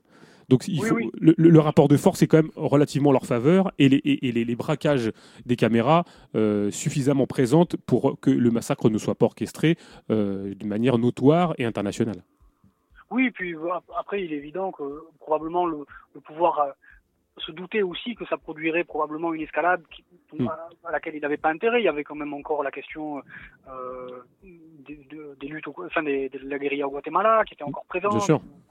ou qui était enfin, moins influente, mais enfin encore proche. Il y avait, oui, probablement, ce que tu dis, c'est probablement vrai. Et il y avait aussi le fait que, bon, à l'époque, le, le, le- le zapatisme, enfin au moins euh, ce courant, le, le courant euh, ZLN euh, de l'armée euh, zapatiste, avait quand même des liens plus ou moins lâches, on va dire, plus ou moins établis avec le PRD, donc qui était le- un peu la Oui. nouvelle force politique au Bien pays, sûr. dans le pays. Donc ce, ce truc-là a joué, c'est-à-dire que le, le- le zapatisme a joué sur son alliance avec le PRD, le PRD a essayé le zapatisme euh, pour émerger et se, construire une légitimité euh, aux yeux de l'opinion publique. Donc il y avait quand même, faut, faut vraiment pas oublier ce, ce, ce, ce- ce- ce- ce- ce- ce- cet aspect-là, je pense. Alors, on précise que le PRD, c'est le parti de la Révolution démocratique, c'est-à-dire le parti Voilà. de la Révolution démocratique, le PRD, euh, qui a été fondée en 89. C'est une session du PRI. Enfin, on, on- on renvoie aussi les gens sur, sur, euh, pour voir ce qu'est le, le PRD, qui bien évidemment euh, s'est retrouvé du côté de, du, en tout cas en soutien euh, aux, insurrections euh, dans, le, Chiapas. Est-ce que est-ce qu'on peut essayer euh, de, tisser, enfin d'analyser la caractéristique euh, de ces luttes au Chiapas? Alors, euh, alors effectivement, avec, euh, on a bien compris qu'il s'agissait de luttes paysannes indiennes. On, a précisé le, le rôle. je pense que ça s'est dégagé au fur et à mesure de, notre discussion, mais on a bien compris que les, formes, ces, coins reculés du Mexique ont été, sont encore porteurs et porteuses de, lutte et de radicalité. Alors, est-ce que c'est vraiment une spécificité du, du zapatisme que d'être lié à l'indianité et, euh, et, et à, cette, à ce foisonnement de communautés indiennes qui sont d'ailleurs, euh, je ne sais plus combien il y en a, mais enfin, on, on pourrait se pencher sur la question euh, plus, plus ethnique euh, euh, là-bas, mais euh, les Indiens, il y en a de toutes sortes, on va dire. hein. Il y en a, Oui. il y a, il y a Oui, énormément après- de communautés indiennes très différentes d'ailleurs. hein. Après, disons que les Indiens représentent à peu près 10% de la population au Mexique. Donc c'est, enfin, 10% de gens qui sont indiens, c'est-à-dire qui parlent une langue et qui vivent ou qui sont d'une communauté indienne. Euh, après, euh, dans la population mexicaine, il y a des gens qui sont euh, d'origine indienne, même très récente, mais qui ne se réfèrent plus à, l'indianité, en- entre guillemets, on va dire, parce qu'ils habitent plus dans une communauté, ils parlent plus la langue. Donc, donc 10%, c'est pas si énorme. C'est, surtout présent. euh, la population indienne, elle est surtout, elle est majoritaire au Chiapas et à Oaxaca, et euh, ailleurs, elle est minoritaire partout. euh, et en général, 10, 20, 15%, 5%, etc.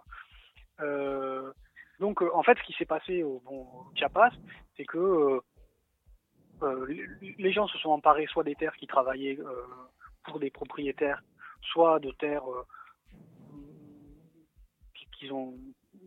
qui étaient, euh, euh, enfin, qui leur appartenaient pas, mais qui étaient euh, pas, forcément utilisées, etc. Parce qu'il n'y a pas eu que, enfin, il y avait un mouvement de population aussi au Chiapas, c'est-à-dire qu'il y avait des groupes qui, se- qui, ont un peu, qui se sont déplacés vers les zones plus sauvages, vers la forêt, etc., et qui ont commencé à exploiter les terres un peu à leur propre compte, etc. Et donc, ils se sont emparés de- d'un certain nombre de terres et ils ont fondé euh, euh, cette espèce de conception euh, de l'autonomie, c'est-à-dire euh, de pratiquer une forme euh, dite d'autogestion euh, économique et politique euh, de leur communauté euh, autour d'un projet euh, plus ou moins fédéraliste euh, sur une zone assez particulière au Chiapas. Donc euh, aujourd'hui, euh, on pourrait dire ça concerne euh, le, ce- ce mouvement, donc le, le néo-zapatisme, il concerne 27 communes du Chiapas, donc sur un total de 118. Donc ça fait à peu près euh, un cinquième ou un sixième du Chiapas. C'est euh, 20% de la population indienne du Chiapas, donc c'est pas quand même tous les Indiens du Chiapas non plus. hein. Ouais. Et euh, c'est euh, donc un peu moins de 20% de la population de l'État. Et euh, donc euh, voilà, ça concerne, ce mouvement concerne à peu près 250 000 personnes. Ouais. Et euh, il, s'est tissé autour de formes dites d'autogestion avec un certain nombre de, une création d'un certain nombre de, services publics autonomes, d'hôpitaux, de coopératives, etc. Donc un système dit autogéré euh, dans, une zone euh, particulière de cette région.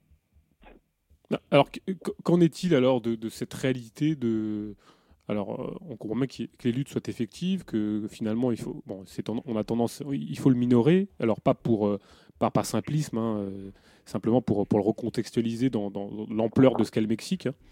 Mais Ouais. euh, que- quelles sont les réalités effectives de l'autogestion? Alors, on- euh, Manu euh, parlait tout à l'heure, peut-être qu'il pourra en parler mieux que moi, de, de double pouvoir.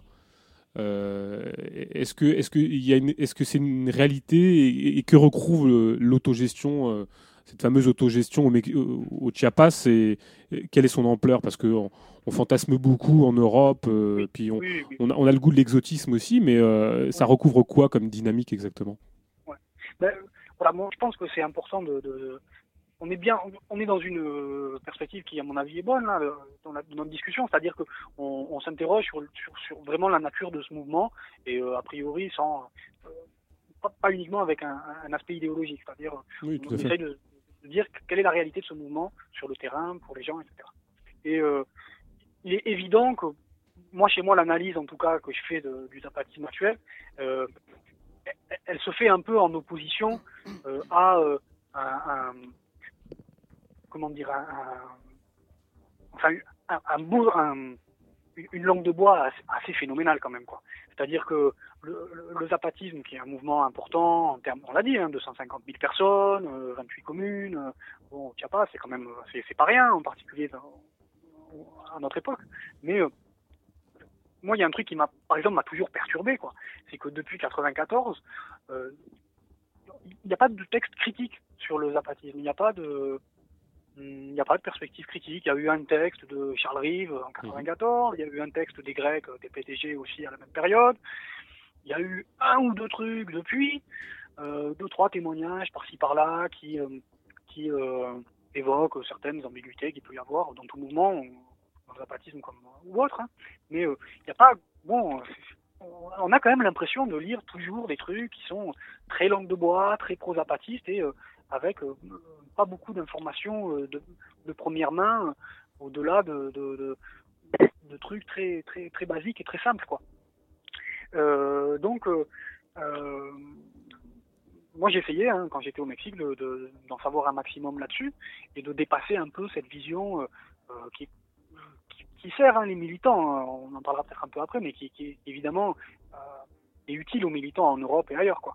De vé- véhiculer cette vision-là du zapatisme complètement idéalisée, euh, aproblématique, etc. C'est évident que ça sert des intérêts quand même un peu particuliers. Donc euh, l'autogestion, sur quoi elle repose au, au, Chiapas, ben on l'a dit, euh, il y a une il y a, des organisations communautaires euh, donc organisées autour de, de d'espèces de conseils régionaux dans, cinq régions différentes du Chiapas, donc contrôlées par les zapatistes, et ils ont un système d'échange économique sur la base du, fédéralisme ou des, échanges entre, entre les communautés. Euh, Il y a un certain nombre de services publics qui ont été euh, construits et qui sont gérés par les communautés. Euh, il y a une, production, euh, une production euh, à partir des ressources locales qui est échangée euh, avec euh, l'extérieur, on va dire, donc plus ou moins exportée. Et il y a aussi euh, un certain nombre d'échanges de services entre les communautés, euh, donc à l'intérieur de la zone zapatiste et aussi en dehors. C'est-à-dire, par exemple, quand on veut construire une route, etc., euh, en réalité, il n'y a pas que les zapatistes qui le font, il y a des fois des communautés proches et qui ne sont pas euh, zapatistes, quoi. Ils sont sous contrôle normal de, l'État.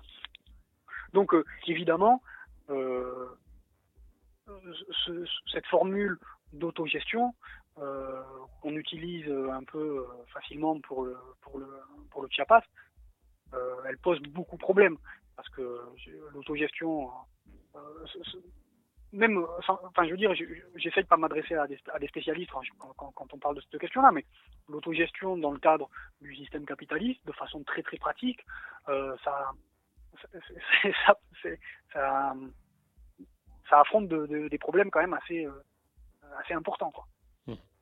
C'est-à-dire que, que, que- que recouvre, euh, alors parce qu'on a toute une utilisation d'une grande rhétorique euh, qui est chargée de, qui est très chargée, mais que recouvre l'autogestion en termes, en termes pratiques euh, dans, ces pays-là? Est-ce que c'est, si c'est du troc et de l'échange, tout en considérant qu'on peut s'extraire des rapports économiques dominants, enfin du capitalisme, bon bah c'est vrai que ça relève de l'entourloupe. D'un autre côté, tu, parlais de, de l'intérêt de l'intérêt que, certains, certaines personnes avaient à, retranscrire une réalité qui, ne collait pas du tout avec, avec le projet révolutionnaire. Est-ce que, que tu peux nous en dire plus? Parce que euh, euh, quelles seraient les fins, quelles seraient les logiques qui, euh, qui sous-tendraient la, déformation de ce qui se passe là? Enfin, déformation en tout cas d'une réalité fantasmée ou, ou, ou souhaitée, parce que on peut pas dire qu'il ne se passe rien, mais est-ce qu'il se passe vraiment ce qu'on ce, qui voudrait que ce qu'on voudrait qu'il se passe quoi? Euh, Quel est l'intérêt de tout ça? Enfin, de la part de parce que on- on- euh, le- par exemple, on parlait tout à l'heure de la, de la composante, euh, enfin ce qui, ce qui avait ce qui avait permis à, à ce mouvement de ne pas se faire au- aussi écraser aussi rapidement. Il faut savoir que le Chiapas, c'est comme une zone touristique, que ça relève même presque d'une espèce de réserve. euh, C'est une grande ZAD, hein, on va dire ça comme ça maintenant. Je vais dire ça comme ça, mais de manière un peu abrupte.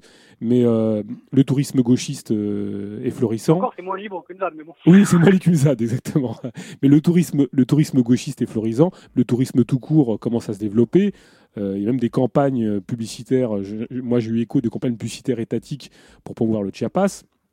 On, on- on sait que, en l'occurrence, euh, c'est un, un- un- une, zone particulière, euh, euh, je dirais, écologique très foisonnante, enfin, où entomologistes, anthropologues et, journalistes sont massivement présents. Ça permet effectivement à une région d'être complètement mise, mise en lumière au détriment d'autres parties du Mexique qui, elles, sont justement en lutte ou pas, ou, constamment mises sous le boisseau du, contrôle du narcotrafic. Est-ce que est-ce qu'on on n'est pas face à une vision assez idyllique et transformée euh, alors pour euh, déformer peut-être par euh, une petite intelligentsia ou, qui ont comme origine des sources liées à la petite bourgeoisie intellectuelle? Oui, alors déjà, bon, il faut voir que, effectivement, c'est ce que tu dis. Le, Chiapas, c'est une région très touristique. hein, c'est une région, c'est la région, je crois, principale du tourisme au Mexique. euh, donc, avec beaucoup de touristes mexicains et d'autres qui voyagent et qui le voient comme, bien sûr, un endroit assez paradisiaque, qui a à la fois la mer, la jungle, euh, les montagnes, euh, la culture indienne, etc. Donc, ça, a cette image-là, le, Chiapas euh, aujourd'hui au Mexique. Et euh, c'est un fantasme très très présent dans la petite bourgeoisie euh, mexicaine, euh, le, voyage au Chiapas, euh, voilà, les plages, euh, la liberté, euh, fumer des joints euh, sur les plages, sur les plages du Chiapas, c'est des trucs très présents quoi. Bon. Bon, on peut fumer des, Euh, des joints dans la région parisienne ou, à Montpellier, hein, cela dit. Oui oui oui, mais parce que là-bas tu, tu peux le, tu peux le faire plus facilement au Chiapas qu'ailleurs. Donc euh, si tu veux, c'est très, euh, il y a beaucoup ce truc d'aller de, de... c'est- Par exemple, le Chiapas a été les plages du Chiapas ont été euh, l'un des principaux lieux des hippies mexicains des années 70, tu vois, par exemple. Ah, moi, je pensais que c'était du, du côté de l'État- enfin, euh, du côté de chez les Tawa- Ta- Taramou-Armara, là, du peuple dans les régions. non, non, de il y la avait aussi beaucoup, euh, beaucoup au Chiapas et Oaxaca, et, et en particulier, même euh, des gens, euh, enfin, euh, bon, de toute cette génération-là, de, de- y compris gauchistes des années 70, allaient beaucoup euh, au Chiapas, euh, justement, qui, qui était euh, réputé à une région un peu sauvage, et, et, et donc où il y avait un peu plus de liberté, où tu pouvais faire un peu ce que tu voulais, Mm. etc. Bref, euh, donc euh, le, le, le- donc le Chiapas, bon, les communautés qui sont concernées par le zapatisme, c'était des communautés quand même très pauvres, euh, de régions assez reculées, euh, qui pratiquent une agriculture de subsistance, autour de la forêt. Souvent, c'est des régions assez, assez euh, vertes, assez boisées, était à un. Euh, voilà. Sur la question de l'autogestion, euh, pourquoi est-ce que le mouvement militant euh, international, un peu euh, maintenant, a, beaucoup euh, insisté sur, les caractéristiques du Chiapas, révolutionnaire, etc. Bon, hein, ça relèverait d'une analyse sociologique, etc., que je peux pas faire, mais c'est sûr que ce fantasme, il a souvent traversé beaucoup les mouvements, le fantasme un peu de retour à la terre, etc. Et puis c'est aussi sûrement favorisé par le par le- la défaite des grands mouvements de lutte euh, chez nous et la recherche de sujets euh, peut-être révolutionnaires un peu plus exotiques ou, ou nouveaux ou, ou qui remplaceraient un peu ce qu'on avait connu euh, bon à une période quoi je tu vois je pense que vous serez d'accord pour Mhm. ça je- maintenant euh, la question était longue donc je- j'arrive pas à revenir sur tous les euh, Non, non, l'influence des intellectuels, euh, la, la petite, euh, petite bourgeoisie intellectuelle qui, qui braque les, les- les projecteurs sur une, Oui. une région particulière, quoi. Oui, oui.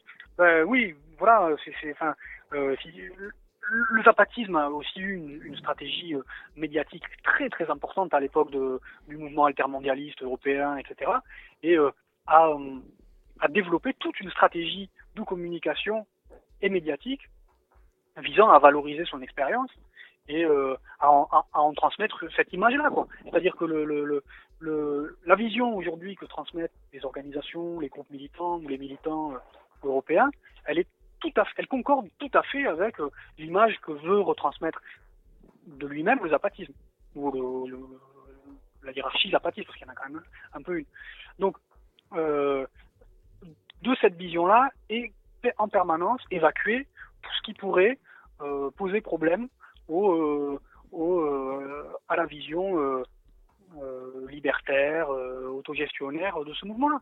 Du, du plus petit détail au plus important, c'est-à-dire l'ambiguïté de l'autogestion, c'est-à-dire le- la gestion de l'argent, euh, la gestion des activités qui servent à l'autogestion, c'est-à-dire d'où tu fais venir le, le pétrole, d'où tu fais venir les camions, d'où tu fais venir le, béton, d'où tu fais venir les trucs pour construire, d'où tu fais venir les matières premières, les ressources, etc. Le financement, euh, euh, comment est financé le mouvement zapatiste?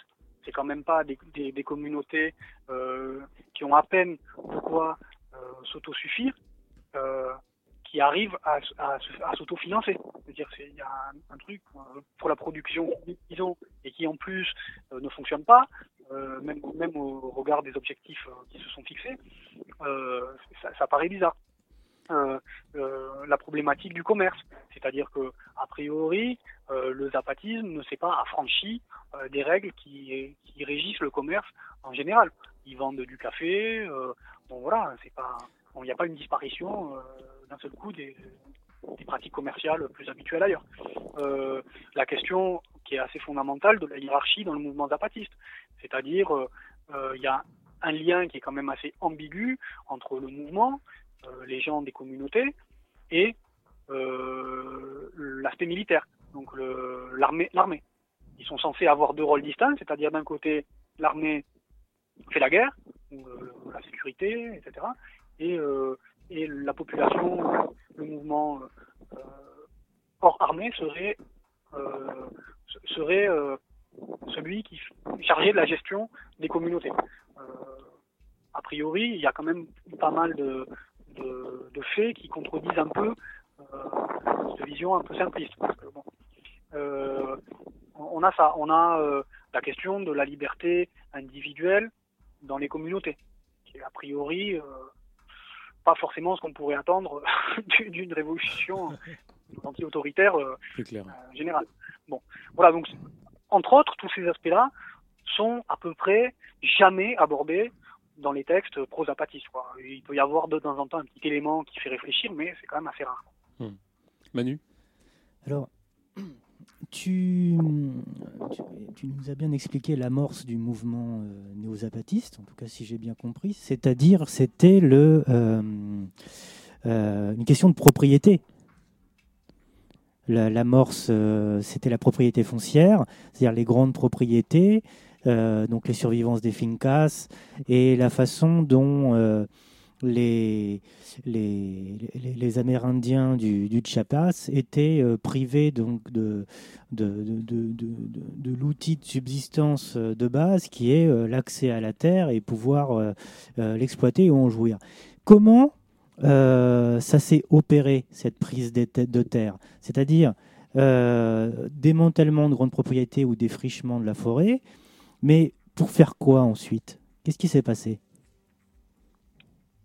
Euh, après, euh, à, ma connaissance, il y a eu euh, donc des occupations de terre, effectivement, et euh, des formes d'organisation de, de, d'une propriété collective, un peu, hein, c'est-à-dire de travailler la terre euh, de façon assez euh, collective. Bon, collective, c'est pas tout le monde dans les champs, ensemble et en chantant. hein. Je pense qu'il y a évidemment des formes. Je ne connais pas très bien parce que il n'y a pas beaucoup d'informations sur la question, mais a priori il y a quand même une gestion assez. euh, ouais. Enfin, le, système zapatiste, mais le système zapatiste est quand même assez basé euh, sur la famille indienne traditionnelle et sur des, pratiques euh, qui avaient cours dans les communautés indiennes avant au niveau de la, gestion des, problèmes rencontrés par les communautés. Maintenant, la forme de propriété et de travail exact euh, dans les communautés, bah, elle est régie par ces, par ces codes sociaux-là, quoi. Je pense. donc, donc rien n'a changé. Quoi. Est-ce que euh, Je sais pas, je sais pas ce que tu veux. Plutôt peux peut-être en que dire plus que moi. euh. plutôt que d'être face à euh, un exemple d'autogestion, est-ce qu'on n'est pas plutôt dans la, la- la caricature de la démocratie participative, mais à un stade agraire, un stade de, de communautaire agraire, à un stade de coopérativisme Et euh, ça va poser la question aussi du, du double pouvoir, c'est-à-dire qu'il y a le, le pouvoir d'État qui reste là, qui, euh, qui est dans les qui reste derrière tout ça, euh, derrière les grandes lignes, c'est-à-dire comme tu l'as bien souligné tout à l'heure, bah, il faut bien échanger avec le reste du Mexique. Donc qui dit échange dit usage de la monnaie, dit création de marchandises. Donc les fondamentalement, ça n'a pas changé énormément de choses, mais euh, on peut peut-être faire un bilan sur qu'est-ce qui a changé avec euh, euh, la période qui, était juste avant. Est-ce que ça a changé des choses? Mais pas forcément là où on pense que ça a pu être changé, c'est-à-dire là où on veut bien nous mener avec un discours très démocratique, avec le paradis de la coopérative, etc. Mais est-ce que, à travers le Chiapas, et surtout le mouvement néo-zapatiste, dont on n'a pas assez souligné jusqu'à présent le côté multiforme, parce qu'il y a les conseils de base, il y a la, y a la, bureaucratie euh, militaro-zapatiste, il euh, il y a, différentes... Le- ce sort de grand mouvement néo-zapatiste, il y a, différentes forces qui le, composent, qui peuvent entrer en contradiction. Et puis surtout, euh, on n'a pas parlé de, on n'a pas assez développé sur le, le rôle des femmes, de leur propre auto-organisation à l'intérieur d'un mouvement social d'ensemble au Chiapas, et puis aussi de certaines fractions de la jeunesse.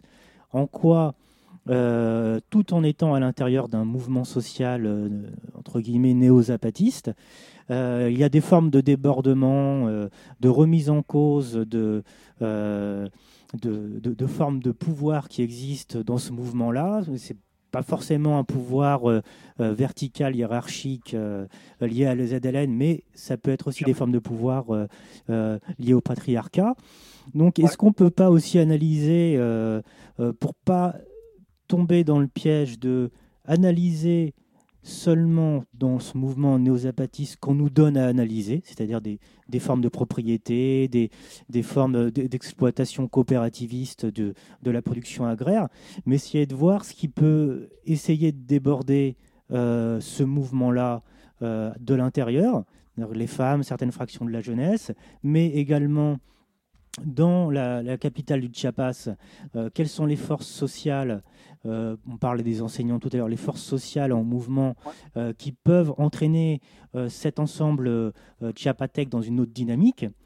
Et ça peut nous amener aussi, justement, à partir de là, à souligner les différences entre le mouvement social de, d'Oaxaca, qui est la région à côté, et celle du Chiapas.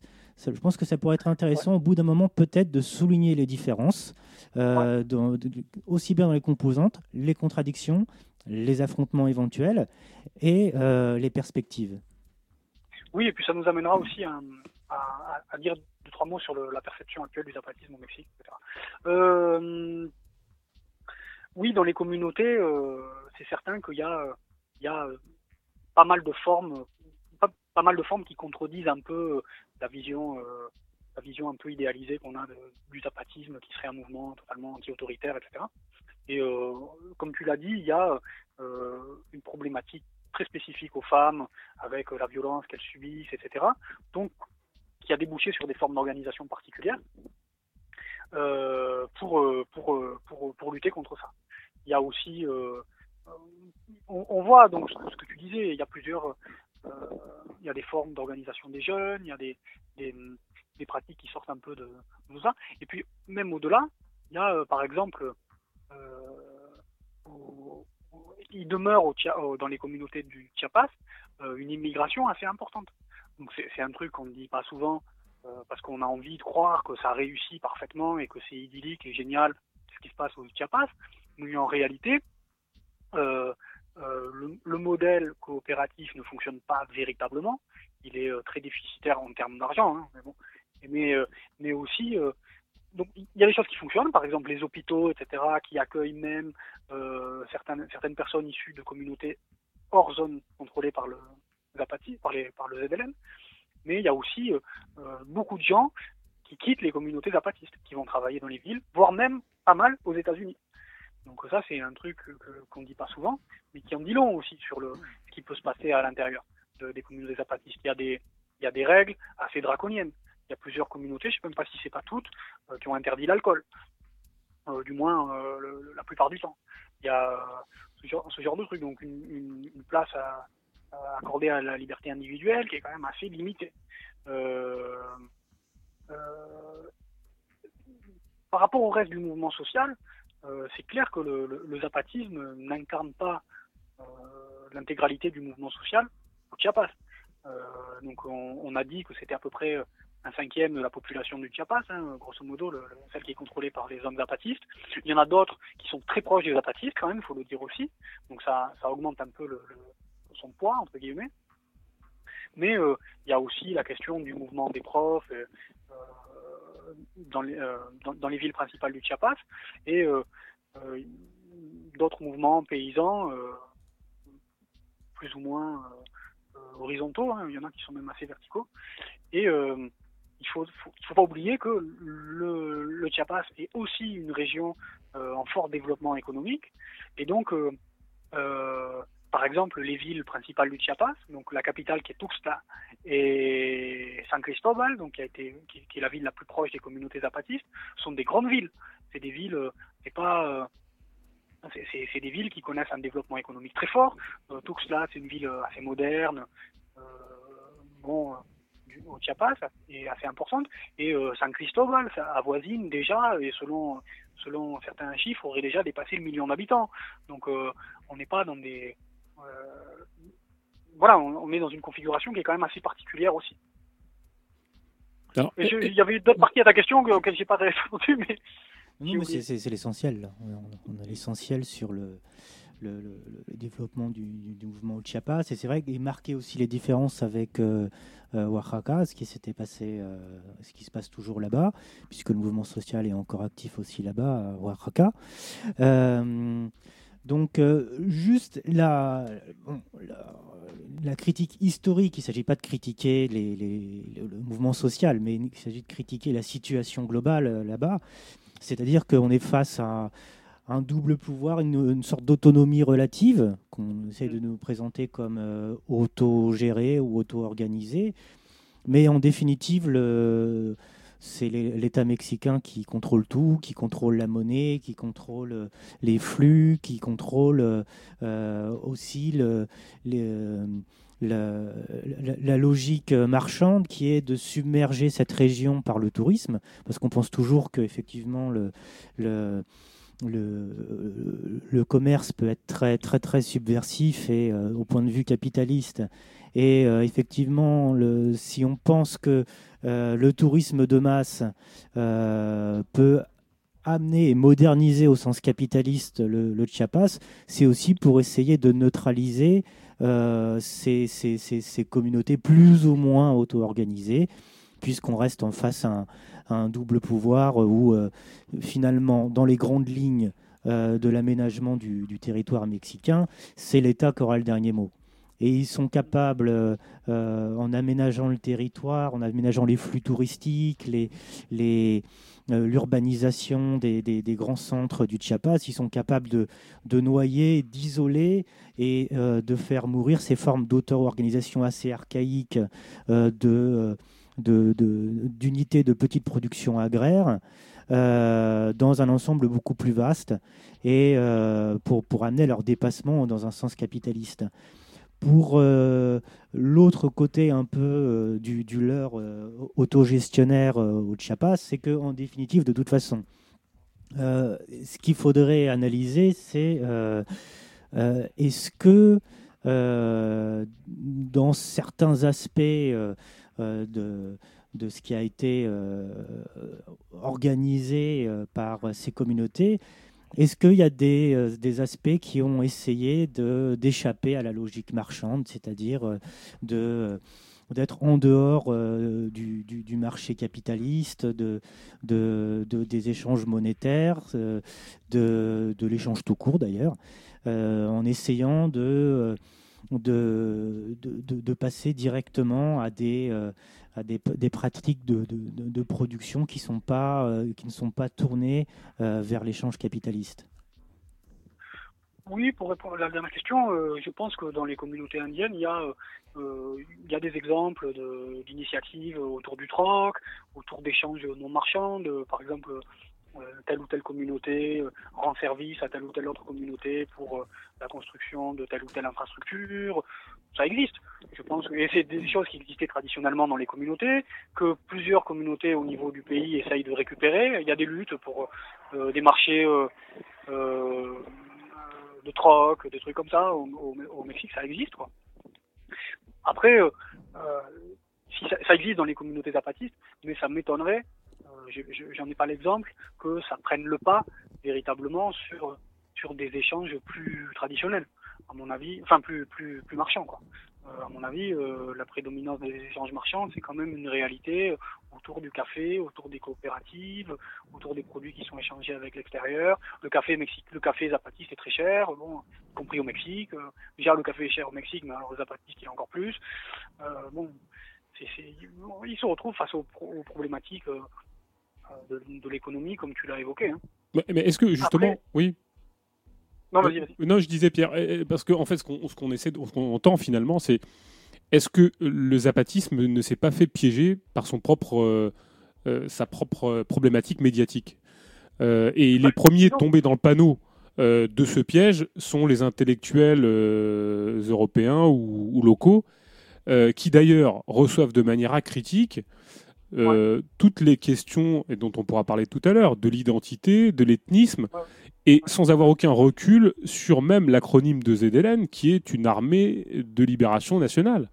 Euh, moi, ce qui, me, ce qui me flingue assez, c'est que jamais n'a été remise en question, alors deux, trois publications qui se battent en duel, mais cette notion de critique d'une armée, qui est assez incroyable même dans les mouvements libertaires, et de libérationnel qui plus est, euh, et, et toutes ces conséquences, euh, je dirais presque intellectuelles et idéologiques, à critique sur toutes les problématiques qui sont euh, mises en lumière et qui ont, été instrumentalisées d'ailleurs par, euh, par euh, Marcos et, bien d'autres. D'ailleurs, pour moi, d'ailleurs, le, symptôme même, c'est cette espèce d'individu médiatique qui arrive avec sa cartouchière à, à- l'époque des armes automatiques. hein, c'est assez incroyable. Mais, mais disons est-ce que justement, euh, le, le piège s'est pas refermé sur eux? Parce qu'effectivement, Manu a dit à juste titre. moi, j'ai eu écho de, campagnes étatiques sur l'industrie l'industrie euh, touristique au Chiapas. Euh, effectivement, est-ce qu'ils sont pas en train de se faire piéger eux-mêmes euh, sur les, hochets qu'ils ont pu euh, agiter, c'est-à-dire la question de l'identité, de cet exotisme, de ces ethnismes Euh, Est-ce que le piège n'est pas en train de se refermer sur eux finalement? Et avec eux, ont collaboré à, cette, euh, à cet engouement euh, toute cette horde de d'intellectuels, euh, ethnologues et journalistes qui y vont de leur brèche, euh, de leur théorie de la brèche ou de leur théorie de, de, de l'enseignement et du pédagogisme qu'ils vont apporter au bon peuple, petit, au bon petit peuple euh, du Chiapas. Ben, si tu veux, le, point de vue qui, qui voudrait, qui, qui, qui mettrait en avant que, que d'une certaine manière ils ont échoué, euh, partirait du principe que l'objectif était différent au, début. Au début. Euh, Oui, c'est vrai. Moi, ça, me- ça, ça me gêne un peu parce que j'ai pas l'impression que, que, ça, je sais pas, c'est assez compliqué parce que la vision du zapatisme qui existe, c'est toujours une vision qui est issue de la hiérarchie zapatiste. Donc, euh, c'est-à-dire, en gros, il y a une parole zapatiste, c'est celle de Marcos, qui est quand même hallucinant pour un, pour un mouvement de 250 000 personnes. Quoi. Donc, des fois, il y a un autre sous-commandant, un autre commandant ou, ou un mec de la hiérarchie de l'EZLM qui écrit un communiqué. C'est à peu près le même style que Marcos, etc. Donc, on, on se pose des questions sur le. le... Bref, mais euh, a priori, euh, la, parole euh, retransmise est pas très large. Quoi. C'est quand même toujours un peu la même. Donc, a, priori, le discours de, de le ZLN, donc qui parle pour le zapatisme, pour le néo-zapatisme en général, sur des questions comme l'État, la propriété privée euh, et, et- et la manière de- d'en finir avec, avec ça, a jamais été très clair. Quoi. Je veux dire, on, on se tape des communiqués complètement énigmatiques depuis, euh, depuis euh, 21 ans, euh, tu vois, euh, qui sont qui, qui- dans, les, dans lesquels tu peux mettre quand même un peu tout ce que tu veux. quoi. J'ai pas, j'ai jamais lu un communiqué euh, zapatiste euh, qui dirait, euh, voilà, on pense que euh, a priori la manière d'en finir avec l'État et avec la propriété privée et donc avec le capitalisme, euh, c'est celle-ci. C'est toujours des trucs, euh, ouais, euh, résistance euh, au mauvais gouvernement, résistance à l'horrible système. Mais on n'a pas, a priori, une base de- d'analyse des, des- possibilités de mettre en pratique véritablement un mouvement qui en finirait avec tout ça, quoi. A priori, ce qu'a toujours véhiculé le zapatisme, c'est que la stratégie, c'est il faut continuer à créer des zones autonomes dans les zones indiennes. Et puis, ça serait bien s'il pouvait y avoir d'autres trucs dans la société civile, un mot qui est beaucoup utilisé, mais euh, voilà, ça reste assez, euh, euh, quand même, assez vague au niveau de, du reste. Je ne sais pas ce que- comment vous le voyez vous. Bah, oui, euh, enfin. euh, D'un côté, tant mieux si ça reste vague, parce que si les bureaucrates euh, néo-zapatistes euh, donnaient des recettes toutes faites à appliquer en bas, euh, Oui. ça, ça, ça limiterait les marges de dépassement, justement. Parce que ce qui est intéressant, c'est quand, euh, euh, c'est c'est quand les prolétaires arrivent à, à prendre au pied de la lettre des principes généraux pour les détourner contre ceux qui les dominent. Et ceux qui les dominent au plus près, c'est-à-dire euh, les militants, les bureaucrates. euh. Donc, euh, c'est le problème, je le verrai pas vraiment là. hein. D'une façon beaucoup plus générale, le problème ne vient pas de toute façon du, du, du zapatisme, il vient plutôt de la façon dont on a surdéterminé le mouvement social au, Chiapas, parce qu'il y avait la vitrine publicitaire zapatiste qui était là et qui était euh, facilement consommable par les milieux gauchistes euh, occidentaux. Ouais. Mais euh, en dehors de ça, effectivement, tu soulignais tout à l'heure quelque chose de, de- de très juste. On n'attendait rien de ce mouvement-là. Donc je pense que ce qui s'est passé au Chiapas et avec cette vitrine publicitaire zapatiste, c'est pour en arriver euh, par un système de poupées russes assez habilement emboîté, euh, en définitive, à la modernisation du Chiapas, à la modernisation dans le sens capitaliste.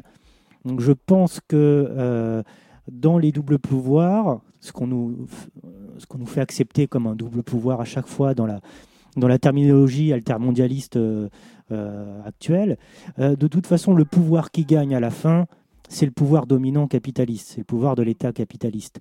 Les petits doubles pouvoirs qui sont là en autonomie d'une façon ou d'une autre et qui vont gérer à court terme les choses en naviguant un peu à vue, de toute façon, ils sont condamnés à, long terme à une reconfiguration euh, politique euh, de l'espace euh, territorial, régional et mexicain qui les submergeront dans les rapports, de, dans les rapports socio-capitalistes modernes et qui, euh, qui sonneront la fin de, euh, ce long terme, néo-zapatisme à long terme, euh, parce qu'au final, ce qui fonctionnera d'autant plus, ce sera le, monde de la marchandise, ce seront les marchés, et le, Chiapas en sera modernisé dans ce sens-là.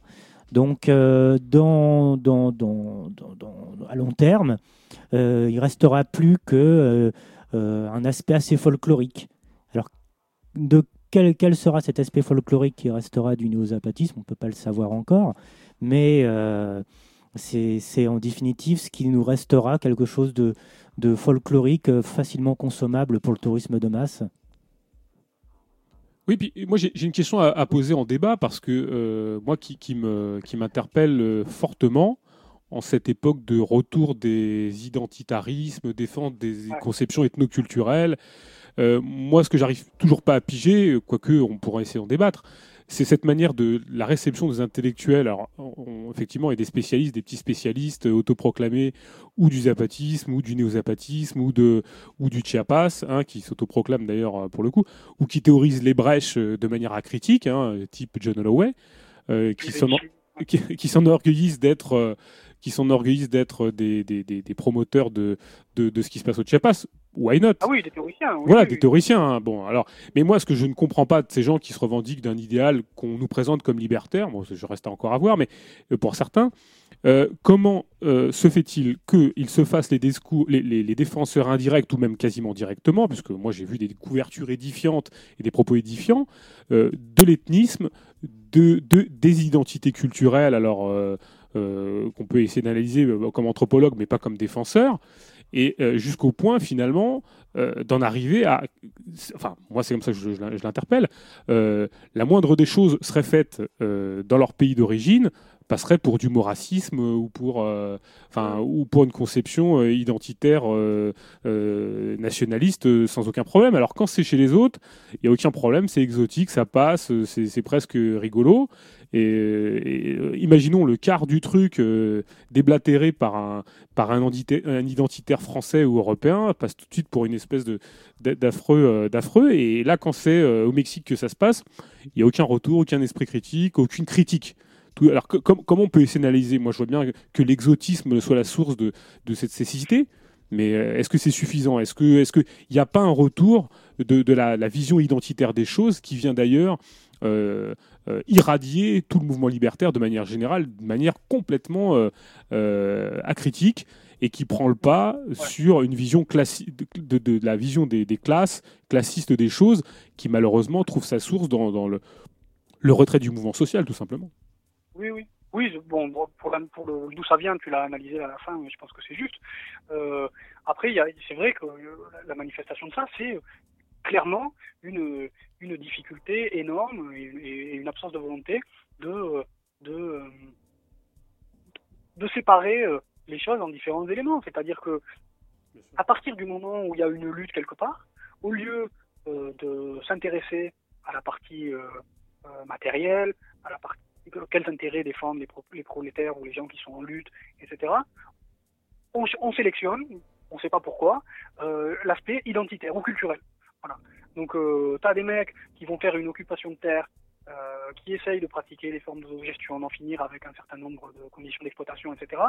Euh, au lieu d'insister sur ça, donc euh, qui, qui, qui est le, le commun à tout le monde, c'est-à-dire les gens veulent bouffer, veulent arrêter d'être exploités, veulent euh, avoir une, une conception, euh, vivre sous une conception plus égalitaire, etc. Non, on, insiste sur euh, euh, l'aspect culturel qu'il y aurait derrière, euh, l'aspect ethnique, l'aspect défense de revendications culturelles. Et il y a, toujours cette espèce de sélection qui est faite chez, les militants et qui est assez effrayante, alors que tout cet aspect-là culturel et identitariste, à mon avis, devrait nous poser problème, et on le voit dans la traduction dans les luttes. Je veux dire, on voit dans les luttes au Mexique que la question culturelle et identitariste, elle pose plutôt problème, parce que c'est ça qui est quand même à la, à la racine aussi, enfin la racine, je sais pas, mais en tout cas qui est, qui est euh, très concrètement euh, ce qui, ce, qui, ce, qui, limite la liberté des individus, ce qui les enferme dans des rôles précis, en particulier des femmes, euh, etc. Quoi. Donc moi je suis assez, je suis assez effrayé par ce truc et par plus généralement chez les militants ce, truc qui, où on en arrive à considérer que n'importe qui aurait présenterait une analyse euh, qui euh, qui présente un élément euh, euh, vaguement culturel ou identitaire euh, devient euh, par la force des choses intéressant quoi. Et on a euh, un espèce de retour énorme de tout, euh, euh, je sais pas moi, les Black Panthers, de, des mouvements euh, euh, anticolonialistes, autoritaires euh, dans différentes régions du monde, etc. Quoi. Donc voilà, si, si Lumumba, euh, euh, chef de l'État et de l'armée, euh, avait développé une réflexion sur les rapports d'oppression de race, comme on dit aujourd'hui, ça y est, ça fait de, Lumumba quelqu'un qu'on pourrait, chez qui on pourrait isoler cette réflexion du reste, de l'attitude. Et on prend un peu comme ça, on picore un peu des références un peu partout, selon les intérêts du moment. Moi, je trouve ça eff- effectivement assez effrayant, ce truc identitariste, et, euh, euh, on est obligé de, de- d'en faire une critique, et à mon avis aussi une critique pratique, et, parce qu'à un moment, ça se traduit aussi euh, par des réalités dans les mouvements. Au Mexique, tu le vois, dans les assemblées, dans les mouvements, à partir du moment où il y a des gens qui sont en lutte, issus des communautés, etc., on se rend compte qu'en général, la défense des traditions et des coutumes, c'est quand même un truc qui pose problème. Euh, quand on dit euh, que quand tu vas dans l'isthme de Tehuantepec, donc euh, dont on parle beaucoup sur Internet, etc., euh, et que tu parles avec les militants qui sont un peu à la racine du truc, ils te disent que les qu'il faut que les gamins euh, aillent à l'église en fin Oui. de semaine. Voilà. Oui, non, mais que, je- que- parce que dans la culture de l'isthme de Tehuantepec, qui défendent, la religion en fait partie. Donc, euh, ah, c'est- c'est-à-dire que ce, ce, ce truc euh, qui, qui pour nous nous paraît, voilà, la défense de la culture. Alors c'est très beau la défense de la culture, mais euh, les gens sur le terrain et en particulier les gens qui ont, qui, qui, qui, qui dirigent un peu ces mouvements ou qui ont une, une, une place prépondérante à l'intérieur, qu'est-ce qu'ils mettent dans cet aspect culturel? Parce que tu peux Oui. tout mettre, quoi. Tu, c'est très- genre, tu vas défendre la culture malienne et l'excision, ou tu vas défendre. Tu vois, je- moi, j'aimerais bien que, quand on parle de défense culturelle ou de défense d'identité, qu'on y mette des éléments très concrets, qu'on sache ce, qu'on veut dire. Parce que, je- en général, euh, quand on entend les vieux euh, dans les mouvements au Mexique, euh, des communautés qui défendent la culture nawa ou la culture euh, otomi ou autre, en général, ça, varie vite d'une personne à l'autre et il peut y avoir des aspects très inquiétants. Exactement. Exactement. Parce que moi, c'est un peu la divergence que j'aurais euh, vis-à-vis de, de Polo et toi sur le sujet, c'est que je pense que c'est pas identitaire comme, euh, comme mouvement, mais que c'est opportuniste. Ce qui est, ce qui est pas du tout la même chose. C'est pas identitaire parce que quelle identité? Quelle Ouais. identité pour ces. Alors, si on va. Parce que justement, tu as, tu as porté les, les, les arguments même de la contradiction de, de l'identité quand tu as parlé de l'Église. Alors, on parle de population précolombienne. On parle de population Ouais. précolombienne, précisément en Amérique centrale. Quelle identité La religion catholique, c'est l'identité hispanique occidentale. Quelle identité euh, quand on se réfère euh, euh, à l'organisation patrilinéaire qui a été mise en place par les, premiers colons mexicains pour euh, justement subordonner les familles mexicaines et les obliger à telle forme de famille et, qu'en ce mo- et que après euh, en 1994 certains euh, disent c'est cette organisation patrilinéaire, je parle bien de patrilinéaire, hein, pas patriarcale, c'est deux choses différentes, mais pour le coup, là, ça recoupe. Ces, formes d'organisation patrilinéaire, si, il faut que ça, ça perdure. Alors que on va, une culture, c'est quelque chose de dynamique. Mais personne, comme tu l'as souligné, n'est capable de dire quelle tradition, quelle culture, puisqu'une tradition, ça veut rien dire. Une culture, c'est quelque chose de vivant, c'est pas quelque chose de mort. Alors, il faut défendre quoi? La, le- euh, des civilisations précolombiennes? Ou le côté patrilinéaire apporté par les colons Il faut défendre quoi? La religion des, Incas et des Aztèques? Ou il faut défendre la religion cat- catholique euh, qui vient des colons? Donc, l'identité qui est portée, c'est aussi une, euh, une identité contradictoire. C'est-à-dire que euh, les personnes vont avoir un discours sur cette identité recréée artificiellement euh, en ayant tout et son contraire. Et pourquoi Ouais. tel aspect serait plus positif que tel autre aspect? Parce que dans ce cas-là, si on nous dit on retourne vers la, les, les religions précolombiennes, si vraiment c'est la religion c'est un sujet culturel euh, euh, qui est mis en avant par les communautés, dans ce cas-là, c'est la négation de la religion catholique. C'est pour ça que je ne crois pas qu'il y a, euh, je crois qu'il n'y a pas de, de, il n'y a pas de dimension identitaire euh, à ce mouvement euh, euh, chiapatec, mais il y a un mouvement idéologique. Et c'est-à-dire que les différents groupes qui entrent en contradiction dans le mouvement du Chiapas vont porter des discours différents selon leurs intérêts et selon aussi les intérêts de ceux qui sont derrière eux. Et donc nous, on ne peut pas tomber dans ce piège de dire c'est une forme euh, purement euh, culturelle, c'est-à-dire idéologico-culturelle, alors que cette idéologie, ce n'est que le miroir d'intérêts particuliers, de forces sociales qui rentrent en contradiction au Chiapas. Donc, c'est tout s'effrite. Parce que quand, quand on regarde vraiment ce qui est porté par les uns, par les autres, dans cette sorte de discours culturel préfabriqué euh, qui mélange le, colonial et le précolombien dans ce qui veut bien les, arranger pour certains et pour d'autres, on voit que ça tient pas debout. Bah si, ça tient depuis quelques années quand même, Manu. Enfin, le problème de l'idéologie, c'est que ça fait tenir. Alors, effectivement, à l'échelle de l'accumulation historique C'est c'est pas quelque chose qui, qui est opératoire parce que les choses se font aussi. Mais ça, c'est à l'échelle historique, enfin à l'échelle du capitalisme. Mais à l'échelle d'une vie humaine, euh, l'idéologie, elle, a le temps de, a le temps de- de- d'anesthésier euh, les contre-attaques euh, politiques. Et c'est pour ça que la contre, contrebalancer l'idéologie par une par une, critique de l'idéologie, je pense que c'est fondamental.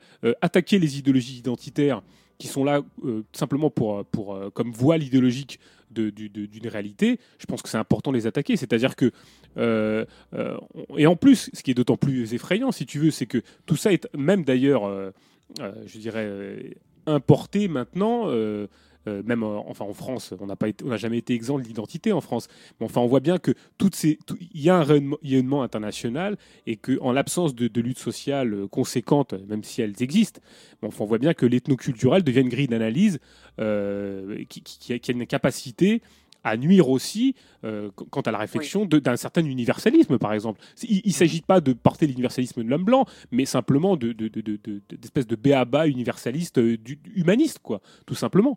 Euh, on parlait d'excision tout à l'heure, il ne s'agit pas non plus de tomber de relativisme culturel débile, euh, type vive le nationalisme, vive l'excision et vive je ne sais quelle atrocité, quoi, tu vois. Et Bien je pense sûr. que il faut, il faut pas euh, perdre la, la, synchronicité, de certains trucs. C'est-à-dire que on vit ici et maintenant.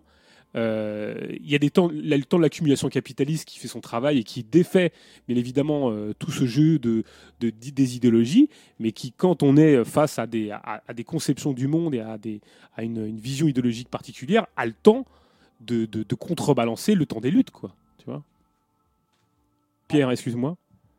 Oui, oui, oui, bah oui, bah, moi, je suis à 100% d'accord, hein, c'est clair. Et euh, après, euh, tu vois que aussi le, zapatisme au Mexique, etc., a un impact à ce niveau-là, c'est-à-dire qu'il y a un glissement euh, petit à petit d'un discours qui a pu être révolutionnaire à un moment, donc qui était focalisé sur des objectifs de disparition de la propriété privée, de disparition de l'État, vers un truc culturaliste, quoi, c'est-à-dire la défense des communautés indigènes, leur autonomie, le fait qu'ils puissent parler leur langue, etc., quoi, tu vois. Et euh, c'est- quand même très très très présent aujourd'hui. Et ça a beaucoup, euh, et c'est une, une donne qui est assez nouvelle depuis quelques années et euh, qui, à mon avis, est vraiment éminemment problématique. Quoi. Oui, tout ça s'accompagne d'ailleurs du- du- d'une. Enfin, je veux dire, on a abandonné, mais ça, j'arrête, moi, on n'arrête pas de le répéter, mais on a abandonné une conception de la transformation totale et Oui. totale du monde au profit, au profit, alors visiblement, d'un retour sur soi, des petites communautés, d'espèces de petits conforts du retour à soi. Euh, et le communautarisme en fait partie, c'est-à-dire que euh, on veut plus changer le monde, on veut changer son nombril, voilà. Mhm.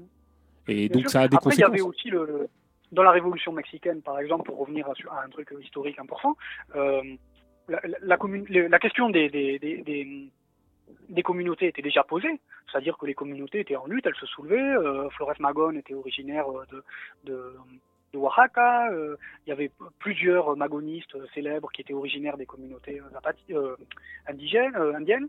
Euh, et euh, donc, la question était posée, mais avec l'aspect identitaire en net recul par rapport aux objectifs révolutionnaires. C'est-à-dire, on, on- on- le- l'objectif n'était pas l'autonomie identitaire ou, ou ce genre de truc, c'était une révolution qui concerne tout le monde, au, au Mexique au moins, à, à cette période-là.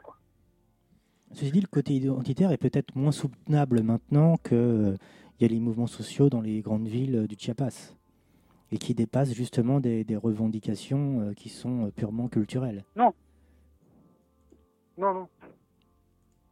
Il y Vraiment pas. Ouais. Bah, il y avait des- il y avait déjà des, dans, chez certains groupes des revendications de, de, de gestion selon certains principes euh, spécifiques aux communautés. Oui, quand même, ça, ça pouvait exister dans certains endroits.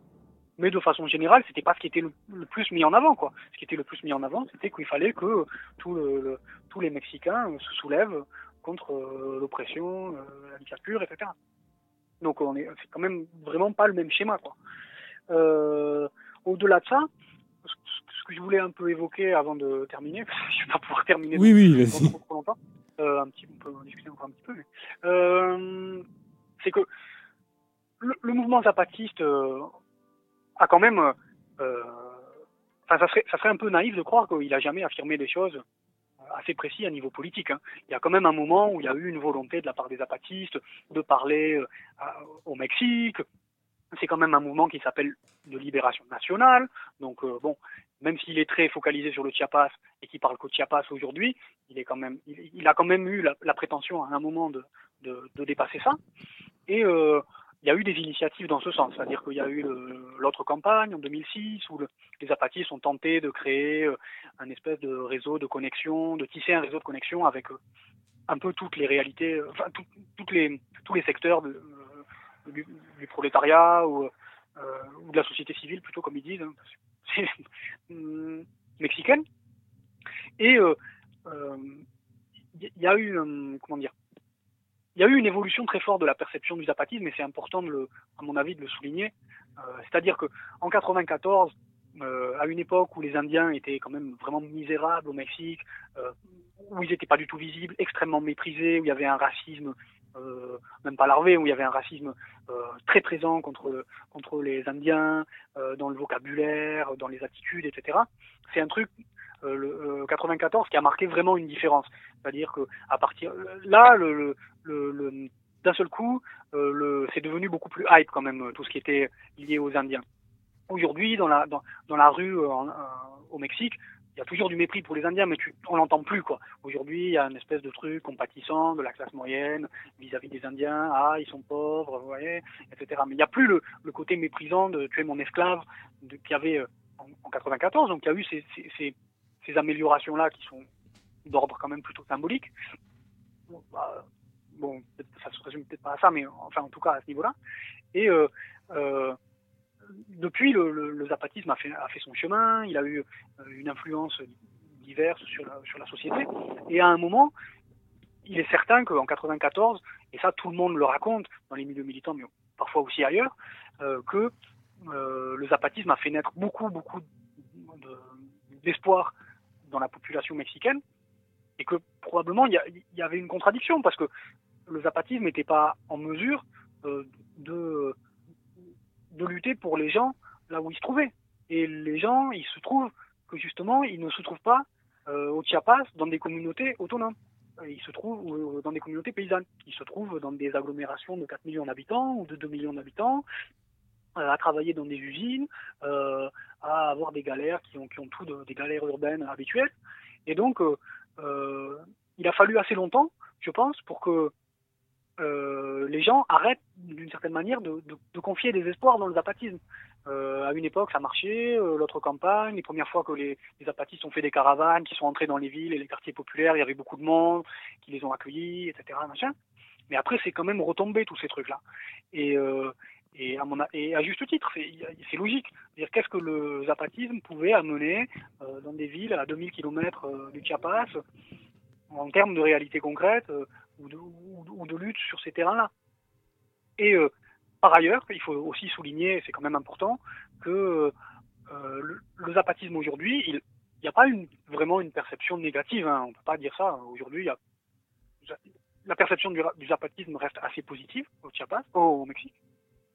Euh, il y a tout un réseau qui est construit autour du zapatisme avec le CNI, donc le Con- Congrès national indigène, euh, qui est euh, une espèce de, réseau de coordination de différentes communautés ou groupes communautaires indiens au Mexique, qui a des capacités d'organisation assez fortes et qui, qui essaye de faire un peu ce que fait le zapatisme dans d'autres régions. Mais on reproche beaucoup aux zapatistes euh, le fait qu'ils n'aient pas été en mesure et, et qu'ils n'aient pas montré la volonté d'amener des choses dans le mouvement social au-delà de la question indienne euh, dans le CNI et dans le zapatisme. C'est-à-dire que quand il y a eu les mouvements très importants, euh, l'insurrection de Oaxaca en 2006 euh, et, et Atenco, donc une lutte contre un aéroport à côté de Mexico, il y a beaucoup beaucoup de gens qui ont reproché aux zapatistes d'a- d'avoir de pas être là ou, euh, ou d'avoir rien à dire par rapport à ces mouvements, etc. Et de pas pas pas être en mesure d'amener euh, quoi que ce soit euh, à une région, par exemple à Oaxaca, qui est quand même très très proche du Chiapas.